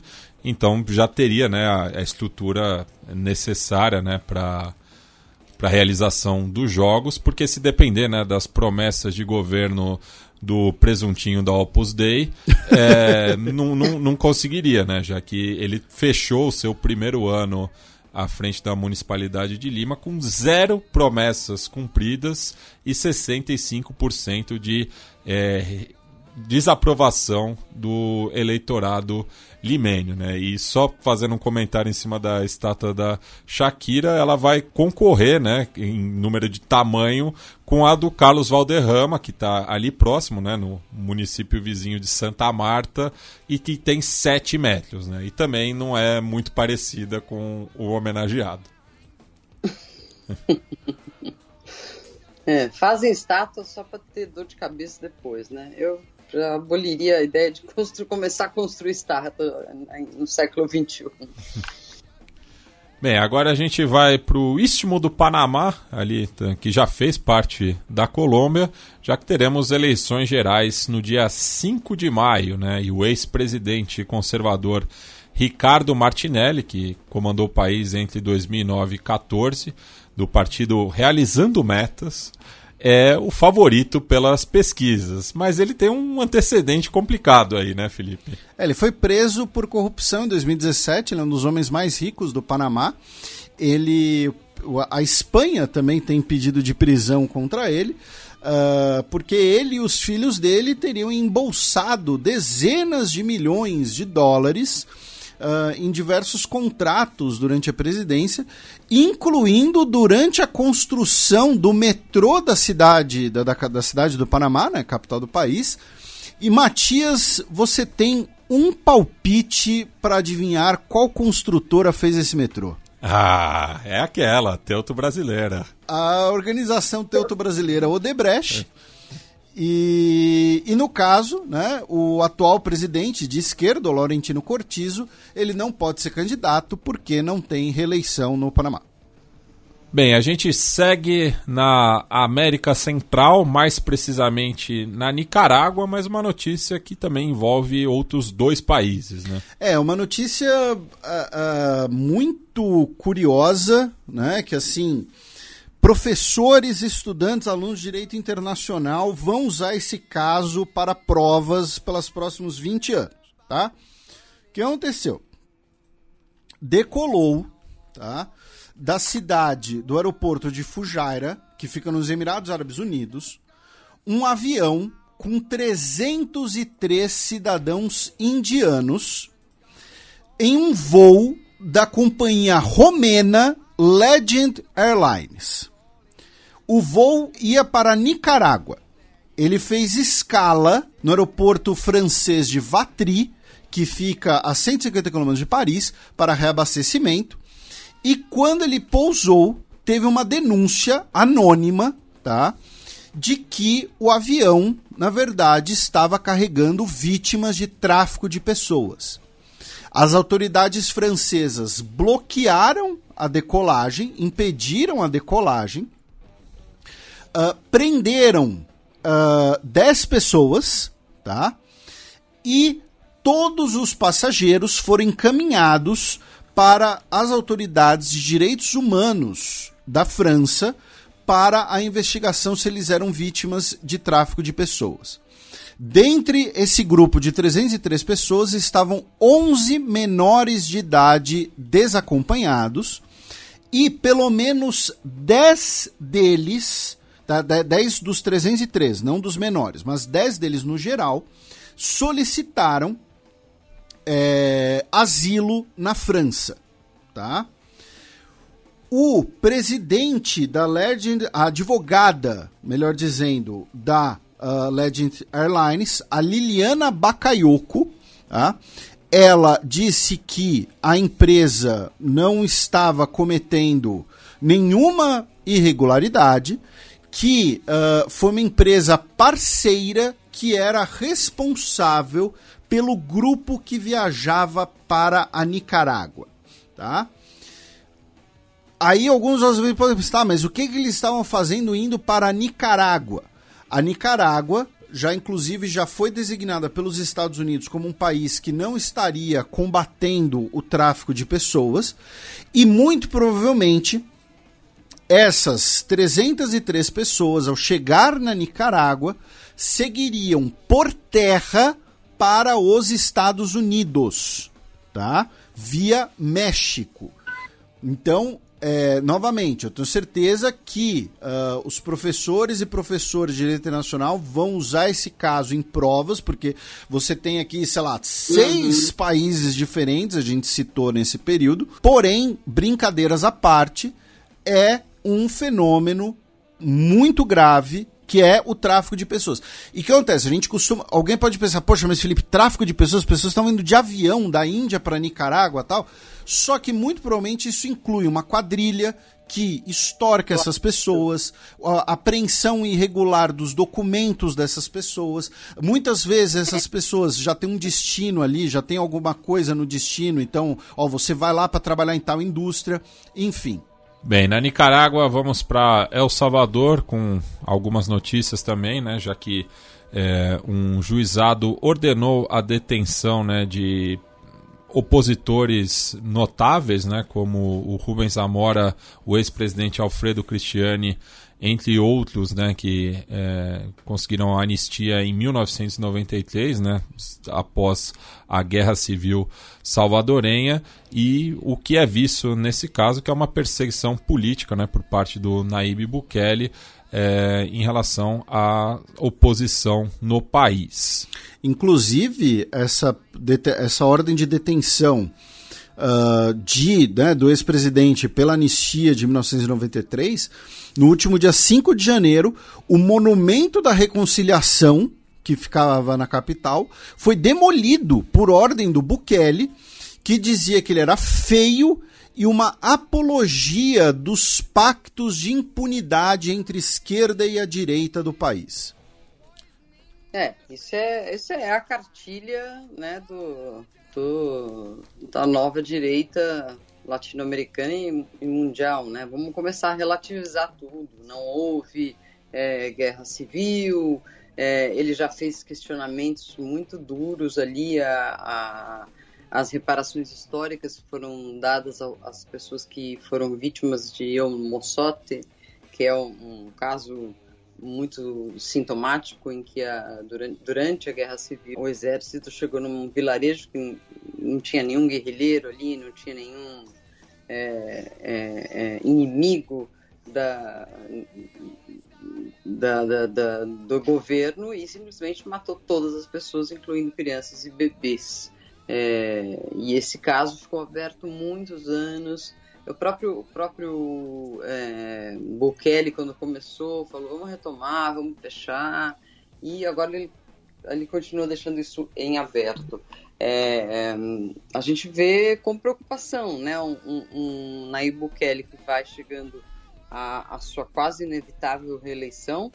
É, e jogando de, dessa forma, né? Tentando apagar um pouco, um pouco, não bastante, do que foi o passado sofrido aí de guerra civil, de ditadura, de mortes, é, de perseguição a religiosos, a políticos, é, enfim, é de, é de, se continuar a temer o que está acontecendo em El Salvador. Eu acho que depois dessa eleição a gente, é, por fim, vai ter de chamá-lo de, de, de ditador, né? Aliás, ele está deixando o cargo com uma certa antecedência para que a eleição dele seja viável, né? É, foi isso que foi acertado. Sim, é né? uma manobra é, jurídica, manobra, né? Isso. É, uhum. e, e, também vai, é, essa, essas atitudes dele vão contra até a própria trajetória política dele, né? Porque cabe lembrar que ele começou a sua carreira na vida pública na frente Farabundo Martí de Libertação Nacional, né? Uhum, sim, sim. Bem, e ainda falando né, sobre a, as eleições, teremos a, o advento né, do voto eletrônico para cerca de 700 mil eleitores é, que tiverem o, documentados no exterior. Né? Isso, é, um, é uma novidade para essa eleição salvadorenha. Uh, e, enfim, já estão acusando de que pode ser fraude e tal. A gente vai falar mais Voto eleições... impresso. É, a gente vai falar mais das eleições salvadorenhas, claro. Né? Que são que... próximas, né? São próximas... agora em 4 de fevereiro. Né? Isso, né? exatamente. Uh, e assim, o Bukele ele vai vencer. O, né, o Bukele ele é extremamente popular. Com, enfim, a, gente vai discutir isso mais, mais a fundo.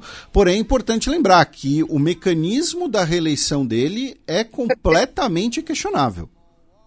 Perfeitamente institucional, claro. Não vai contra nenhuma instituição nesse sentido, né? Ele é, vai ganhar. É, eu imagino que as pessoas no Brasil que admiram o Bukele são pessoas que odeiam o Lula. Eu quero que elas façam um exercício de imaginação. Se o Lula, numa canetada, afastar todos os ministros do STF e uhum. nomear, durante o governo dele, todos os ministros do STF numa canetada só. Como ela se sentiria? Porque foi isso que o Bukele fez em 2021. Vamos lembrar, toda a Suprema Corte de El Salvador foi nomeada pelo Bukele depois ele afastar os, os ocupantes do cargo. Sim, sim.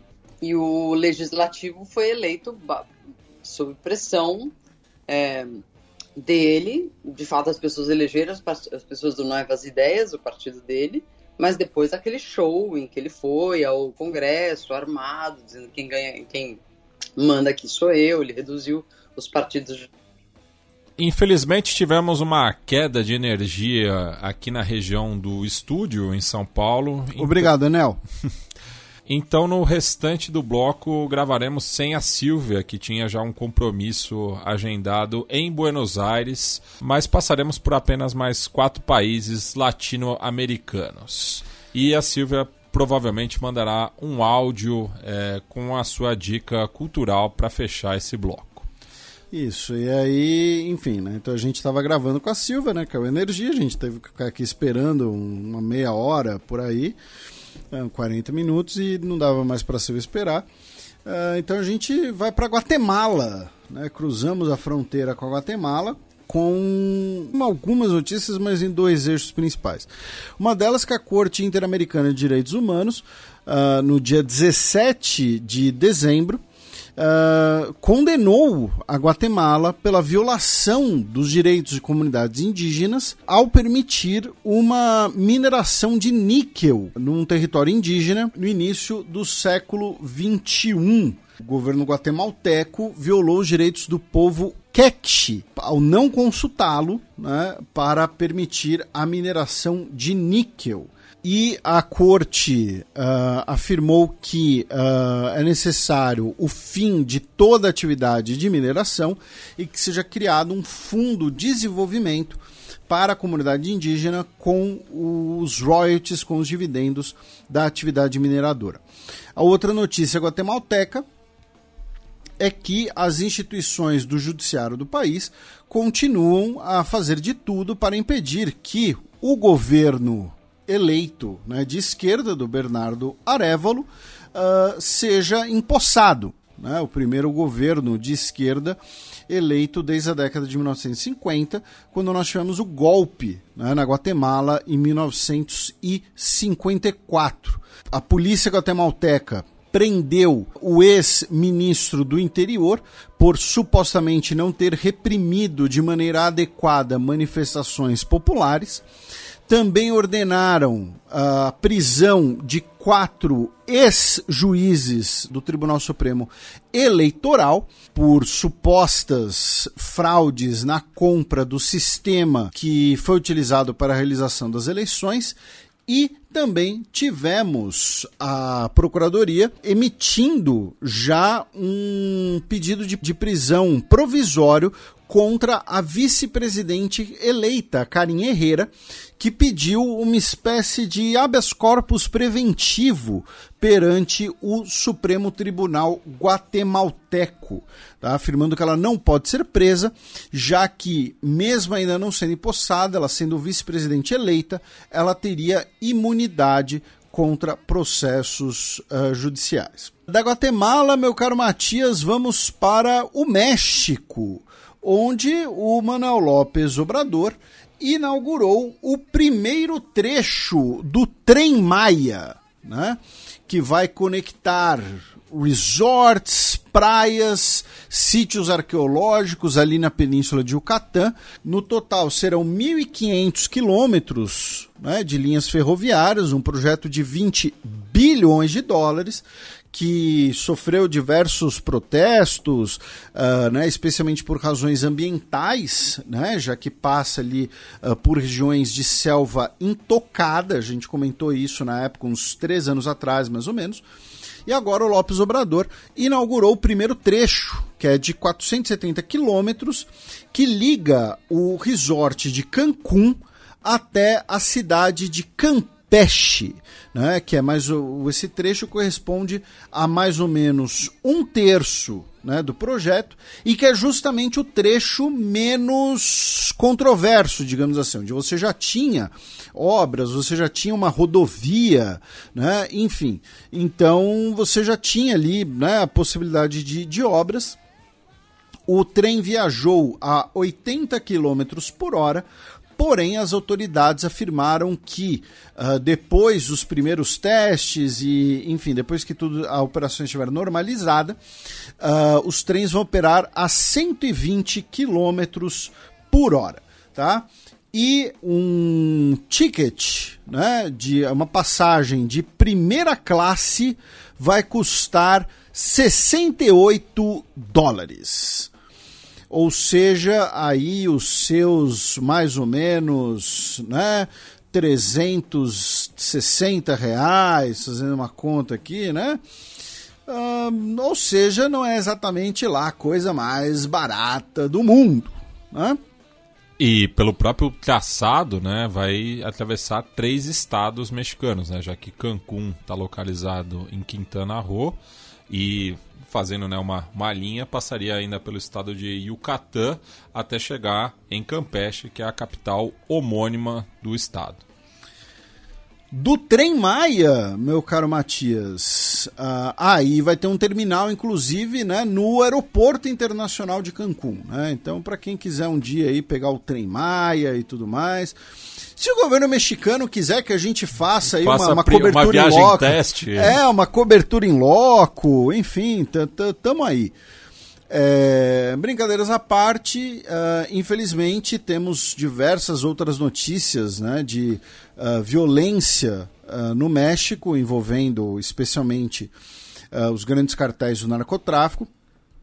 Uh, incluindo no final de ano, né, uh, nós tivemos o que ficou chamado de Massacre de Salvatierra, né, quando 11 pessoas foram mortas na cidade homônima numa festa de Natal, né, no dia 17 de dezembro, justamente como parte de um conflito né, entre o cartel de Sinaloa e o cartel da nova geração de Jalisco. Enfim, essa foi uma das, das notícias e você trouxe uma matéria do Los Tiempos, afirmando que nós tivemos 427 chacinas no México, né? Isso, isso de acordo com o levantamento da organização mexicana Calça em Comum, é, num informe publicado no dia 19 de dezembro, chamado Galeria del Horror, Atrocidades e Eventos de Alto Impacto Registrados em meios periodísticos que de 1 de janeiro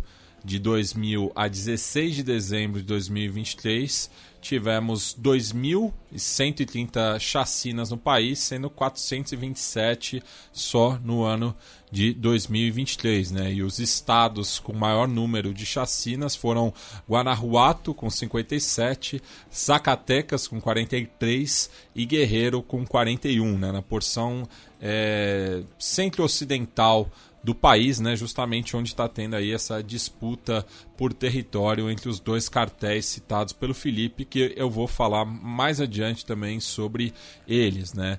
Já o governo do México retificou a cifra de pessoas desaparecidas, no qual são mais de 92 mil é, que seguem ainda sendo buscadas, né? sendo que é, há poucos dias né, de, dessa retificação o governo havia dito que eram apenas 12 mil, né? isso de acordo com a Comissão Nacional de Busca. Uh, também no final do ano passado, meu caro Matias, tivemos uma conversa telefônica entre o presidente do México e o secretário de Estado dos Estados Unidos, Anthony Blinken, uh, para uma maior cooperação no combate à imigração irregular. Uh, segundo o governo mexicano, foram é, alcançados acordos importantes em temas de cooperação de segurança e migração. Tá? Segundo as autoridades dos Estados Unidos, ocorreram cerca de 10 mil travessias irregulares da fronteira por dia em dezembro. Falando no Manuel Lopes Obrador, é, ele né, já em 2024, no dia 9 de janeiro, ele pediu desculpas publicamente depois de ele ter uh, feito um comentário transfóbico uh, contra uma deputada trans do México. E ele, no pedido de desculpas, ele disse que as pessoas devem ser tratadas como se identificam. E o México é um dos países da nossa quebrada latino-americana que terá uh, eleições em 2024, né? talvez a mais importante eleição latino-americana em 2024, né? embora o Matias discorde, porque ele acha que é do Uruguai, mas uh, no dia 2 de junho né, teremos eleições gerais no México para a presidência, né, um mandato de seis anos, 500 deputados e 128 membros do Senado. Tá? Uh, e os, uh, os legisladores que forem eleitos esse ano serão os primeiros legisladores que uh, poderão se reeleger posteriormente.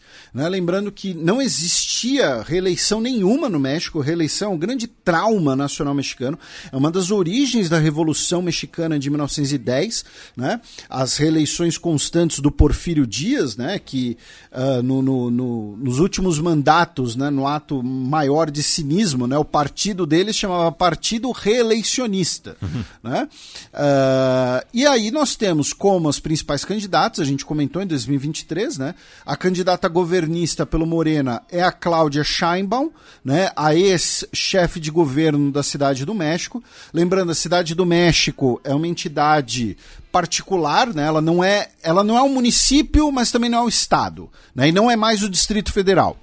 É, que nem a cidade autônoma de Buenos Aires. É, é, é então assim, é, ela tem mais poderes que, que, um, que um prefeito, que uma prefeita, né? É onde vive cerca de só na cidade do México, né? É onde vive 8% da população do país, se a gente desconsiderar grande, né, a zona metropolitana, e é onde está cerca de 15% do PIB mexicano. Né? Então é o, é o cargo mais importante depois da presidência da República. E contra ela estará a senadora uh, Shotley Galvez, né, que é uh, da, da, da, coalizão de frente ampla, né, digamos assim. Uh, ela é né, ligada ao Partido de Ação Nacional, que é o partido conservador tradicional mexicano, porém a aliança né, Força e Coração por México envolve tanto o PAN quanto também o PRI, né, que é o Partido Histórico Mexicano, o Partido Pós-Revolução, o Partido da Revolução Institucional, né, que é o histórico rival do PAN, inclusive. E que governou o país durante décadas, né, na chamada ditadura perfeita. Isso, né, com o Dedazo, é. e o Partido da Revolução Democrática também faz parte da coalizão.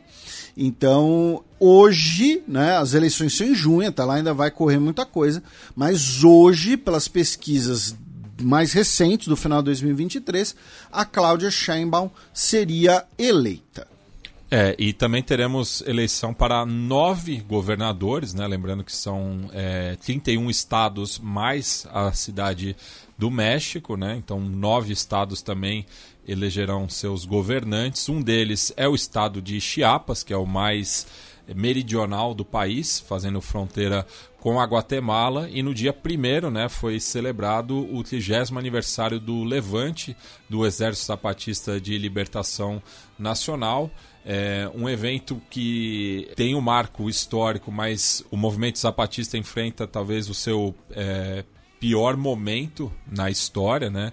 Inclusive perdendo, né, muitos territórios justamente para grupos é, criminosos, né, como a gente falou anteriormente, tanto o cartel de Sinaloa quanto é, o Nueva Generación de Jalisco, é, mas também para gangues estrangeiras, como a própria Mara Salvatrucha Atese de El Salvador e Los Huistas de, da Guatemala, né? como eu falei, que faz fronteira com o país, né? E nos últimos tempos, né, os zapatistas deixaram cerca de 60 localidades ao redor do estado de Chiapas que formavam parte, né, das juntas de bom governo e dos municípios autônomos rebeldes devido ao acosso dos grupos criminosos, né?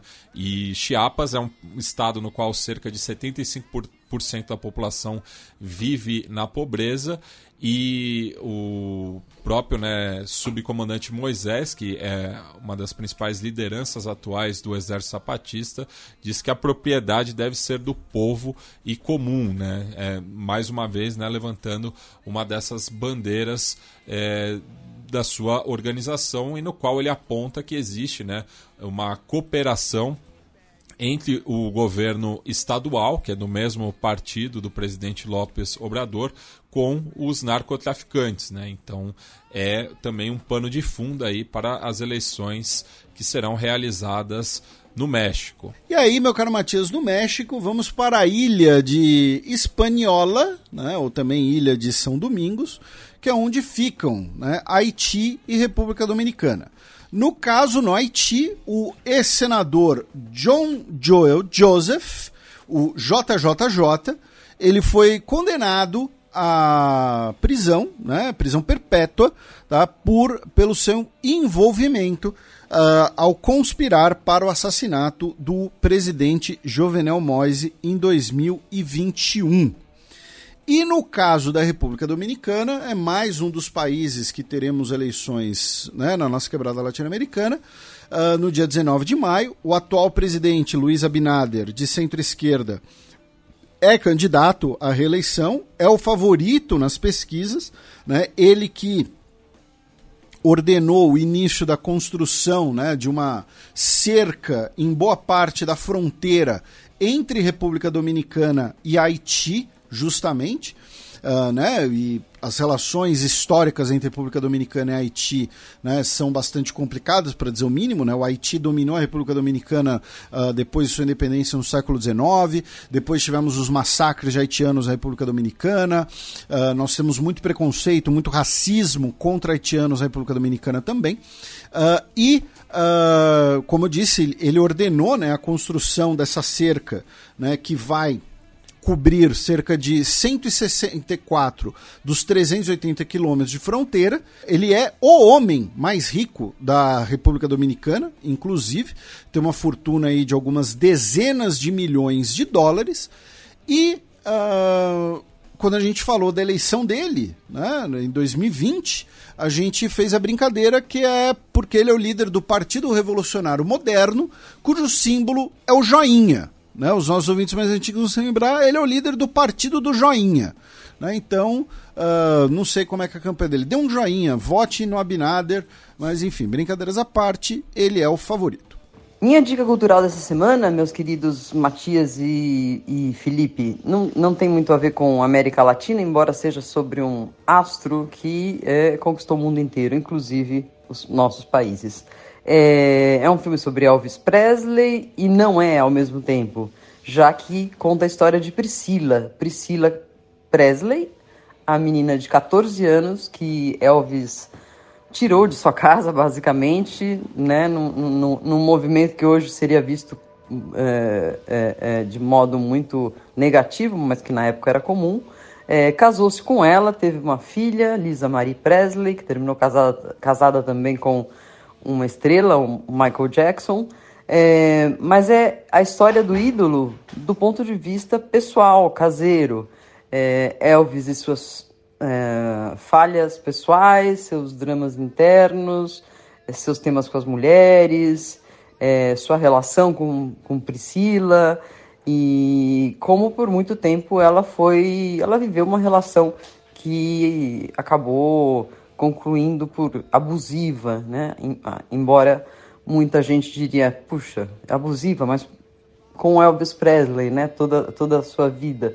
Ou seja, levanta um pouco essa questão feminina, é, feminista, é, é, num filme de época sobre um grande astro. Eu gostei bastante. O filme tem recebido críticas, enfim, meio divididas é, entre a favor e contra. É, mas é muito bonito é, na reconstrução de época e os dois atores que fazem os personagens principais estão muito bem. É essa a minha dica da semana. Bueno, passemos agora para o segundo bloco do Giro de Notícias.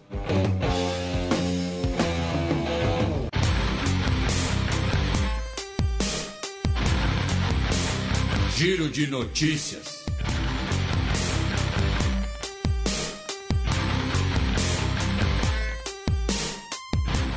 Notícia da quinta-feira, dia 21 de dezembro. Angola deixa o PEP por discordar de política de cotas. A Angola era um dos integrantes da OPEP, ela é responsável, né? ela produz cerca de 1,1 milhão de barris de petróleo por dia, uh, dos 30 milhões que a OPEP produzia, e a OPEP resolveu uh, diminuir né, cortar ainda mais a sua produção de petróleo e uh, o governo angolano não concordou com essa decisão de diminuir a sua produção, afirmando que, caso cortasse, caso diminuísse essa produção, não conseguiriam respeitar contratos vigentes. Então, por conta disso, uh, decidiram sair da OPEP. Né? Angola estava na OPEP há 16 anos, tá? não era dos países uh, fundadores. Lembrando que também não é o primeiro país a sair da OPEP. Né? O Equador, né, aqui próximo, já saiu da OPEP. Indonésia também. Tá? Uh, um pouco mais ao norte, falando em países uh, exportadores de petróleo na África, nós tivemos um fim de ano extremamente violento tá? Uh, no estado de Platô, na região central da Nigéria. Cerca de 17 comunidades rurais foram atacadas por uh, milícias Fulani e também grupos de banditismo que deixaram pelo menos 200 pessoas mortas no final do ano. Ainda no continente africano, a coordenadora geral adjunta do Médicos Sem Fronteiras em Moçambique, a Francesca Zucaro, diz que em Cabo Delgado a situação de segurança continua volátil e persistem necessidades humanitárias urgentes, né? ainda fazendo referência ao conflito que se iniciou ali é, em meados de 2021. Né? Ela diz que ainda é prematuro falar de estabilização e de regresso à normalidade na região, já que mais de 600 mil pessoas continuam deslocadas, enquanto 540 mil regressaram às suas áreas de origem. Mas ela, mais adiante ela diz que dessas, dessa quantidade, cerca de 500 famílias é, que tinham regressado em junho às suas casas na aldeia de Novo Cabo, em Macômia, foram deslocadas novamente em novembro devido a ataques. Notícia da terça-feira, dia 26 de dezembro. Rússia confirma que Ucrânia destruiu um navio em ataque na Crimeia. Uh, nós tivemos uh, uma série né, de notícias ligadas né, à guerra na Ucrânia. Uma delas foi que, uh, no final do ano passado, a Ucrânia realizou um ataque com mísseis ao porto de Feodósia, que fica na península da Crimeia, e destruiu uh, um navio de desembarque da Marinha Russa, um navio de transporte e desembarque de tropas né, uh, da classe Novocherkassk, tá? um navio grande, inclusive. Tá?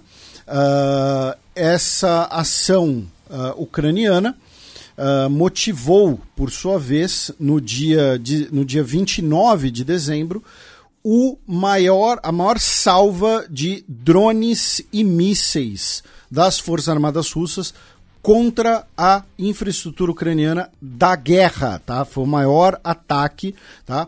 Foram 122 mísseis e 36 drones em apenas uma noite. Tá? Segundo as Forças Armadas Ucranianas, eles interceptaram 27 dos drones e 87 dos mísseis. Tá? Uh, o ataque foi realizado usando inclusive bombardeios estratégicos a partir uh, das águas do Mar Cáspio, tá? e os ataques deixaram pelo menos 58 pessoas mortas e 160 pessoas feridas na Ucrânia. E aí, por sua vez, a Ucrânia retaliou esses ataques, uh, realizando ataques aéreos e com uh, artilharia contra a cidade de Belgorod, né, que é a principal cidade russa né, perto da fronteira com a Ucrânia foi o maior ataque ucraniano a território russo desde o início da guerra também e deixou 25 pessoas mortas e 108 pessoas feridas. Tá? Uh, além disso, uh, no final do ano passado, o governo russo uh, decidiu vender as ações, as participações de empresas ocidentais que foram confiscadas né, em operações conjuntas com a Gazprom. Isso é um precedente complicado, por quê? Porque vamos lembrar, os países ocidentais também congelaram diversos bens russos no exterior. E uh, até agora você não teve nenhuma ação no sentido de uh, repassar esses bens, ou então existe uma pressão muito grande de você ceder esses bens à Ucrânia.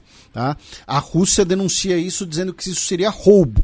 Porém, o que a Rússia fez foi confiscar uh, participações de empresas ocidentais e uh, vender essas participações. Então, isso gera um precedente nessa disputa. A Rússia, também no final do ano passado, anunciou a captura da cidade de Marinka, que fica uh, no Oblast de Donetsk, né, no leste ucraniano. Também em relação à guerra, meu caro Matias, no final do ano passado nós comentamos que a Marinha Real Britânica doou dois navios caça-minas para a Marinha Ucraniana. Porém, o governo turco, já esse ano, no dia 13 de janeiro, anunciou que não permitiria a passagem dos navios pelos estreitos de Bósforo e Dardanelos. Lembrando, os estreitos, pela Convenção de Montreux de 1936, estão fechados para navios das nações beligerantes. Tá?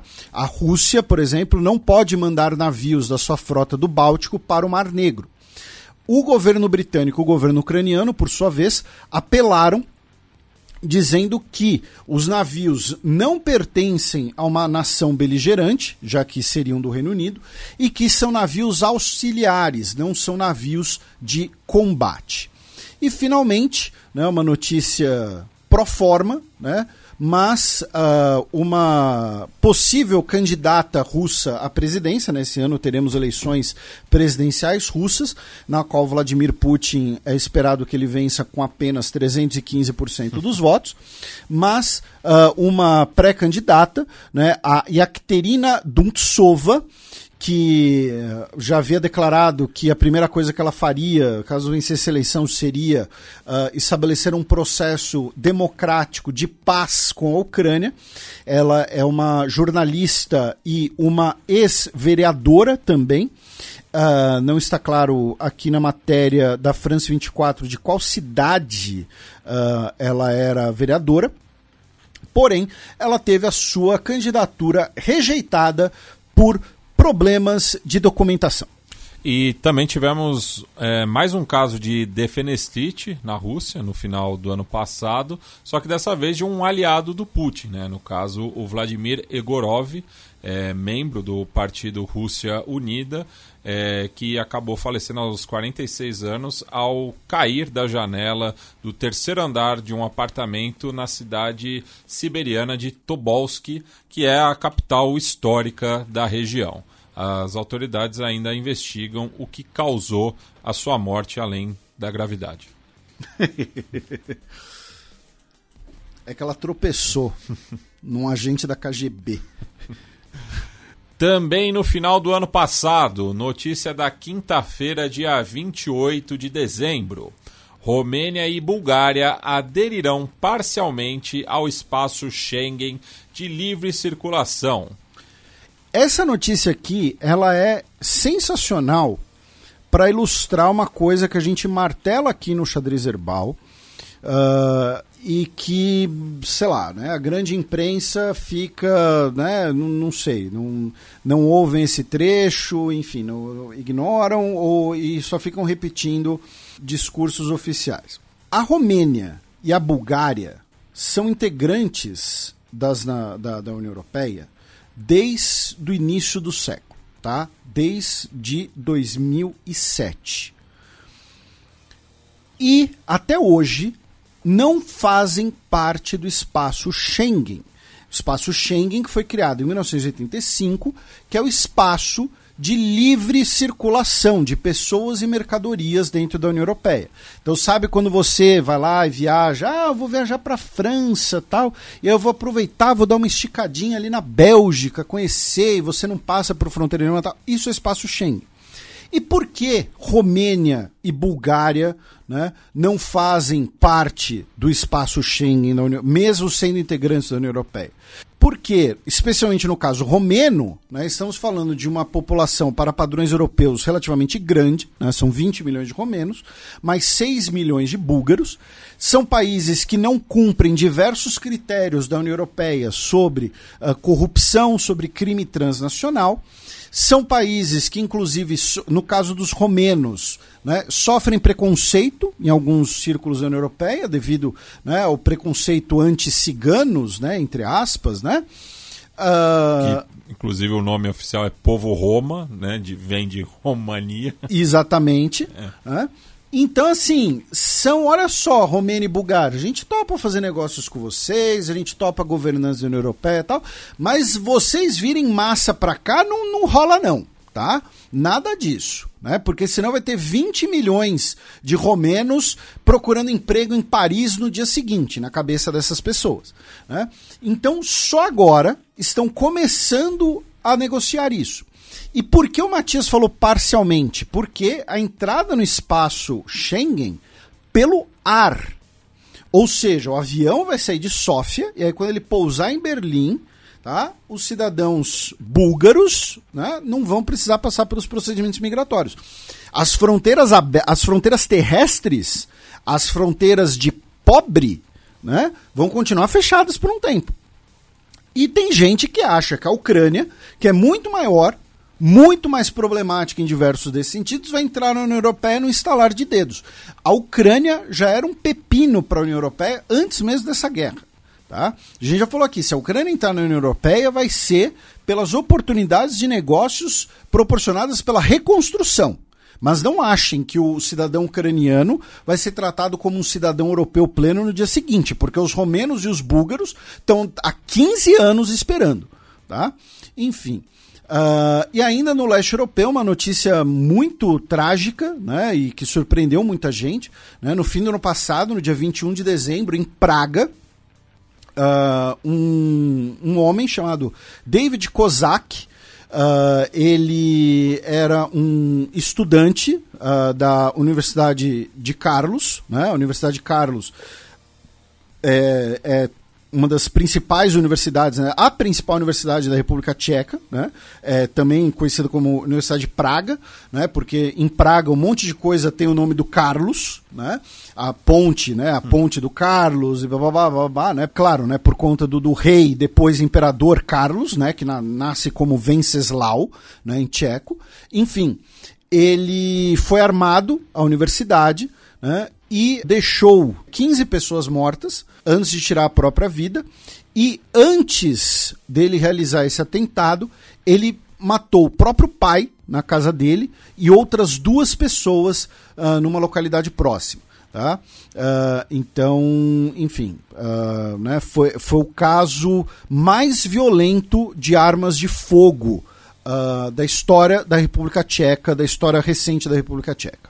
E uma notícia do último dia do ano passado, é, domingo 31 de dezembro. Monarca dinamarquesa anuncia abdicação ao vivo pela TV. A ex-rainha Margarete II odeia os jornalistas locais. pois é, ninguém vai ter plantão de descanso. É. Uh, o que acontece? Uh, tem, tem um discurso ali de, de, de, fim de ano, né, o discurso de ano novo da monarca, que inclusive um abraço para a nossa querida ouvinte Alessandra, uh, que é casada com um dinamarquês, ela, né, moram lá. Ela comenta que assim, que todo mundo para para assistir mesmo, tá? Não é do tipo, ah lá, a rainha tá falando, passa uva passa, né? Não, não, não. Todo mundo senta e vai assistir a rainha falando. E ela, que tem né, aí os seus 83 anos de idade, né? Uh, é monarca desde 1972, ou seja, estava 50 anos uh, na função, decidiu né, uh, renunciar ao trono que será sucedido pelo filho dela, né, o príncipe da coroa Frederico, que vai assumir o trono como rei Frederico X, né? Cara, aí, assim, nós, a gente sempre faz piada com monarquia e tudo mais, né? Achamos monarquia uma coisa esdrúxula hoje em dia, mas eles vão ter uma chance de ouro de repaginar a imagem da monarquia, porque você pode criar a marca do Fred X, entendeu? Porque vai ser Frederick X, é. né? Frederick X. Fredericks. É, então Fre FredX, entendeu? Alguma coisa assim. FedEx. Boa, boa, mas acho que esse, esse já tá copyright. É. é. uh, enfim, agora ele será né, o, o rei da, da Dinamarca, com a, o anúncio da aposentadoria da Margaret II. E, como sempre, fica, fica aquela sugestão assim no ar. Né? República. Sim, sim de boa. Uma palavra. Tá? Né? Lembrando, a Dinamarca, inclusive, né, a primavera dos povos na Dinamarca foi extremamente pacífica, né? Porque a revolução constitucionalista na Dinamarca foi o rei morreu e o sucessor dele falou: tá bom, vamos adotar uma constituição em 1848. Então aproveita, abdicou, falou: olha só, acaba logo com isso de vez, vamos virar a República do Ozempic, né? Porque hoje em dia é, é o maior responsável pelo PIB dinamarquês. Uh, enfim, outras notícias. E uh... se você quiser saber mais sobre a história da Dinamarca, não ouço Fronteiras Invisíveis do Futebol, porque não tem ainda. Eu fiquei, fiquei surpreso é. você falando. E falando em notícias né, de uma monarquia no, europeia, o Reino Unido aprovou né, o espaçoporto de Saxavord que vai funcionar na região das Ilhas Shetland, no extremo norte do Reino Unido, se tornando o primeiro espaçoporto do Reino Unido. E na, na Islândia. Aí que... sim tem fronteira. Aí sim tem. E na Islândia, que um dia foi parte né, da Dinamarca e tem fronteiras, né, no final do ano passado nós tivemos a erupção né? Uh, do vulcão que o, o, esse é até mais fácil é, é o Sundhunukur é. é o Sundhunukur. É, parece meio quinta série e tal. Uh, enfim, que gerou várias imagens muito heavy metal, gerou várias evacuações e felizmente nenhuma vítima, ninguém, né, não, não teve destruição, não teve mortes nem nada tal. Uh, apenas imagens curiosas e como a gente mencionou, né, falando sério, teve algumas pessoas tiveram que ser evacuadas, né? E, uh, enfim, então, pelo menos aparentemente deu tudo certo. É só um comentário sobre Shetland, né, que você tinha é, falado antes, que é, faz parte né, do Reino Unido, ligada à Escócia, mas culturalmente muito próxima né, do, dos países é, escandinavos. Bem, agora vocês ficam com o cheque no qual o Felipe observará o movimento das peças no sempre complicado tabuleiro do Oriente Médio.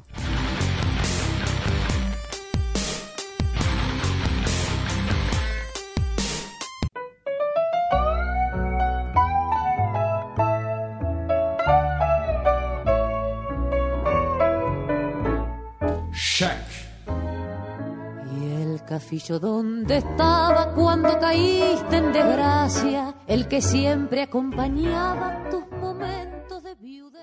Bem, pessoal, o cheque desse primeiro programa do ano não poderia ser sobre outro tema, né, que não a audiência em Haia para apurar a acusação da África do Sul contra Israel por descumprir a Convenção Internacional contra o Genocídio.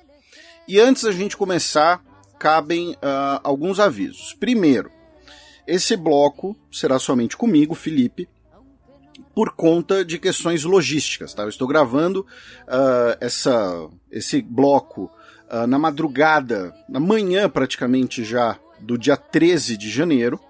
Como a gente falou no início do programa, né? Teve falta de luz, teve chuva, enfim, choveu muito uh, em São Paulo né, nessa sexta-feira, dia 12. Então, por conta disso, eu estou gravando em separado esse áudio, tá? Uh, era para o Matias participar, infelizmente, né, a gente teve que fazer essa, essa logística. Segundo, Uh, obviamente, esse bloco, né, a gente vai focar aqui em Aya, depois vamos passar factualmente por algumas das principais notícias desse último mês, né, uh, porém, obviamente, algumas coisas vão ter que ser condensadas, enfim, né, porque é um mês né, de conteúdo, tá? Uh, então, vamos lá. Né? A África do Sul, no dia 29 de dezembro de 2023, oficialmente, tá? Iniciou um procedimento na CIG, na Corte Internacional de Justiça, tá? Contra Israel, afirmando que Israel está violando a Convenção contra o Genocídio, tá?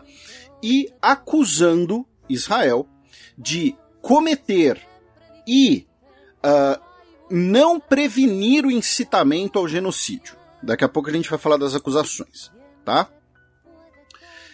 Os procedimentos começaram no dia 11 de janeiro de 2024, ou seja, um prazo super curto, e a gente já vai explicar né, sobre isso, e uh, estão ocorrendo nesse momento, tá? Primeiro, vamos lembrar para o nosso ouvinte né, a diferença entre a Corte Internacional de Justiça e o Tribunal Penal Internacional, porque isso pode ser uma confusão, né? A CIG e o TPI. A CIG, tá? A Corte Internacional de Justiça, é uma corte em que todos os estados membros da ONU são parte, tá? Sua jurisdição é global e a CIG, tá? A Corte Internacional de Justiça, ela tem origens na Corte Permanente de Arbitragem, que foi criada na Conferência de Haia de 1899, tá? Uh, e que depois nós temos a segunda Conferência de Haia de 1907, que é quando Rui Barbosa vai ser conhecido né, como Águia de Haia, e depois nós vamos ter a Corte Internacional Permanente de Justiça, que fazia parte da Liga das Nações, ou seja, a CIG, a Corte Internacional de Justiça, é um dos mais antigos mecanismos do direito internacional que, repito, envolve todos os países membros da ONU e ela, vamos lembrar, julga questões entre estados, tá? Ela julga ações e queixas de estados e entre estados. Tá? O caso, assim, o exemplo mais comum que a gente pode colocar, por exemplo, é a arbitragem, né? a decisão sobre, por exemplo, uma, um, uma questão territorial. Tá? Né? Então, de quem pertence a determinado território. Embora nós já tenhamos tido diversos casos, tá? Uh, casos sobre uh, indenização por uh, exploração de, de, de, petróleo, casos de indenização por expropriação de propriedades estrangeiras, enfim, uma série de casos, tá? O TPI, o Tribunal Penal Internacional, ele, por sua vez, é bem mais recente, né? ele é criado pelo Estatuto de Roma, que vem ali na esteira né, dos dois das duas principais ações contra genocídios nas décadas de 90, né?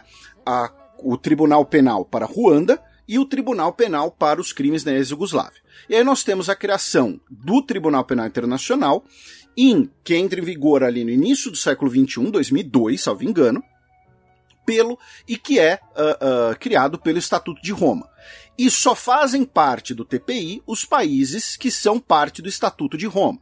Né? E aí você tem uma série de outras discussões sobre jurisdição ad hoc, né, sobre casos concretos. A gente teve o caso, né, o, o, o, mandado de prisão contra o Putin. Né? Ah, pode ter um mandado de prisão contra o Putin se Ucrânia e Rússia não fazem parte, mas a Ucrânia chamou o TPI. Enfim, a gente teve toda aquela discussão na época. Mas o fato é, o TPI ele julga indivíduos tá? Enquanto a SIG julga estados. E aí, esse caso é um Estado acusando outro Estado de ter violado uma convenção internacional. E a Convenção Internacional contra o Genocídio, tanto Israel quanto a África do Sul fazem parte, tá? E aí, essa distinção também é importante porque quando alguém fala, por exemplo, ah, mas a ONU, né, sempre tem aquele, aquele discurso assim, né? A gente já explicou aqui que a ONU não existe, né? Mas a ONU não faz nada, não investiga os ataques terroristas do dia 7 de outubro, ela não faz nada contra o Hamas. O Hamas não é um Estado. Consequentemente, os seus integrantes deveriam ser investigados pelo TPI. O TPI já está colhendo uh, depoimento, já está colhendo é, provas, evidências sobre os episódios, sobre o ataque terrorista do 7 de outubro e episódios posteriores, porém vamos lembrar, o Hamas não é um Estado, então é o TPI que deveria julgá-los, e isso é dificultado pelo fato de que Israel não é parte do Estatuto de Roma. Israel não é parte do TPI, não é parte desse tribunal que poderia investigar os atos que ocorreram ali. E vamos lembrar, por exemplo, no caso de Ruanda, eu não vou ter tanta familiaridade assim. No caso da ex-Yugoslávia, não que eu seja algum uh, expert, mas nós tivemos diversos condenados que não eram agentes estatais, que eram parte de grupos paramilitares e grupos considerados como terroristas por, por alguns atores. Então, os integrantes do Hamas existe sim um precedente de que os integrantes do Hamas, por exemplo, podem sim ser julgados e eventualmente condenados pelo Tribunal Penal Internacional. Porém, são, são tribunais diferentes, esferas diferentes e muito importante, como mencionei, Israel é parte da Corte Internacional de Justiça e não é parte do Tribunal Penal Internacional, tá? Outra questão importantíssima, né, sobre as acusações. Eu mencionei que as acusações não são tão simples assim. Quais são as acusações? Primeiro, tá, uh, falha em prevenir o genocídio. Segundo, cometer genocídio. Terceiro, conspirar para cometer genocídio. Quarto, incitamento público e direto para cometer genocídio. Tentativa de cometer genocídio. Cumplicidade em genocídio. Fracasso em punir o genocídio, a conspiração para o genocídio ou a incitação ao genocídio. Fracasso para promover a legislação necessária para uh, dar efeito às provisões da Convenção contra o Genocídio e prover uh, penas efetivas para pessoas culpadas de genocídio, conspiração para cometer genocídio, incitamento ao genocídio, tentativa de genocídio e cumplicidade em genocídio. E, finalmente, fracasso em permitir ou impedir, direto ou indiretamente, a devida investigação por órgãos internacionais competentes de possíveis atos genocídios come, genocidas cometidos contra palestinos em Gaza, incluindo daqueles palestinos removidos por agentes ou forças do Estado de Israel para Israel, como uma obrigação necessária relativa aos artigos 1, 3, 4, 5 e 6 tá? Então, vejam, são nove acusações diferentes que envolvem cinco artigos diferentes da Convenção de Genocídio, tá? Outro detalhe importantíssimo. E aí, por que eu tô frisando nesses detalhes importantíssimos? Porque os nossos ouvintes, felizmente, eles são um ponto fora da curva, né? Eles são pessoas que se interessam e acompanham o noticiário internacional, muitos deles são estudantes ou interessados no assunto, enfim. Mas esses temas importantes e complexos do direito internacional, a gente está falando de, a gente tá falando de um dos casos mais uh, uh, importantes da história recente do direito internacional, tá, gente? O que está ocorrendo nesses dias vai ser estudado, tá, nas faculdades de direito, nas faculdades de relações internacionais por décadas. E é claro, você sempre tem, né, aquelas pessoas que acham que podem resumir num tweet.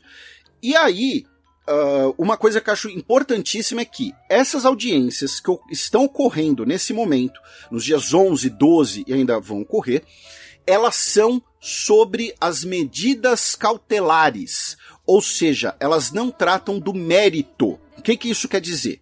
Israel não está sendo julgado nesse momento. Um julgamento na Corte Internacional de Justiça dura anos tá? Para você ter uma sentença em alguns casos, tá? Para a gente pegar, por exemplo, o contencioso fronte de, de fronteira marítima entre Chile e Bolívia, que a gente comentou um, te é, um tempo atrás, ele demorou quase seis anos para ter uma sentença. Tá? Quando a gente fala, por exemplo, uh, de outros contenciosos fronteiriços, né, ou então de ações de países que eram parte de impérios coloniais contra suas antigas metrópoles, nós estamos falando às vezes de anos, tá? Para você ter uma decisão. E o que está ocorrendo? A África do Sul, o pedido da África do Sul, e eu acho isso muito importante contextualizar, pediu emergência tá? Na audição. Por isso que você teve o, processo começou no dia 23 de dezembro, e nós já temos agora as audiências. Pediu emergência alegando que uh, as instituições né, da, do, da comunidade internacional né, não mencionando explicitamente, no Conselho de Segurança da ONU, não estão sendo capazes de conseguirem achar uma solução de curto prazo para a catástrofe humanitária. Então, a África do Sul, além da acusação contra Israel, também pediu uma série de medidas provisórias, como a suspensão imediata das operações militares israelenses em Gaza, a, a suspensão imediata de atos que podem constituir genocídio, a entrada imediata de ajuda humanitária no território, uma ajuda humanitária substancial e que os relatórios detalhando essas medidas sejam enviados regularmente à corte em Haia. Então, o que a corte está avaliando nesse momento não é o mérito, não é Israel cometeu ou não genocídio ou falhou em prevenir genocídio.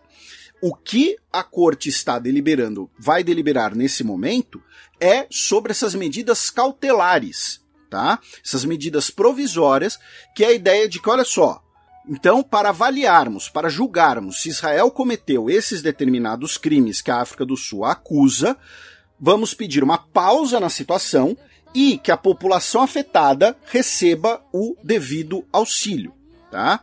Essa é outra coisa muito importante. Nesse momento não se trata do mérito, mas de um efeito né, dessas medidas cautelares e também do efeito preventivo que se busca nessa demanda, tá? O TPI, o Tribunal Penal Internacional, ele possui um caráter de punição, punitivo contra indivíduos. Nesse caso, estamos falando também da prevenção contra o genocídio. Outro detalhe importante, né? E aqui vai ser a primeira, a primeira das duas vezes que eu vou citar esse comentarista, né, uh, que é, faz parte do principal canal de notícias uh, brasileiro, né, do canal só de notícias. Né? O Demetrio Manioli, hoje, tá, na noite do. ontem já, né, na noite do dia 12, disse que é a primeira vez que há uma acusação de genocídio levada à Corte Internacional de Justiça. Tá? Isso é falso. Tá? Nesse caso, ele pode ter se enganado, ele pode, enfim, tá? Vamos dar o benefício da dúvida. Mas isso não é verdade, tá? Por quê? Nós já tivemos, primeiro, em fevereiro de 2022, a alegação, a acusação contra a Rússia de cometer genocídio, tá? Em nome da Ucrânia, que tomou que tem como outras partes 32 outros estados, e o caso inaugural desse assunto, que a gente comentou na época no Xadrez Herbal, inclusive com auxílio da nossa querida Honolulu, que foi em 2019, quando a Gâmbia entrou na Corte Internacional de Justiça acusando Myanmar de cometer genocídio contra os Rohingya. E foi a primeira vez que um país não diretamente afetado por aquelas ações de violência entrou na Corte Internacional de Justiça contra um outro país que estaria cometendo aqueles atos.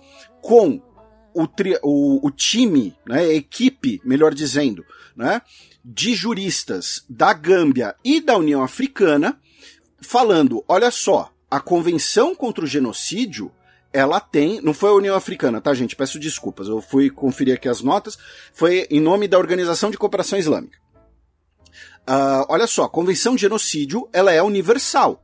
Né, o que os juristas gostam de chamar né, de erga omnes, né, que é latim para todo mundo, tá? ou seja, universal.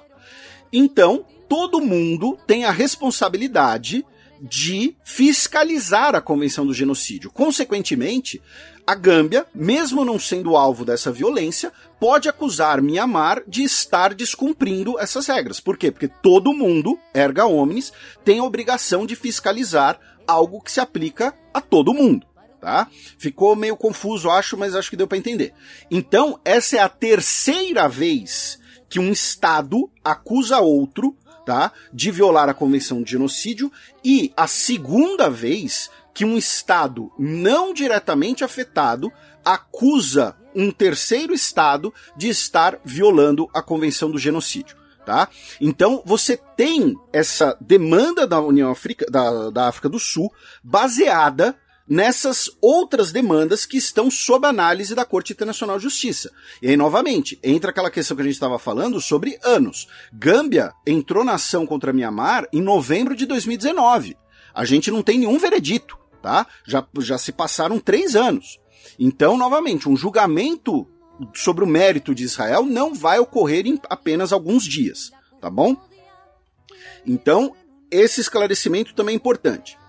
Outro esclarecimento importante. Ambos os países, tá, envolvidos diretamente no caso, ou seja, África do Sul de um lado, Israel do lado, do outro, terão uma equipe jurídica, uma equipe de juristas que não envolve apenas uh, nacionais dos seus países ou integrantes do seu governo.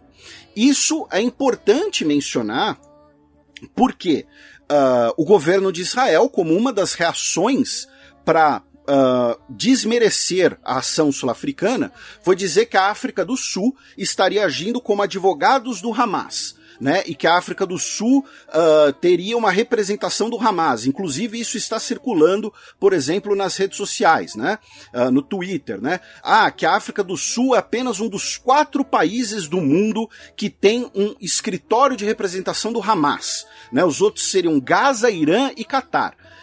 O nosso ouvinte do xadrez herbal, independente da área profissional dele, independente se ele tá no ensino médio, ele vê essa frase, ele já sabe que isso é lorota. Por quê? Porque o Hamas é uma representação muito forte na Turquia, por exemplo. Nossos ouvintes sabem disso, tá? Outra, o Hamas não tem um escritório de representação em Gaza. O Hamas administrava Gaza, tá? A África do Sul não tem relações oficiais com o Hamas, tá? A África do Sul, é importante mencionar também, não considera o Hamas um grupo terrorista, nem o seu braço armado, considera como uma organização palestina de uh, luta uh, por independência, de luta anticolonial, tá? Mas não tem uma relação oficial do Hamas. Não existe um representante permanente, um laço permanente entre os governos, como existe no caso do Catar e da Turquia, por exemplo, tá? E como eu mencionei, as equipes jurídicas são formadas por diversas pessoas. No caso, a equipe jurídica da África do Sul uh, inclui nacionais de outros uh, países, uh, além dos seus nacionais, né, especialistas em direito internacional, advogados, inclusive uma das principais integrantes né, da, da, da delegação, né, do, da equipe uh, sul-africana, que inclusive circulou no, no, nas redes sociais e tal, é uma jurista irlandesa, tá? A Blin Nigerlaik. Uh, tenho certeza que a pronúncia está errada, peço muitas desculpas. Faz, ela faz parte do King's Council, tá, do Reino Unido, que é um órgão, uh, como o próprio nome diz, né, que serve para conciliar o rei. É, é a terceira aparição dela na Corte Internacional de Justiça. Ela já fez intervenções, por exemplo, uh, fazendo parte uh, de, da equipe jurídica da Croácia, tá? Em um caso, né, envolvendo uma uh, crimes ocorridos na ex-Yugoslávia, tá? E, como eu disse, ela é irlandesa, Tá? Ela é uma jurista que inclusive atua nos Estados Unidos, parte da formação dela é na, na Universidade de Nova York. Outro jurista britânico que está na equipe sul-africana é o Vaughan Lowe, tá? E a mesma coisa ocorre, ocorre do lado de Israel, tá? A, a equipe israelense, inclusive, uh, inclui o uh, Malcolm Shaw, que é um dos principais acadêmicos de direito internacional do mundo, tá? É, é, que é, ele é professor da Universidade Hebraica de Jerusalém, inclusive, mas também é professor uh, em universidades britânicas, enfim. E além de você ter essas equipes uh, grandes e que vão incluir, em alguns casos, não sei qual caso dessa situação, tá, gente? Mas vão incluir juristas, por exemplo, contratados, que nem você contrata um advogado, tá? Isso é muito comum, pelo menos em contenciosos, territor contenciosos territoriais. Tá? Um país vai lá e contrata juristas, experts para uh, uh, avaliar o caso, para defender o seu caso. E além disso, o que acontece? A CIG, a Corte Internacional de Justiça, ela é formada por 15 juristas, tá? 15 juristas de 15 países diferentes. Inclusive, atualmente nós temos um brasileiro lá, a gente comentou isso em 2022, né, o Leonardo Nemer Caldeira Brandt, que substituiu o cansado Trindade, né, que uh, faleceu, infelizmente, em 2022. Tá?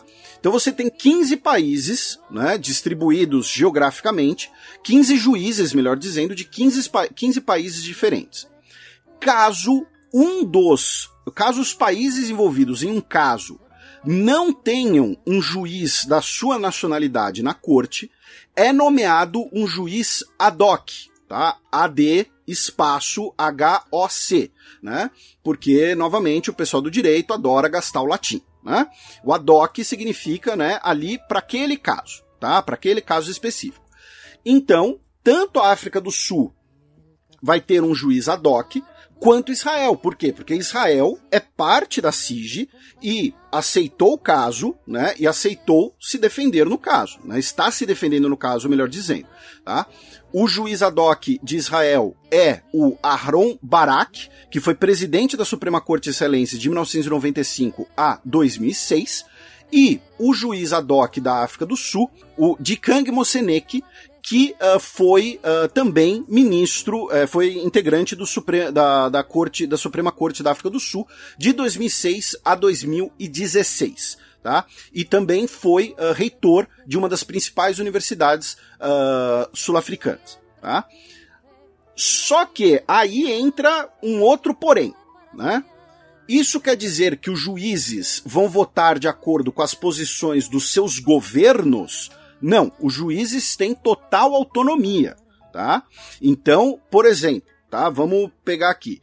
Caso a presidente da corte, a John Donoghue, que é dos Estados Unidos, decida, fala, olha só, é, eu concordo com tudo que a África do Sul está falando, eu quero só a favor de condenar Israel, ela tem autonomia para isso, mesmo que não seja a posição do seu governo.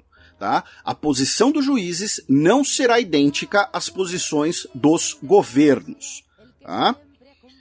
Próximo aspecto que é o Brasil manifestou apoio à ação uh, sul-africana. Tá? A nota na íntegra pode ser vista, por exemplo, no site do Itamaraty, tá?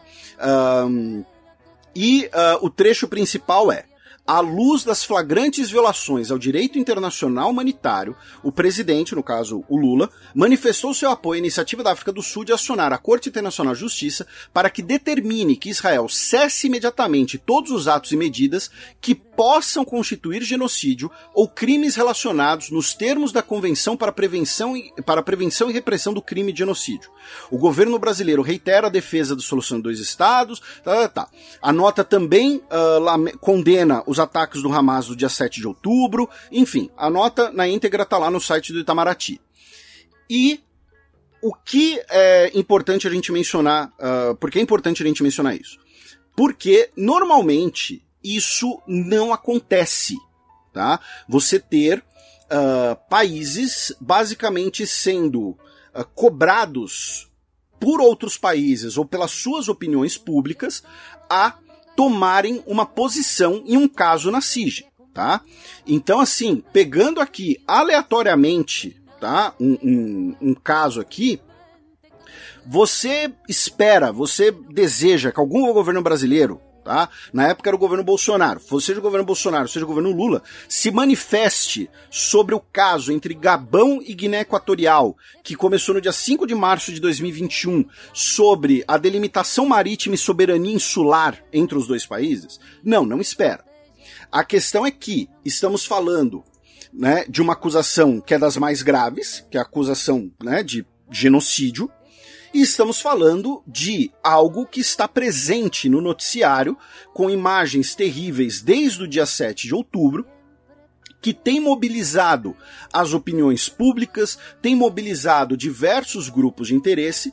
Então, diversos países uh, têm manifestado-se publicamente sobre a ação sul-africana. Tá? Dentre os países que foram vocalmente a favor, e aí aqui eu vou colar né, do professor Alonso Gourmendi, né, que é professor uh, de Relações Internacionais no King's College, não é a primeira vez que a gente cita ele aqui no programa, né, uh, os países que se manifestaram vocalmente a favor foram uh, todos os países da Organização de Cooperação Islâmica, tá, como a Turquia, por exemplo, na África do Sul, na América do Sul, desculpem, Brasil, Chile, Bolívia, Colômbia, Venezuela, Indonésia, Eslovênia e uh, tem uma discussão sobre a Bélgica, porque a vice-primeira-ministra da Bélgica uh, deu declarações sobre o assunto, uh, porém é, é, você teve ali, né, ainda está, não está claro qual é a posição do governo belga. Nós tivemos países que tiveram posição, uma posição neutra, né, caso de México e Costa Rica, dois países, inclusive, né, que uh, valorizam muito o direito internacional, valorizam muito o direito, o direito humanitário, e uh, Canadá, França e Dinamarca. Né? No caso do Canadá, por exemplo, uh, o Justin Trudeau disse que apoiamos a SIG e todos os seus processos, o que não significa que apoiamos a premissa do caso da África do Sul. Ou seja, Apoiamos que a África do Sul leve o caso para a CIG, vamos apoiar a decisão da CIG, mas isso não quer dizer que a gente apoia, que nós, que nós endossamos a acusação sul-africana. A França teve uma neutralidade um pouco mais vocal, digamos assim disse que é uma forte apoiadora da SIG e que o que for decidido a França vai apoiar e vai colaborar para que seja cumprido, tá? Uh, que somos e que o nosso objetivo é que os palestinos possam viver uh, em paz e segurança sob boas condições em Gaza e que essa é a nossa prioridade. E países que foram vocalmente contra, tá? Uh, na América do Sul, por enquanto, só o Paraguai. Uh, na Europa, uh, Alemanha, Reino Unido, Irlanda, Áustria e, claro, os Estados Unidos.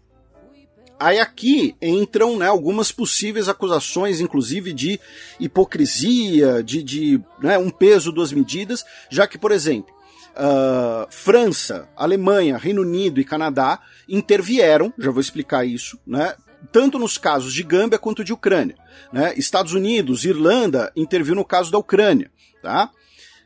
Agora, aí entra uma análise sobre essas declarações de apoio. Ou apoio, ou censura e tudo mais. E que eu acho. É, enfim. Uh, os nossos ouvintes, especialmente os ouvintes do direito internacional, das RI, sabem que eu, Felipe, uh, sou bastante cético, já fiz várias críticas aqui à ideia do direito internacional. Especialmente porque as potências, tá? especialmente quando a gente fala das potências, né, elas vão sempre usar o direito internacional de acordo com seus próprios interesses. E todas as potências tiveram, têm ou terão podres no armário.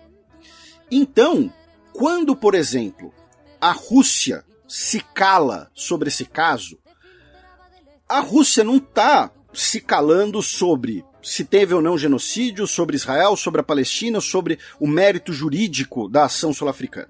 Ela está se calando, assim como uh, outros países, para não eventualmente gerar um precedente contra si mesma. Tá? Por quê? Porque a Rússia não quer né, uh, dar muito respaldo, muita legitimidade a um caso desse na SIG, porque ela é alvo de outro contra a Ucrânia. Tá? Quando Estados Unidos e Alemanha falam que são contra esse caso, eles também não estão pensando em Israel nos palestinos ou nos méritos jurídicos, se for uma peça jurídica perfeita da África do Sul.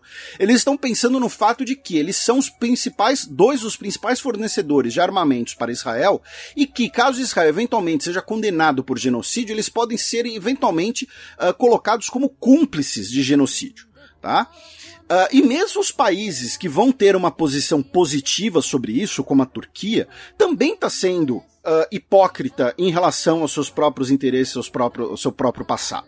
Né? Ou, você, ou a, a Turquia não pode ser acusada, mesmo Estado moderno turco, tá? Não estou falando do genocídio armênio de 1915, não. Tá? O, o, o, governo turco não pode ser acusado, talvez não de genocídio, mas certamente de diversas violações do direito humanitário internacional no seu, no seu tratamento da população curda, por exemplo, ou nas suas ações na Síria, né? Então, é, é, importante também colocar essas demonstrações de apoio ou de crítica no seu devido lugar, no seu devido contexto, porque elas sempre vão girar em torno do próprio interesse, ou de não gerar precedente, tá?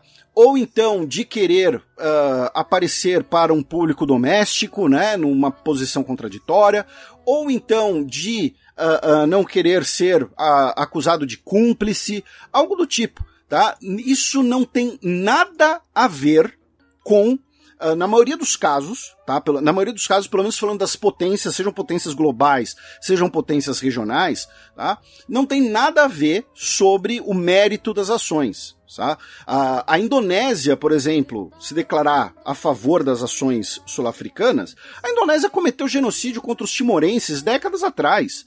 Tá? A gente não está falando de um, de um negócio que ocorreu séculos atrás. Tá? A gente não está falando, uh, uh, sei lá, do, do, dos romanos salgando Cartago. Tá? O genocídio timorense foi ontem, historicamente falando. E a Indonésia está lá falando, não, a gente apoia a África do Sul e tal. Pá.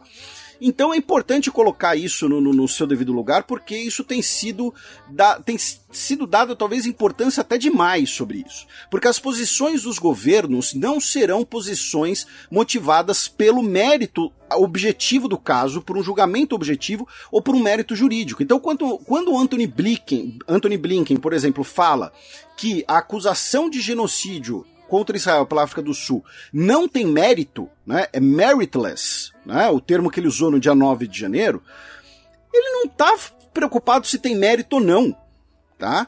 Porque, por exemplo, se fosse uma acusação se pegar o mesmo documento, só mudar os nomes e os locais e dizer que você tem uma acusação de genocídio, por exemplo, uh, contra a China, contra os uigures, o Anthony Blinken iria apoiar, tá? Se fosse um outro país entrando contra a China, por exemplo.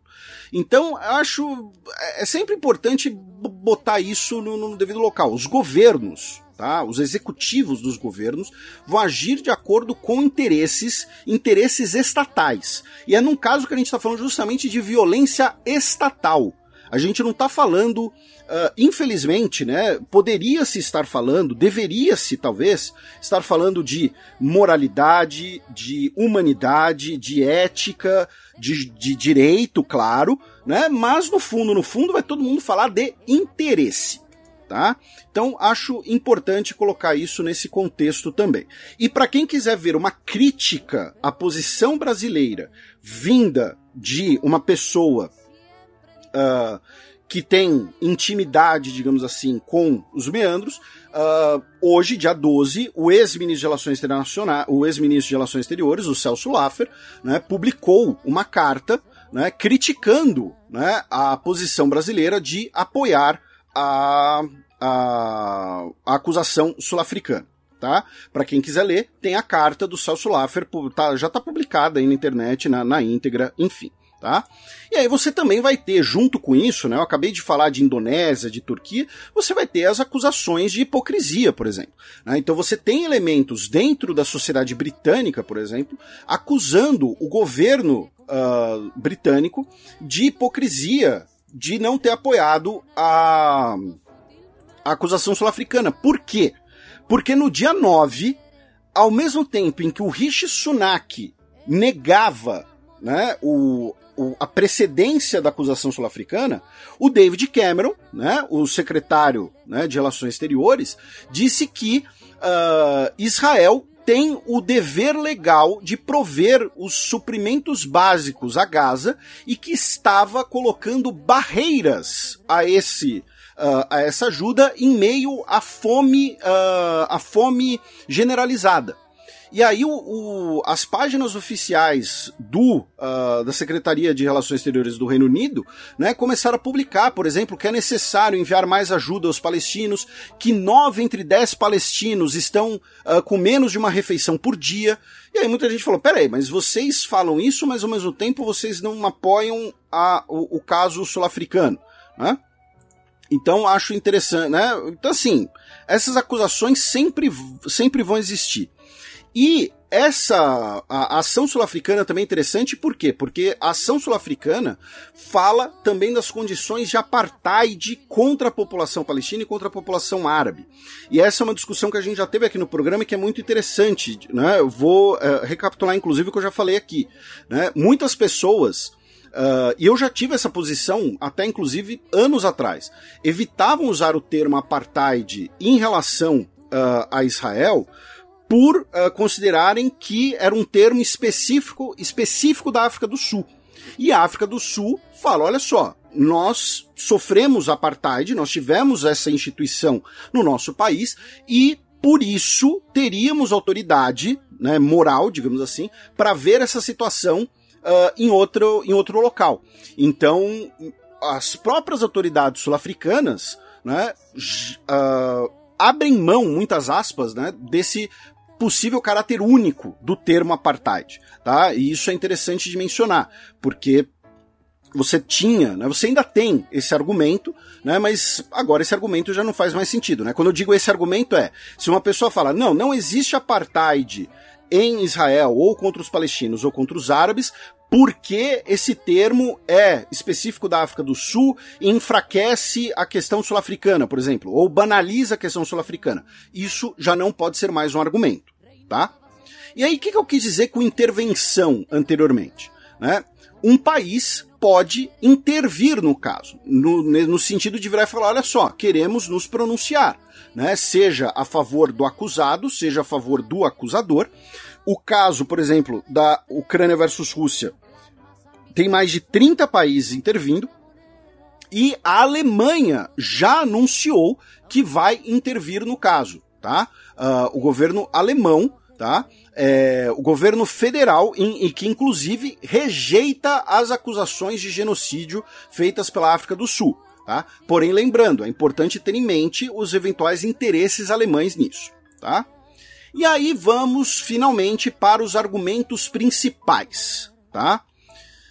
Aqui, claro, vai ser um resumo do resumo, tá? Em ambos os casos, porque estamos falando de horas de apresentações orais e dezenas de páginas de uh, documentos. Tá? O dossiê inicial da África do Sul contra Israel, por exemplo, tem 84 páginas. E por que eu disse que eu ia citar o Demetrio Magnoli pela primeira vez naquele momento? Porque ele, nessa mesma exposição dele na Globo News, disse assim: li todas as 84 páginas da acusação da África do Sul contra Israel e não há nenhuma menção ao ataque ao Hamas. O ataque é mencionado e condenado na primeira página, tá? Na introdução, tá? A África do Sul, de forma inequívoca, condena todas as violações do direito internacional por todas as partes, incluindo uh, o, o, o atingir deliberadamente civis israelenses e de outras nacionalidades e a tomada de reféns pelo Hamas e por outros grupos armados palestinos uh, no dia, nos ataques em Israel no dia 7 de outubro de 2023, tá? Isso tá na introdução. E agradeço né, ao nosso querido Jeff Nascimento, que inclusive que tweetou uh, exatamente isso. Tá? Então, assim, Demetrio Manioli ou não leu, né? Ou, enfim, né? Uh, mas o fato é, são 84 páginas e que estão disponíveis, tá, gente? Quem quiser ler, pode ler, tá? Uh, vocês vão lá no, no, no, no site da SIG, tá? Uh, é o caso 192, tá? o caso, inclusive, acaba ficando um, um, um, algo fácil, de um site super fácil, tá? ICJ, tá? De International Court of Justice, IFEN SIG, tá? CIJ, né, de Corte Nacional de Justiça em francês, .org barra case, C-A-S-E, barra 192. Tá? E aí vocês vão ter aqui uh, press releases, verbatim records, uh, overview of the case, application state proceedings, press releases, uh, provisional measure, oral proceedings e blá blá blá blá blá blá, enfim, vocês têm acesso a tudo aqui, tá? Uh, então, e vocês, quem quiser assistir, inclusive praticar idiomas, foi tudo transmitido na web TV da, das Nações Unidas, tá? A argumentação sul-africana.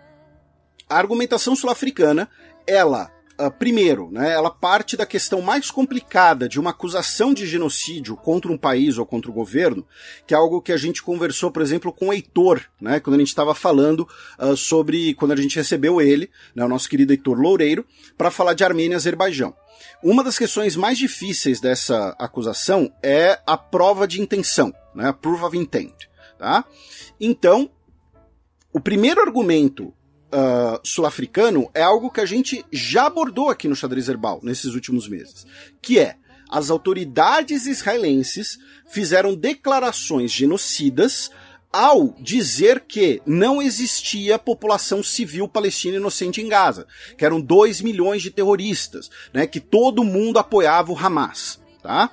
E aí usaram as declarações uh, do Netanyahu, do Galant, do Itamar Ben-Gvir, enfim.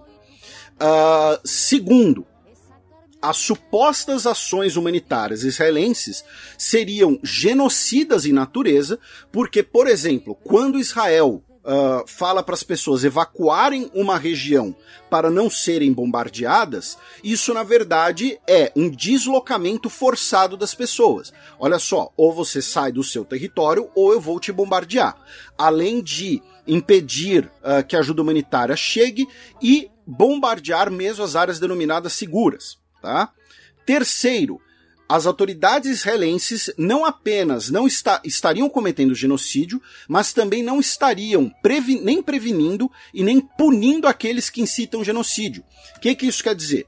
Olha só, se o Netanyahu falasse, olha só, a gente vai punir o ministro que falou tal coisa, punir o soldado que falou tal coisa, né? Tem sim população civil lá, né? Vamos punir e punir no caso não é dar um tapa, né? É acusar criminalmente alguém por incitar genocídio. Então as autoridades israelenses estariam sendo coniventes. Quarto, Israel seria a potência ocupante em Gaza Consequentemente, pelo próprio entendimento da Corte Internacional de Justiça, Israel não pode argumentar que estaria agindo em autodefesa, pois novamente, como é a potência ocupante, controla o território. E aí cita, aí cita o fato de que uh, Israel controla os mantimentos que entravam e saíam de Gaza, o espaço aéreo, uh, o espaço marítimo, enfim. E quinto, Israel alega que apenas está atacando o Hamas, mas a extensão da destruição claramente indiscriminada não pode ser descrita como uma ação, uh, uma ação cirúrgica, digamos assim, contra o Hamas. Existe dano irreparável às vidas palestinas, o que justifica a ordem de medidas provisórias, tá? Aí qual a defesa israelense? Desde o início, né, o governo israelense nega né, a possibilidade de genocídio, disse que a África do Sul estaria representando monstros, né, uh, o porta-voz uh, do Ministério de, de Relações Exteriores uh, do, do, de Israel disse, por exemplo, que era um, essa ação é um libelo de sangue antissemita contra os judeus, sendo que essa é uma argumentação que a gente já debateu aqui várias vezes aqui no programa, uma argumentação que já foi criticada inclusive por pessoas dentro de Israel. E vamos lembrar, estamos falando de violência estatal. Todo e qualquer estado, todo ato de violência por todo e qualquer estado pode e deve ser avaliado e criticado e uh, uh, eventualmente condenado se as circunstâncias forem condenáveis tá? Estamos falando dos atos de violência de um Estado, especificamente. Disse que os advogados da África do Sul são representantes do Hamas. Né? Isso foram as declarações pré o julgamento. Né? No, no dia, né, ontem barra hoje, Israel se apresentou e se defendeu juridicamente e, e, e corretamente e bem. Inclusive, como mencionei, com uma equipe robusta do ponto de vista jurídico. Primeiro, Israel alega que a Corte Internacional de Justiça não teria jurisdição para julgar esse caso, pois não haveria uma disputa entre Israel e África do Sul. Tá? Ou seja, está tentando reverter aquele entendimento do erga omnes que eu mencionei. Segundo, ah, e quando eu digo segundo tal, são, é isso é o resumo dos argumentos feitos pelo professor Alonso Gourmendi, justamente, tá? E também uh, o, com outros materiais que eu li. Segundo, Israel está uh, executando o seu direito à autodefesa, tá? Uh, em que essa, essa guerra começou devido às ações do Hamas. Terceiro, Israel ao agir uh, com tudo em seu poder, com tudo ao seu alcance, para proteger civis e diminuir baixas civis, mostraria justamente a falta de intenção genocida, tá?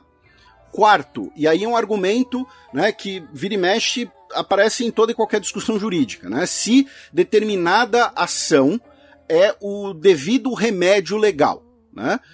Por que eu estou dizendo isso? Porque Israel está dizendo que as ações desse conflito e do que envolve a população civil uh, devem ser avaliadas de acordo com a lei, uh, o direito internacional humanitário, não a Convenção de Genocídio e as leis de conflitos armados. Ou seja, o que Israel está dizendo é: a África do Sul ou outros países querem criticar as ações israelenses, ok mas não é pela convenção de genocídio, pois nós teríamos demonstrado que não temos intenções genocidas, que as nossas ações devem ser julgadas dentro do contexto de uma guerra comum, entre aspas, e de, uh, do direito internacional humanitário. Uh, e que se os civis são afetados pelas ações, é porque o Hamas envolve os civis ao se imiscuir, digamos assim, com a população civil e estruturas civis como hospitais. E, finalmente, uh, Israel afirma que as medidas provisórias são, uh, não são razoáveis porque elas demandariam que Israel interrompesse as suas ações legítimas de autodefesa, deixando o Estado vulnerável e que essas ações, essas provisões, só poderiam ser determinadas depois do julgamento do mérito. Então, resumidamente, o que o governo israelense está afirmando é que não estamos cometendo genocídio e esse mecanismo que a África do Sul está utilizando e, inclusive, acusando a África do Sul de instrumentalizar a Convenção de Genocídio, esse mecanismo é um mecanismo inadequado para essa discussão. Essa discussão deveria ser feita em outros, outros âmbitos, sob outras esferas jurídicas. Tá? Uh, novamente, isso é um resumo. Todo esse debate ainda vai continuar. Tá? E repito, tá? Uh, vocês podem conferir tudo na íntegra tá? Uh, não, não tem por que eu, Felipe, ficar aqui querendo omitir alguma coisa de vocês. Eu estou falando para vocês verificar as coisas na íntegra se quiserem. Caso algum resumo do que eu falei aqui tenha ficado uh, é, é, pouco preciso, inapropriado, não hesitarei em me corrigir. E aí nós temos a discussão das consequências, né? Que é, vamos supor que a SIG fale, olha só, vamos julgar esse mérito e uh, julgamos procedente a necessidade dessas medidas provisórias. Né? Então, estamos aqui ordenando que Israel pare suas ações e deixe entrar ajuda humanitária uh, ininterrupta, em abundância para os palestinos. Isso pode acontecer? Pode. Israel pode cumprir essa decisão? Pode, porque as decisões da CIG, vamos lembrar, são vinculantes, ou seja, são obrigatórias. Ao mesmo tempo, se Israel não cumprir, o que vai acontecer? A mesma coisa que aconteceu quando o Azerbaijão não cumpriu a ordem da SIG sobre o corredor de Lachim. A mesma coisa que aconteceu com a China quando ela disse que não aceita a decisão sobre uh, a sua fronteira marítima com as Filipinas. Nada tá? Porque esse, isso sempre vai ser esbarrado no grande problema do direito internacional, que é muitas vezes a falta de elementos coercitivos, a falta de elementos de você conseguir impor, né, enforce em inglês, uma decisão. Você não cumprir a decisão da SIG abre precedente, abre caminho para que o Conselho de Segurança da ONU imponha sanções contra você. O Azerbaijão sofreu sanções? Não, não sofreu. Alguém acha que os Estados Unidos vão aprovar sanções contra Israel no âmbito do Conselho de Segurança da ONU, caso não seja cumprida uma determinação da CIG? Não. Então é um caso muito importante, é um caso importante do ponto de vista do direito internacional, da opinião pública, da imprensa, porém, concretamente, não tenhamos grandes esperanças de que vai ter alguma grande repercussão, tá? E claro, há tem a possibilidade de uma ação no TPI um dia julgar os, os, os ocorridos, né, os ataques terroristas no dia 7 de outubro e tal, uma ação no TPI para responsabilizar os indivíduos, e aí pode eventualmente investigar integrantes né, do gabinete israelense. E assim, é, a gente, né, vamos passar, sei lá, quantos séculos antes do governo israelense entregar voluntariamente, por exemplo, alguém a SIG, ou ao TPI, no caso, né? Uh, enfim, algum integrante do Hamas pode eventualmente ser entregue, ser capturado, mas é isso. Né? Então, assim, eu encerro essa parte com um balde de água fria, em qualquer qualquer lado, digamos assim, qualquer dos interessados, né? Uh, o meu tradicional ceticismo sobre direito nacional. Espero que eventualmente eu esteja errado, mas um, é isso. Mas eu espero, principalmente, que essa, esse bloco tenha ajudado a explicar para vocês. Né, a contextualizar tudo isso que está acontecendo e se ajudou, se serviu para isso, divulgue, compartilhe o xadrez herbal e já fala, olha só, ouve né, desse minuto a esse minuto aqui porque tá muito bom, tá? E queria agradecer a muitas pessoas que ajudaram né, a fazer essa, uh, uh, essa, uh, essa preparação, essa exposição, porém eu não posso porque todas elas pediram descrição. Agora a gente vai passar para as questões factuais. Começando justamente pelo dia 15 de dezembro, né, que foi o dia que o último, né, o programa anterior tinha ido ao ar, já que três reféns israelenses conseguiram fugir né, em Gaza e foram mortos por tropas israelenses. Uh, inclusive, eles estavam uh, com uma bandeira branca, tá? Uh, eles chamavam Alon Chambris, Yotan Haim e Samer Talalka, tá? Eram três homens israelenses é, e que, repito, foram mortos pelas próprias forças armadas israelenses, o que gerou uh, muitas críticas, tanto internamente quanto externamente, uh, que seria uma prova de que as tropas israelenses uh, estariam com ordens de atirar em toda e qualquer pessoa, por exemplo. Depois, uh, no dia 17, nós tivemos duas mulheres palestinas cristãs uh, de Gaza que foram mortas quando elas estavam no pátio tá, uh, da principal igreja uh, católica de, uh, da faixa de Gaza. E o Papa Francisco, né, e também o, o, Patriarcado Latino de Jerusalém, né, que é a principal autoridade católica romana na, na região, uh, se pronunciaram criticando né, as ações israelenses, né, afirmando que uh, civis desarmados estavam sendo alvos de bombardeios e tiros. Tá? Uh, no dia 23 de dezembro, o Antônio Guterres, secretário-geral da ONU, disse que Israel estava criando obstáculos para a entrada de ajuda humanitária em Gaza, que tropas israelenses estavam criando obstáculos, mais especificamente. Também na época uh, do, do Natal, cerca de 70 palestinos morreram num ataque aéreo israelense ao campo de refugiados de Magazi, né, que fica na parte uh, central ali da, da, faixa de Gaza, um pouco mais ao sul, perto de Deir Arsbalah. Uh, dentre as 70 vítimas estavam sete crianças, inclusive, em mais um dos atos de bombardeios aéreos contra campos de refugiados, contra alvos civis de maneira indiscriminada. Uh, na época do Natal também, a Igreja Católica de Belém, né, lembrando que Belém é uma cidade palestina, né, onde fica a igreja da Natividade, né, afirmou que se Jesus nascesse hoje, nascesse hoje, ele nasceria sob os escombros. Né? A gente acho que já havia até comentado isso no final do ano passado, né, não tiveram festejos né, na cidade de Belém nesse Natal. No dia 25, um ataque aéreo israelense em Damasco matou o general iraniano Razi Mousafi, tá? que era parte das forças Quds, né? Uma, um dos ramos da Guarda Revolucionária Islâmica. Né?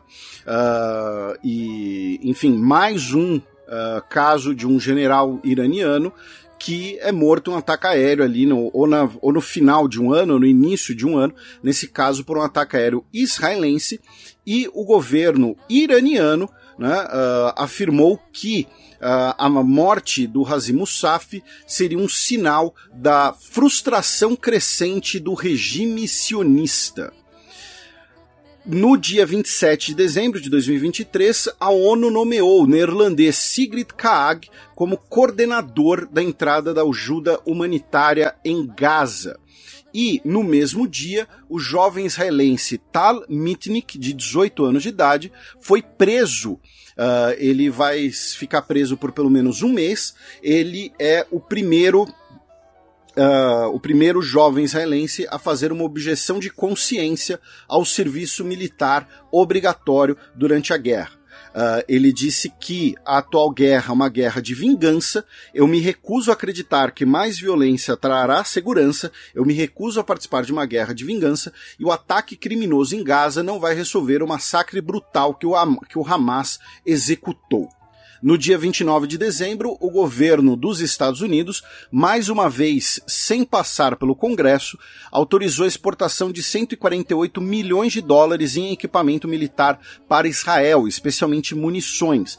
E por que eu disse sem passar pelo Congresso? Né? Algo que a gente comentou no final do ano passado. Uh, essas ajudas militares uh, dos Estados Unidos a Israel vêm do orçamento das próprias Forças Armadas dos Estados Unidos, ou então das reservas dos estoques de munição das próprias Forças Armadas dos Estados Unidos. Tá? Não é um orçamento separado. No dia 27 de dezembro, o Jerusalem Post, um dos principais jornais israelenses, um jornal conservador, publicou um artigo dizendo uh, por que se mudar para a Península do Sinai é a solução para os palestinos de Gaza. Ou seja, defendendo basicamente a expulsão né, uh, dos cerca de 2 milhões de palestinos do território e que eles sejam, muitas aspas aqui, né, reassentados na península do Sinai. Né? A gente já comentou aqui nesse programa que isso dificilmente será aceito. Por quê? Porque o Egito não quer Uh, ser visto como um cúmplice de Israel num processo que seria uma limpeza étnica de um território. Né? Então, o Egito, que é o país soberano da Península do Sinai, não vai simplesmente falar: olha só, tudo bem, a gente aceita que vocês mandem 2 milhões de pessoas para cá. Né? E aí, uma notícia muito importante do dia 1 de janeiro uh, de 2024 foi que a Suprema Corte, por 8 a 7, tá? ou seja, um placar apertadíssimo, uh, definiu que a reforma do judiciário promovida pelo governo Netanyahu é inconstitucional, tá? Então a a tentativa de reforma do judiciário do governo Netanyahu, ou seja, que seria justamente para impedir esse tipo de ação da Suprema Corte, foi declarada inconstitucional e provavelmente será revertida. No início do ano, o governo israelense anunciou que estaria retirando algumas de suas brigadas né, do território de Gaza, correspondente a alguns milhares de combatentes.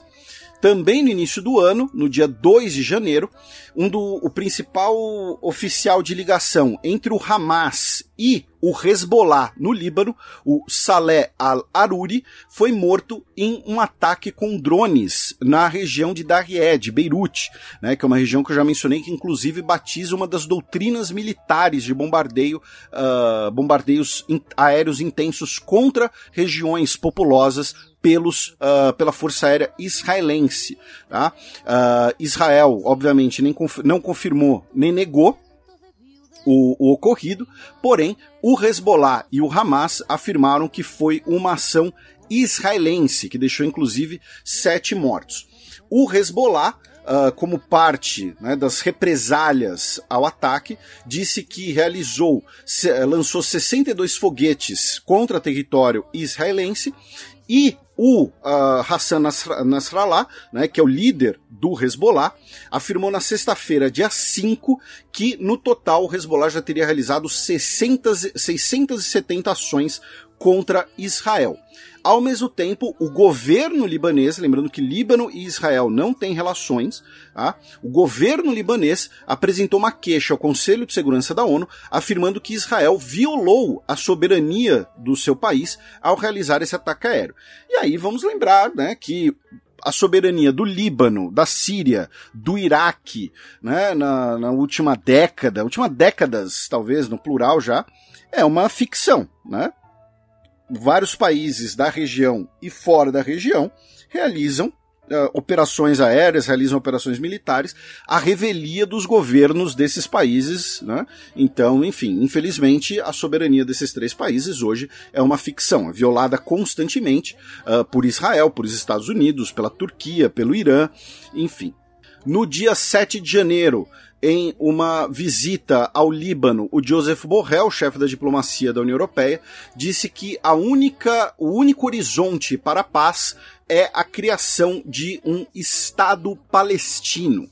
E depois, no dia 8 de janeiro, segunda-feira, mais um ataque israelense ao Líbano uh, matou um dos principais líderes da ala militar do Hezbollah. Né? Vamos lembrar que o Hezbollah é um dos principais partidos do Líbano e, além de ser um partido, ele tem a sua ala armada, sua ala paramilitar.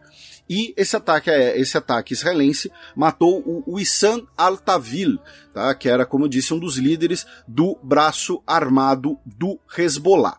Uh, o que faz com que né, uma guerra entre Israel e Hezbollah possa estar próxima.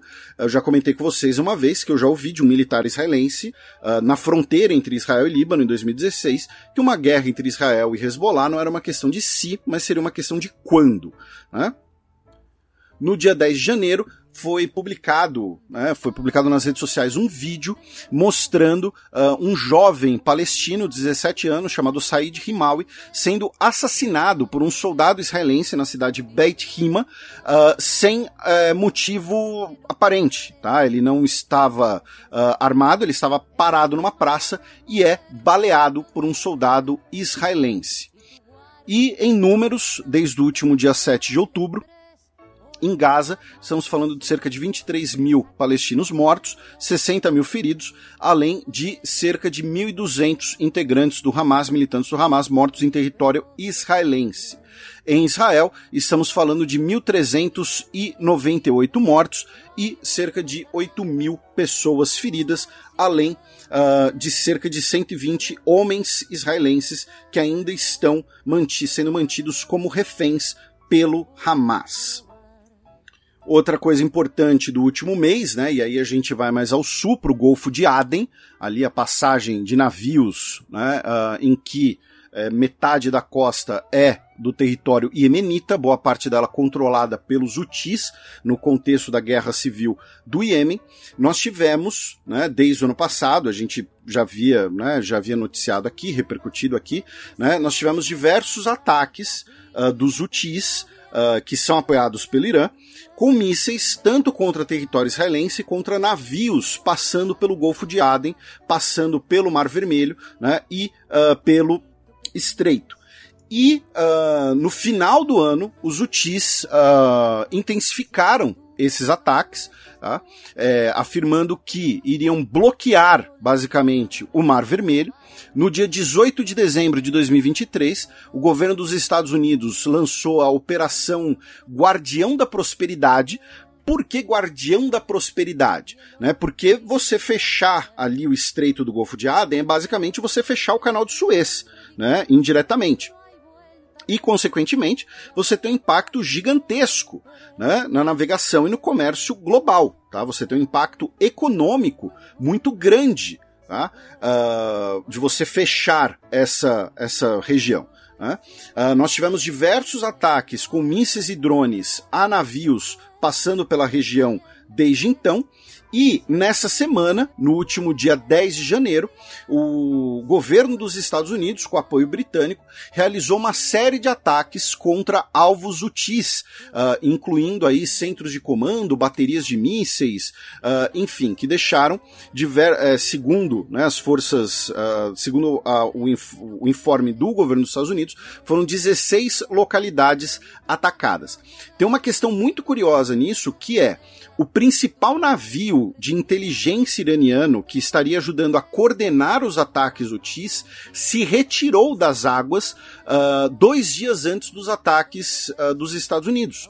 Ou o Irã detectou que estaria ocorrendo, o que é um, um acaba sendo um mérito da inteligência iraniana, ou então uh, é possível que ou os Estados Unidos ou os britânicos, enfim, alguém tenha avisado o Irã, falado, olha só, né, não, vamos evitar uma escalada ainda maior.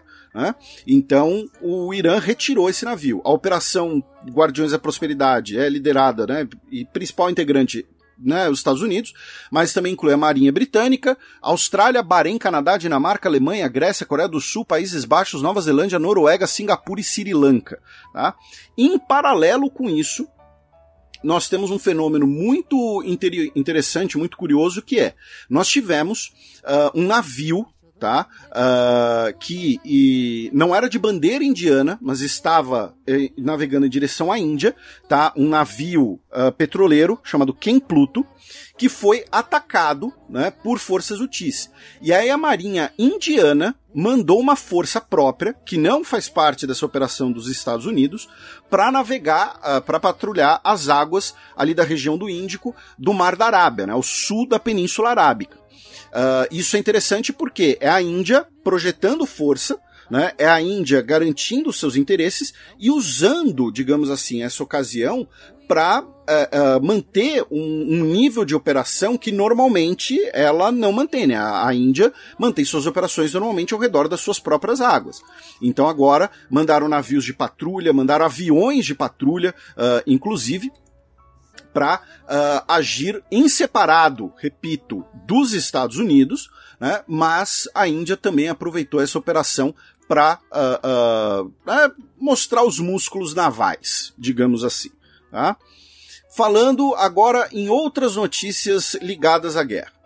No final do ano passado, o Irã executou Uh, quatro pessoas acusando elas de serem agentes, né, de terem colaborado com a inteligência de Israel, e no dia 18, uma das principais redes de postos de gasolina no Irã foi alvo de um cyberataque, possivelmente né, realizado por Israel.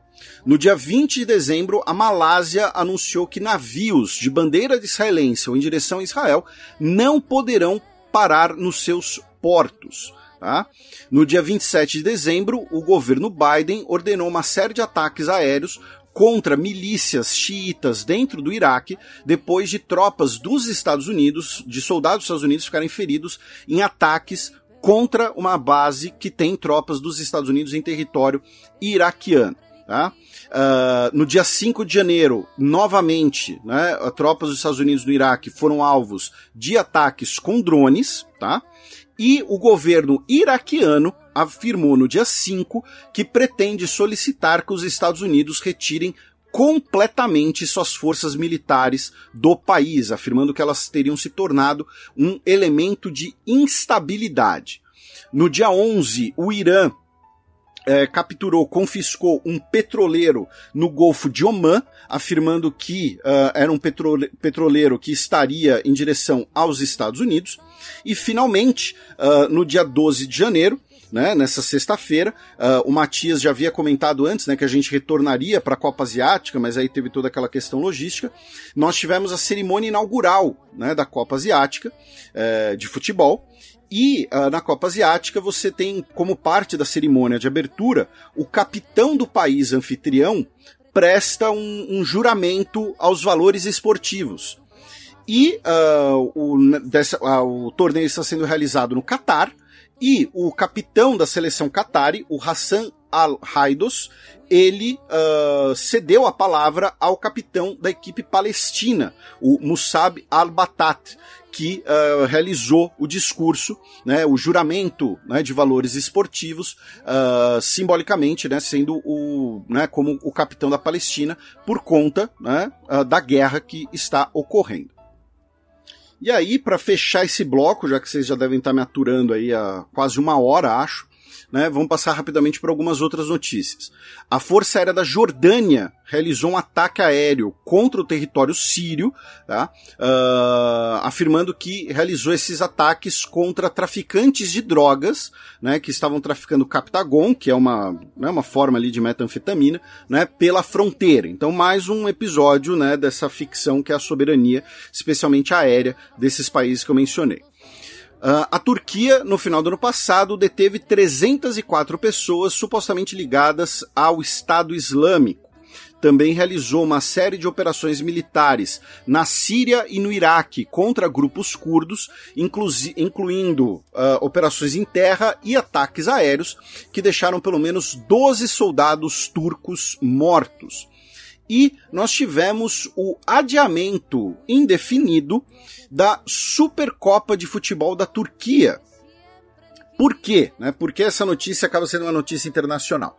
Porque a Arábia Saudita, né, como vocês sabem, né, por conta do Neymar, né, Uh, vocês sabem disso por causa do Neymar, né? Não é que eles estão fazendo isso por causa do Neymar. A Arábia Saudita tem comprado muitos eventos esportivos, o direito de sediar eventos esportivos, e aí compraram o direito de sediar a Supercopa da Turquia, que foi realizada em Riad, uh, entre os dois principais times né, da Turquia, o Galatasaray e o Fenerbahçe, né? Com todo respeito aos eventuais torcedores do Besiktas. Uh, e o que acontece? É a Supercopa do centenário da Turquia. É, a gente né, já falou, 2023 marca o centenário da Turquia. Então as equipes turcas queriam entrar em campo com uh, camisetas homenageando o fundador da Turquia, o Mustafa Kemal Atatürk que não é uma pessoa bem vista nos países árabes, né? Além disso, a Arábia Saudita proibiu, né, vetou que uh, o hino da Turquia fosse tocado. Consequentemente, as equipes se recusaram a entrar em campo, tá? E aí o, o jogo foi adiado, né, de forma, né, uh, uh, sem previsão. Por quê? Né? Porque o desejo dos clubes turcos é que o jogo seja realizado na Turquia, mas a Arábia Saudita vai querer a grana deles de volta. Ou então talvez tenha até mesmo alguma multa, né, para caso o jogo não seja realizado na Arábia Saudita. No Kuwait, uh, no dia 16 de dezembro de 2023, foi anunciada a morte do então emir Nawat al-Hamad al-Jaber al-Sabah, e foi sucedido pelo seu meio-irmão, o Mishal al-Hamad al-Jaber al-Sabah, que uh, aos 83 anos de idade, né, ele era o, o príncipe herdeiro mais velho do mundo. E finalmente, no dia 13 de janeiro de 2024, em Kerman, uh, no Irã, durante uma, uma cerimônia em memória do Qasem Soleimani, né, do general Qasem Soleimani. Ele está sepultado, inclusive, na cidade né, ah, de Kerman. Nós tivemos dois ataques à bomba que deixaram pelo menos 94 pessoas mortas e 284 pessoas feridas. É o maior ataque terrorista do Irã desde 1978 e o auto-intitulado Estado Islâmico reivindicou o ataque, né? lembrando que as principais vítimas do grupo são costumam ser os xiitas, justamente. Né? Uh, enfim, o Irã, por sua vez, disse que acredita no envolvimento dos Estados Unidos e do regime sionista nessa operação. Agora vocês ficam com a coluna da professora Vivian Almeida, que tratará da inflação argentina, além da projeção para a América Latina e Bitcoin.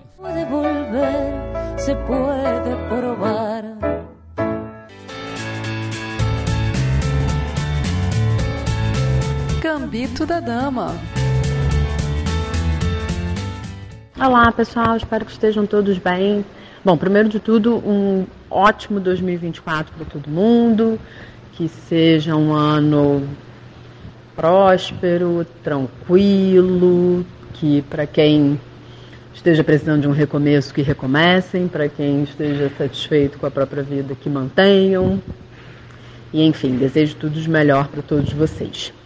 Aproveitando esse ritmo de início de ano, queria trazer aqui uma, uma espécie de panorama não vou falar um panorama global, vou me ater mais à América Latina, mas de alguma forma, quando a gente fala de América Latina, a gente está falando muito dos acontecimentos no mundo, até porque nós somos uma região muito dependente das trocas internacionais, então isso acaba trazendo aí um componente de é, política internacional, ora, ora, enfim.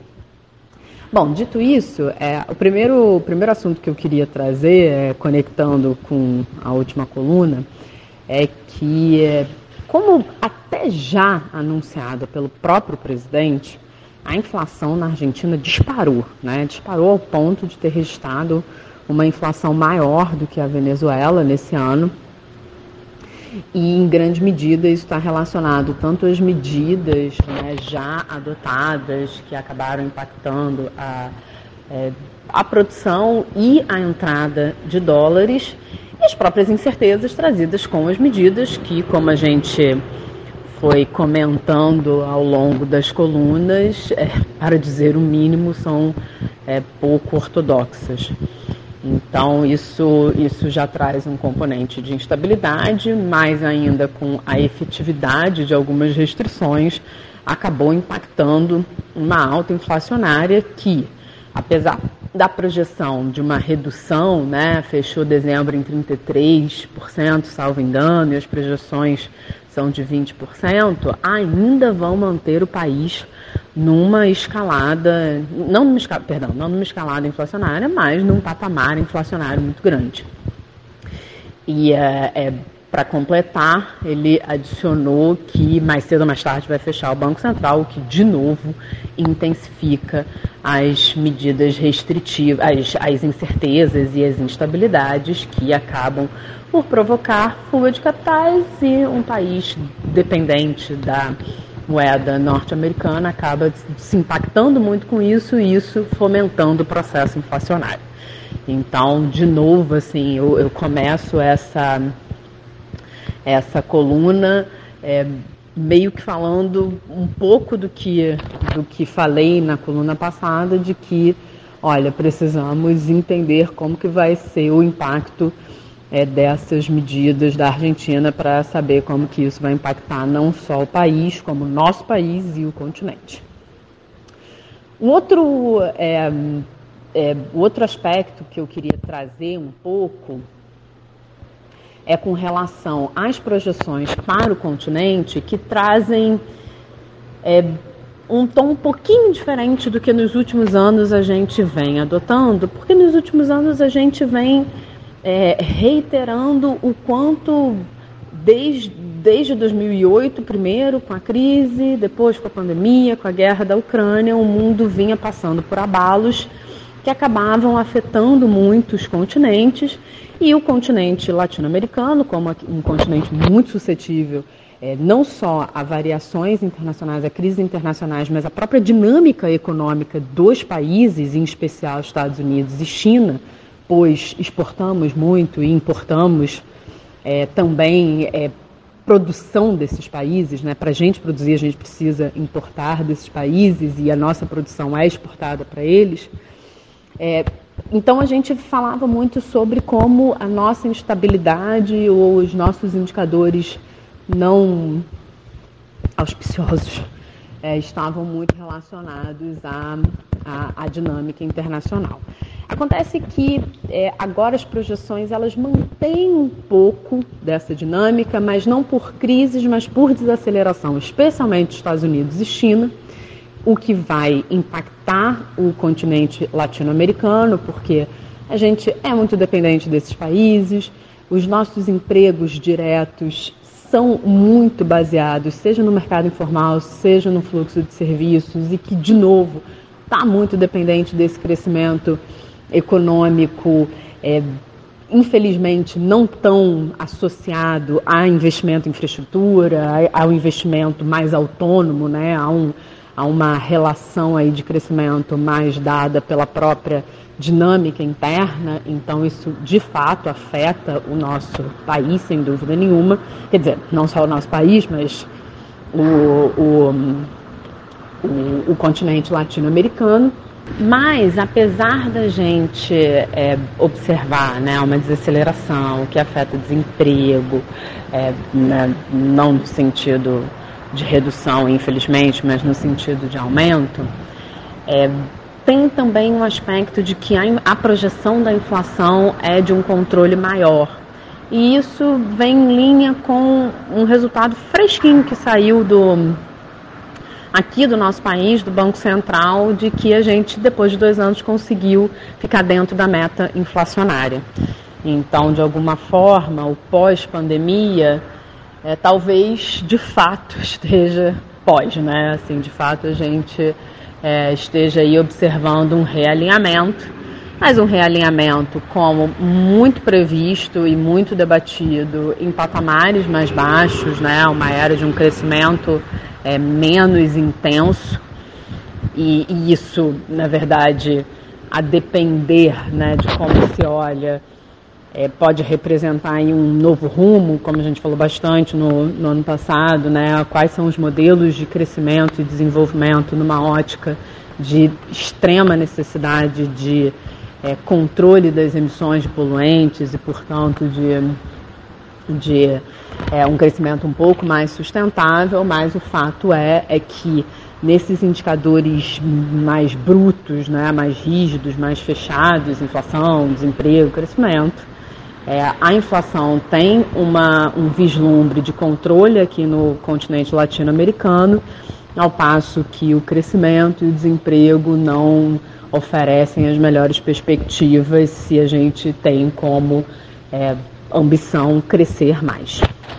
E por fim, uma notícia que eu costumo não falar muito, né? Enfim, questão aí de direcionamento e quase que gosto mesmo, mas eu achei importante trazer é que a SEC, na nossa CVM dos Estados Unidos, né, quem regula aí o mercado de capitais, é, liberou a negociação dos FTs de é, é, criptomoedas depois de 10 anos de negociação nas bolsas americanas. Isso é interessante de falar porque, assim, durante esses 10 anos, uma discussão muito grande, era quase como um debate político quando a gente pensa em criptomoeda, no sentido de que muitos dos defensores associavam a, a, a, defesa das criptomoedas, de novo, uma defesa política, né? quase que uma bandeira de eh, necessidade de uma liberdade maior dos agentes econômicos é, lidarem com seus ativos desassociado de políticas econômicas e, portanto, de autoridades monetárias. Né? Essa é a grande, era o grande mote aí dos defensores das criptomoedas. Mas a, a, entrada das FTs, ainda que não seja uma negociação direta, né, é muito mais similar a um fundo associado à variação, por exemplo, do Bitcoin, do que necessariamente comprar Bitcoin, não é isso que vai acontecer, mas é uma espécie de regularização, de regulamentação. Né? A SEC é um órgão regulador e isso faz com que, apesar de uma incorporação do mundo dos criptoativos, né, das tecnologias blockchain, enfim, gente, não sou especializado, não, não conheço muito, mas meu amigo e companheiro Felipe Nobre Figueiredo, o homem por trás do tabuleiro. Olá, meu caro Matias, olá a todos os nossos ouvintes, todo mundo que nos ouve, nos prestigia, nos divulga, nos tolera, nos ama. Nos... Uma é, uma, uma construção paralela e libertária aí do, do acesso a, aos ativos financeiros ou é, da própria condução, é, não, não mais política monetária, né, mas como os agentes detêm aí a sua, as suas possibilidades de dos seus financiamentos, enfim, das suas decisões que envolvam ativos financeiros. Então achei interessante nesse sentido porque é, consolida a ideia de que é uma realidade, né? Assim, pensar em criptoativos, pensar em tecnologias de é, substituição daquela moeda no sentido mais é, tradicional da palavra, associado às suas funções, é, já sinaliza isso, mas é uma regulamentação que antagoniza com a própria bandeira dos defensores. Então achei interessante trazer essa percepção e, enfim, né, século XXI. Seja bem-vindo. Bom, pessoal, é isso. É, de novo, reitero aqui meus melhores votos para todos vocês para 2024 e que possamos ter aí um ano mais tranquilo. Passemos agora para o terceiro e último bloco do Giro de Notícias.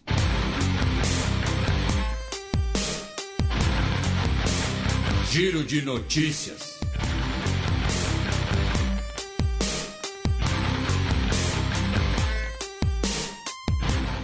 Notícia do último dia do ano passado, domingo 31 de dezembro. Presidente da República Democrática do Congo é declarado vencedor em eleição criticada. Lembrando que no final do ano passado nós recebemos né, nossa querida Natalia Anterstel para falar sobre a COP e o nosso querido Sérgio Catemberra para falar sobre as eleições na República Democrática do Congo. Né? E o Félix Tshisekedi, né, o atual presidente, foi reeleito né, uh, para o seu segundo mandato, segundo os resultados oficiais, com 73% dos votos. E o principal candidato da oposição, né, o Moisés Katumbi, uh, afirmou que uh, não reconhecia os resultados da eleição, afirmando que elas são resultados né, de amplas fraude e traição, tá? Que é necessária a renúncia é, do Denis Kadima, o chefe da comissão eleitoral, né? e uh, dois dias depois uh, o seu partido denunciou que o Catumbi foi colocado em prisão domiciliar com soldados do exército próximos à sua casa o vigiando. E abrindo o ano de 2024, notícia da quarta-feira retrasada, dia 3 de janeiro. Serra Leoa acusa ex-presidente de traição por suposta tentativa de golpe. Uh, também no continente africano, meu caro Matias. Uh, no ano passado, em novembro, nós comentamos né, uma suposta tentativa de golpe em Serra Leoa né, contra o presidente Julius Maada Bio, né, uh, um levante em Freetown. E já esse ano, Tá? O, as autoridades de Serra Leoa acusaram o ex-presidente Ernest Bai Koromá por traição por ele ter supostamente articulado a tentativa de golpe. Também falando né, em tentativas, supostas tentativas de golpe do ano passado, né, a gente falou de Guiné-Bissau, né, onde o presidente, o Maro Sissoko Embalou, anunciou né, um novo gabinete e um novo primeiro-ministro, uh, com o Rui Duarte Barros substituindo o Geraldo João Martins no cargo. Uh, amanhã, né, já que já passamos da meia-noite, já estamos no dia 13 de janeiro, então amanhã, dia 14 de janeiro, teremos eleições presidenciais em Comoros, né, falando em eleições africanas. E uma última notícia, meu caro Matias que você certamente viu, mas apenas para pontuar para os nossos ouvintes, né? A seleção nacional de futebol da Gâmbia, né? Estava os escorpiões. Os escorpiões estavam num voo, né? Para a, a Copa Africana de Nações, né? Para disputar a Copa Africana de Nações na Costa do Marfim, e o avião sofreu uma despressurização, teve que fazer um pouso de emergência incluindo uh, passageiros, incluindo jogadores, tendo perdido a consciência devido a minutos sem uh, o devido oxigênio. Notícia da terça-feira passada, dia 9 de janeiro. Agricultores alemães bloqueiam Berlim com tratores em protesto por subsídios. Uh, os agricultores alemães uh, deslocaram mais de 500 tratores e caminhões para Berlim, incluindo ali na região do Portão de Brandemburgo, né, um dos principais cartões postais da cidade, e bloquearam a cidade porque uh, o governo alemão uh, colocou no orçamento de 2024 o corte de diversos subsídios uh, para agricultores, incluindo no preço de combustíveis. E uma corte federal alemã determinou que isso era ilegal. Uh, afirmando que esses subsídios só poderiam ser cortados, só poderiam ser afetados via um processo legislativo, ou seja, você tem que aprovar uma lei né, para retirar esses subsídios. E aí uh, diversas organizações uh, de fazendeiros e agricultores uh, organizaram esse protesto vocês devem ter visto algumas imagens circulando. Circulou muita imagem falsa, inclusive. Eu vi muita imagem de inteligência artificial, inclusive, circulando. É, mas o, você tem as imagens reais do, do, dos protestos com os tratores e, e, tudo mais. E o protesto recebeu apoio do AFD, né, o, o Partido Alternativa para a Alemanha, o partido de extrema-direita né, do parlamento alemão que tem ido muito bem nas pesquisas e que uh, essa semana, tá, anteontem, basicamente, foi revelado. Uh, agradecemos a nossa ouvinte Iane né, uh, pela, pelo envio da notícia. Uh, a gente vai repercutir ela melhor, inclusive, provavelmente no próximo programa. Que o que aconteceu? O, o Alternativa para a Alemanha realizou uma conferência, um encontro uh, na, em Potsdam, tá, no último mês de novembro, junto com uh, integrantes de outros grupos de extrema-direita da Alemanha e da Áustria, incluindo grupos abertamente neonazistas e o movimento identitário, né? Uh, identitário no sentido do tipo a identidade alemã, tá? A identidade superior, pura, hum. né? alemã e uh, elaboraram, tá? Foi elaborado um plano né, que prevê que caso o FD chegue ao poder, uh, serão realizadas diversas mudanças na lei migratória e também o processo de remigração, que é um termo que já foi utilizado antes no debate político alemão e que é um eufemismo para deportação tá?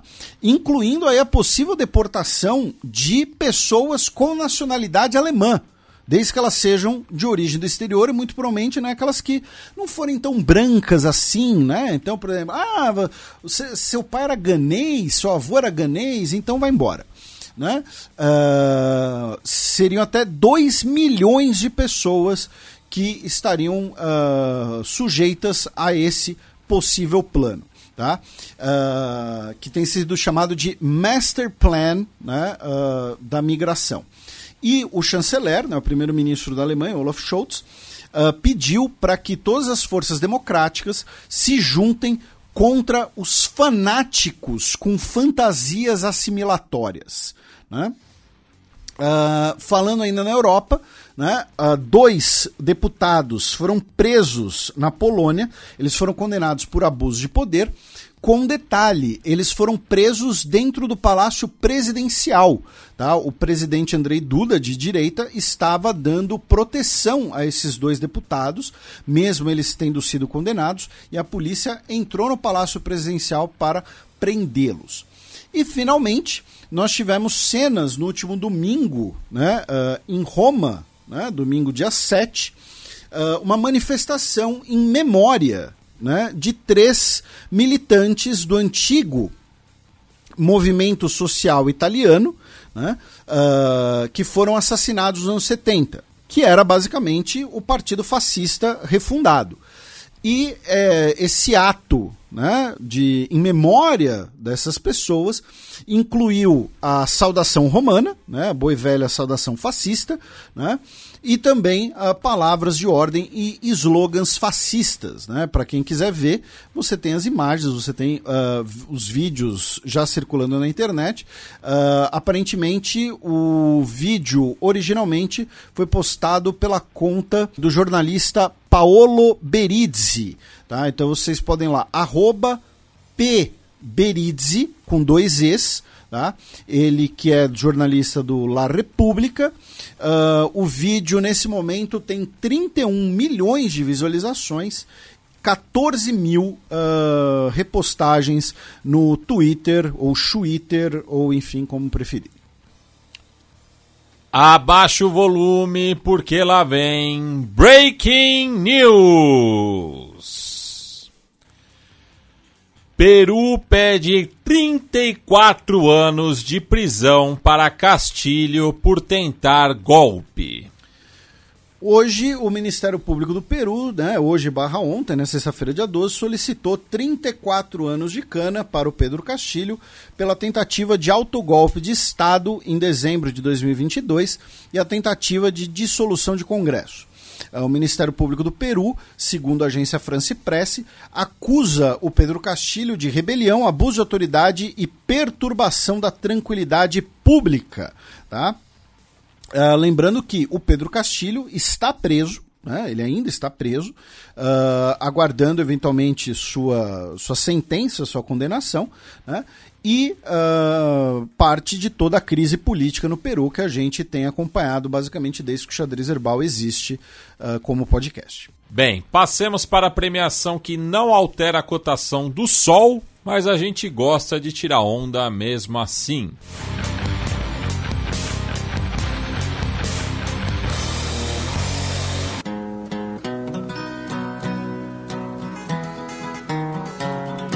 Os peões. A bullet from the back of a bush took Medgar Evers' blood. Bem, o peão isolado dessa semana vai para o chefe de governo que quer voltar para o século XX. O peão isolado vai para Emmanuel Macron, né, pela sua nova lei migratória, uh, pelo fato de que ele, para aprovar a lei migratória, causou um, né, ruptura do próprio governo uh, né, se aliou com alguns dos piores setores da política francesa ali, do, do Reunião Nacional, né, antiga Frente Nacional. Então leva o peão isolado inaugural de 2024. Bem, e o peão promovido, seguindo a tradição do programa. O peão promovido vai para o Tchering Tobigai, uh, que é o novo velho primeiro-ministro do Butão, não apenas pela piada quinta série, mas como também um asterisco, né? uma moção de desagravo a todas as eleições aí, digamos assim, complicadas, né? que ocorreram nessas últimas semanas, né? no Bangladesh, Congo, Sérvia, né? eleições que é um pouco complicado, né? um pouco difícil uh, colocar como algo né, que foram completamente livres, né, que foram aí completamente equilibradas, justas, enfim. Então também tem esse desagravo. Bem, passemos agora para as dicas culturais. Get the same, but the poor white man's used in the hands of them all like a tool. DJ Muzz. The Almighty.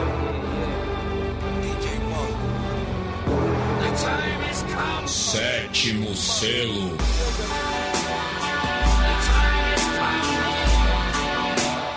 Bem, Felipe, qual que é a boa para os nossos ouvintes neste começo de ano? Então, meu caro Matias, né, infelizmente a gente né, sempre passa na parte de dicas culturais do, do, do programa por um verdadeiro uh, obituário, né? E claro que depois de um mês de, de programa, né, foram muitos uh, falecimentos. Né? Uh, então nós tivemos aí uh, né, o Carlos Lira no, no, final do ano passado, enfim, di, diversas pessoas né, que a gente vai inclusive pode inclusive né, recapitular, retrazer no, no programas futuros. Porém, uh, nessas, nessa última semana, né, nós tivemos uh, uma, uma coincidência assim, muito, muito triste, né? Que só três pessoas na história foram campeões da Copa do Mundo de Futebol como jogadores e treinadores. Né? E dois deles faleceram em questão de três dias. Né? No dia 5 de janeiro, nós perdemos o Mário Jorge Lobo Zagallo, aos 92 anos de idade. Ele que, uh, claro, né, para muita gente ele era aquela, aquela caricatura ali do, do vocês vão ter que me engolir e tal, Copa de 2006, enfim. Mas é importante lembrar que ele foi um revolucionário do futebol, né? Ele, ele é um dos inventores do, do 4-4-2, enfim. Ele foi campeão né, da Copa do Mundo como jogador, uh, foi também campeão né, da Copa do Mundo como treinador, além de ter sido campeão da Copa do Mundo de 94 como coordenador técnico. Né, então, ele é a única pessoa que tem quatro Copas do Mundo além de outros títulos como treinador, né, pelo Botafogo, pelo Flamengo, pelo Fluminense, enfim. Uh, e no dia 7 de janeiro, aos 78 anos de idade, faleceu Franz Beckenbauer, né, o Kaiser, o imperador, que também foi revolucionário no futebol, né, como um, um líbero, né, como um defensor que sabe sair jogando, que arma o jogo. Uh, ele que uh, também foi campeão da Copa do Mundo né, pela Alemanha em 74, depois em 90 era o treinador da Alemanha Ocidental campeã também uh, foi, fez parte de um time histórico do Bayern de Munique, né, o time que estabelece o Bayern de Munique como uma potência né, na década de 1960. E ele faleceu aos 78 anos de idade. Então eu vou tentar, digamos assim, não inventar muito, né?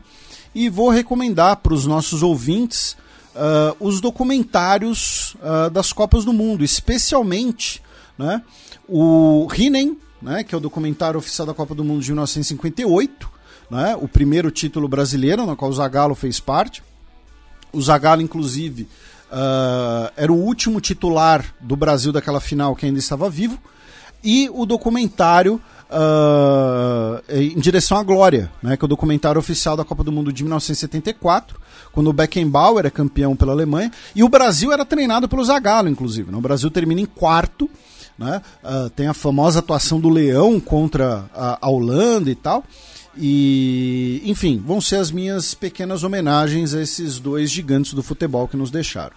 Bem, a minha dica cultural vai em homenagem ao Jarbas Alves, também conhecido como Jabá, ele foi o primeiro baixista do Ratos de Porão, e aproveitar também, né, é, que, já que o documentário Butinada, a origem do punk no Brasil, está completando maioridade é, neste ano de 2024, então indico aí documentário dirigido pelo Gastão Moreira. Então essa é a minha dica aí para o começo do ano. Felipe, temos recados dos nossos ouvintes, considerações finais. Bem, a gente já tivemos aqui os nossos percalços logísticos na gravação, o cérebro já está meio derretido.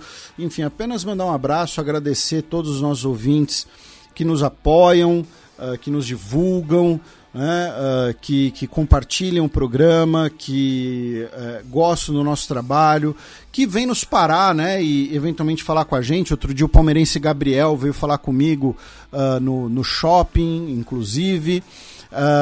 e também um, um pequeno jabá gratuito né? Mas depois, depois a gente acerta, viu?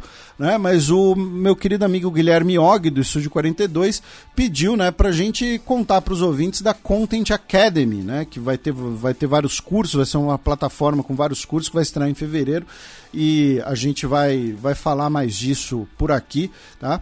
Uh, então é isso, apenas mandar um abraço, um beijo a todos os nossos ouvintes. Bem, é, aproveitar para mandar aqui um abraço para o nosso ouvinte e apoiador, o, o Fabrício Carraro, que nos enviou uma cópia do seu livro recém-lançado, né, o Inteligência Artificial e Chat GPT, da revolução dos modelos de IA generativa à engenharia de prompt, é, que foi lançado pela Casa do Código e parceria com a Alura. Então fica aqui o agradecimento ao Fabrício Carraro pela a gentileza. Mandar um abraço também para Mariana Estaçacapa, é, da editora Casimira, que nos enviou uma edição do primeiro lançamento dessa editora especializada em biodiversidade. Um Soco no Estômago, Mulheres, Escravidão e Resistência, da Estela Dadzi. É, o Casimira é com K e Z, né? Tem lá o perfil no Instagram para quem tiver interessado. Mandar um abraço também para o nosso ouvinte Jonathan, lá de Florianópolis, que saiu do estreito para me encontrar na ilha de Santa Catarina e enviou presentes para mim e para o Felipe. Eu acabei por, por, alguns contratempos esquecendo de trazer os presentes para o Felipe aqui para o estúdio, mas semana que vem é, Fui roubado. É, não, não. O, os Clarei tá tudo guardadinho lá. É, inclusive, te mandou refrescos típicos de Santa Catarina. Enfim, os refrescos. Os refrescos. Bem, é isso. Agradeço o Jonathan pela moral. Bem, e a música de encerramento vai em homenagem a dois grandes é, intérpretes latino-americanos, né? Já tinha citado também o, o Jabá na minha é, dica cultural. Também faleceu né, o roqueiro peruano Pedro Soares Vertiz nos últimos dias do ano passado, mas a gente vai encerrar aí com é, outros dois artistas, né? O Lissandro Messa, que talvez é um dos principais é, cantautores colombianos, né? Ele que é muito escutado é, nas festas de final de ano, inclusive, né? E acabou falecendo no dia 23 é, de dezembro, aos 86 anos, por conta de um, de um AVC. É, então a gente vai ouvir a canção Tejevaré dele e também é, nos primeiros dias de 2024 o Brasil se despediu de um dos grandes intérpretes de samba, né? E que gostava de se chamar de é, puxador, né? No caso, o Malquisedec Marins Marques, mais conhecido como Quinho do Salgueiro, é, que faleceu aí no dia 3 de janeiro, é, vitimado por um câncer de próstata, que ele já estava lutando faz tempo né, contra essa doença. Então acabei escolhendo o último samba enredo de um título do Salgueiro, o Tambor, de 2009, aí para desejar é, uma boa passagem para o Quinho e que o Salgueiro também possa ser campeão aí do próximo Carnaval.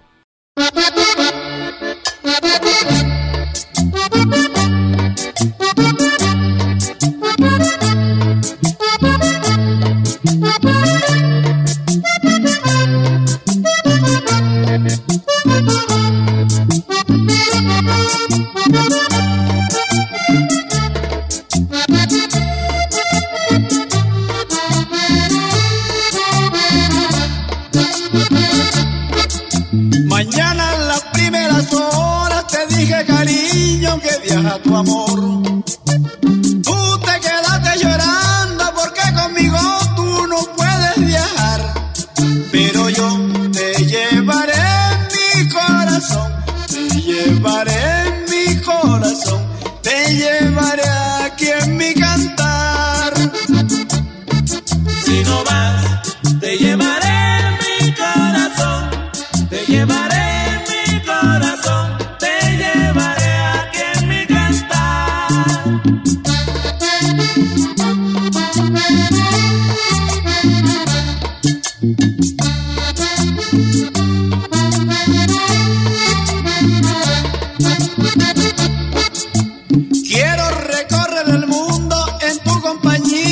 preciosa mujer. Ni los colores del tiempo podrán destruir este inmenso amor.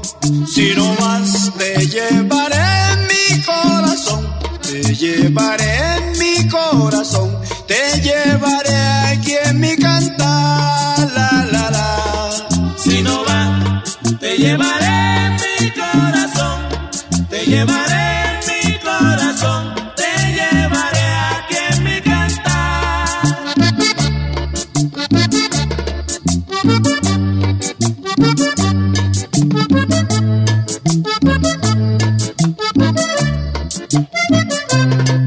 Quiero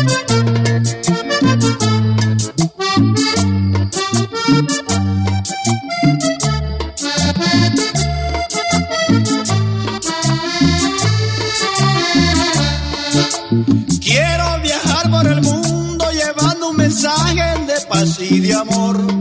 Conociendo amigos lejanos, llevando este ejemplo de este gran amor. Si no vas, llevaré en mi corazón,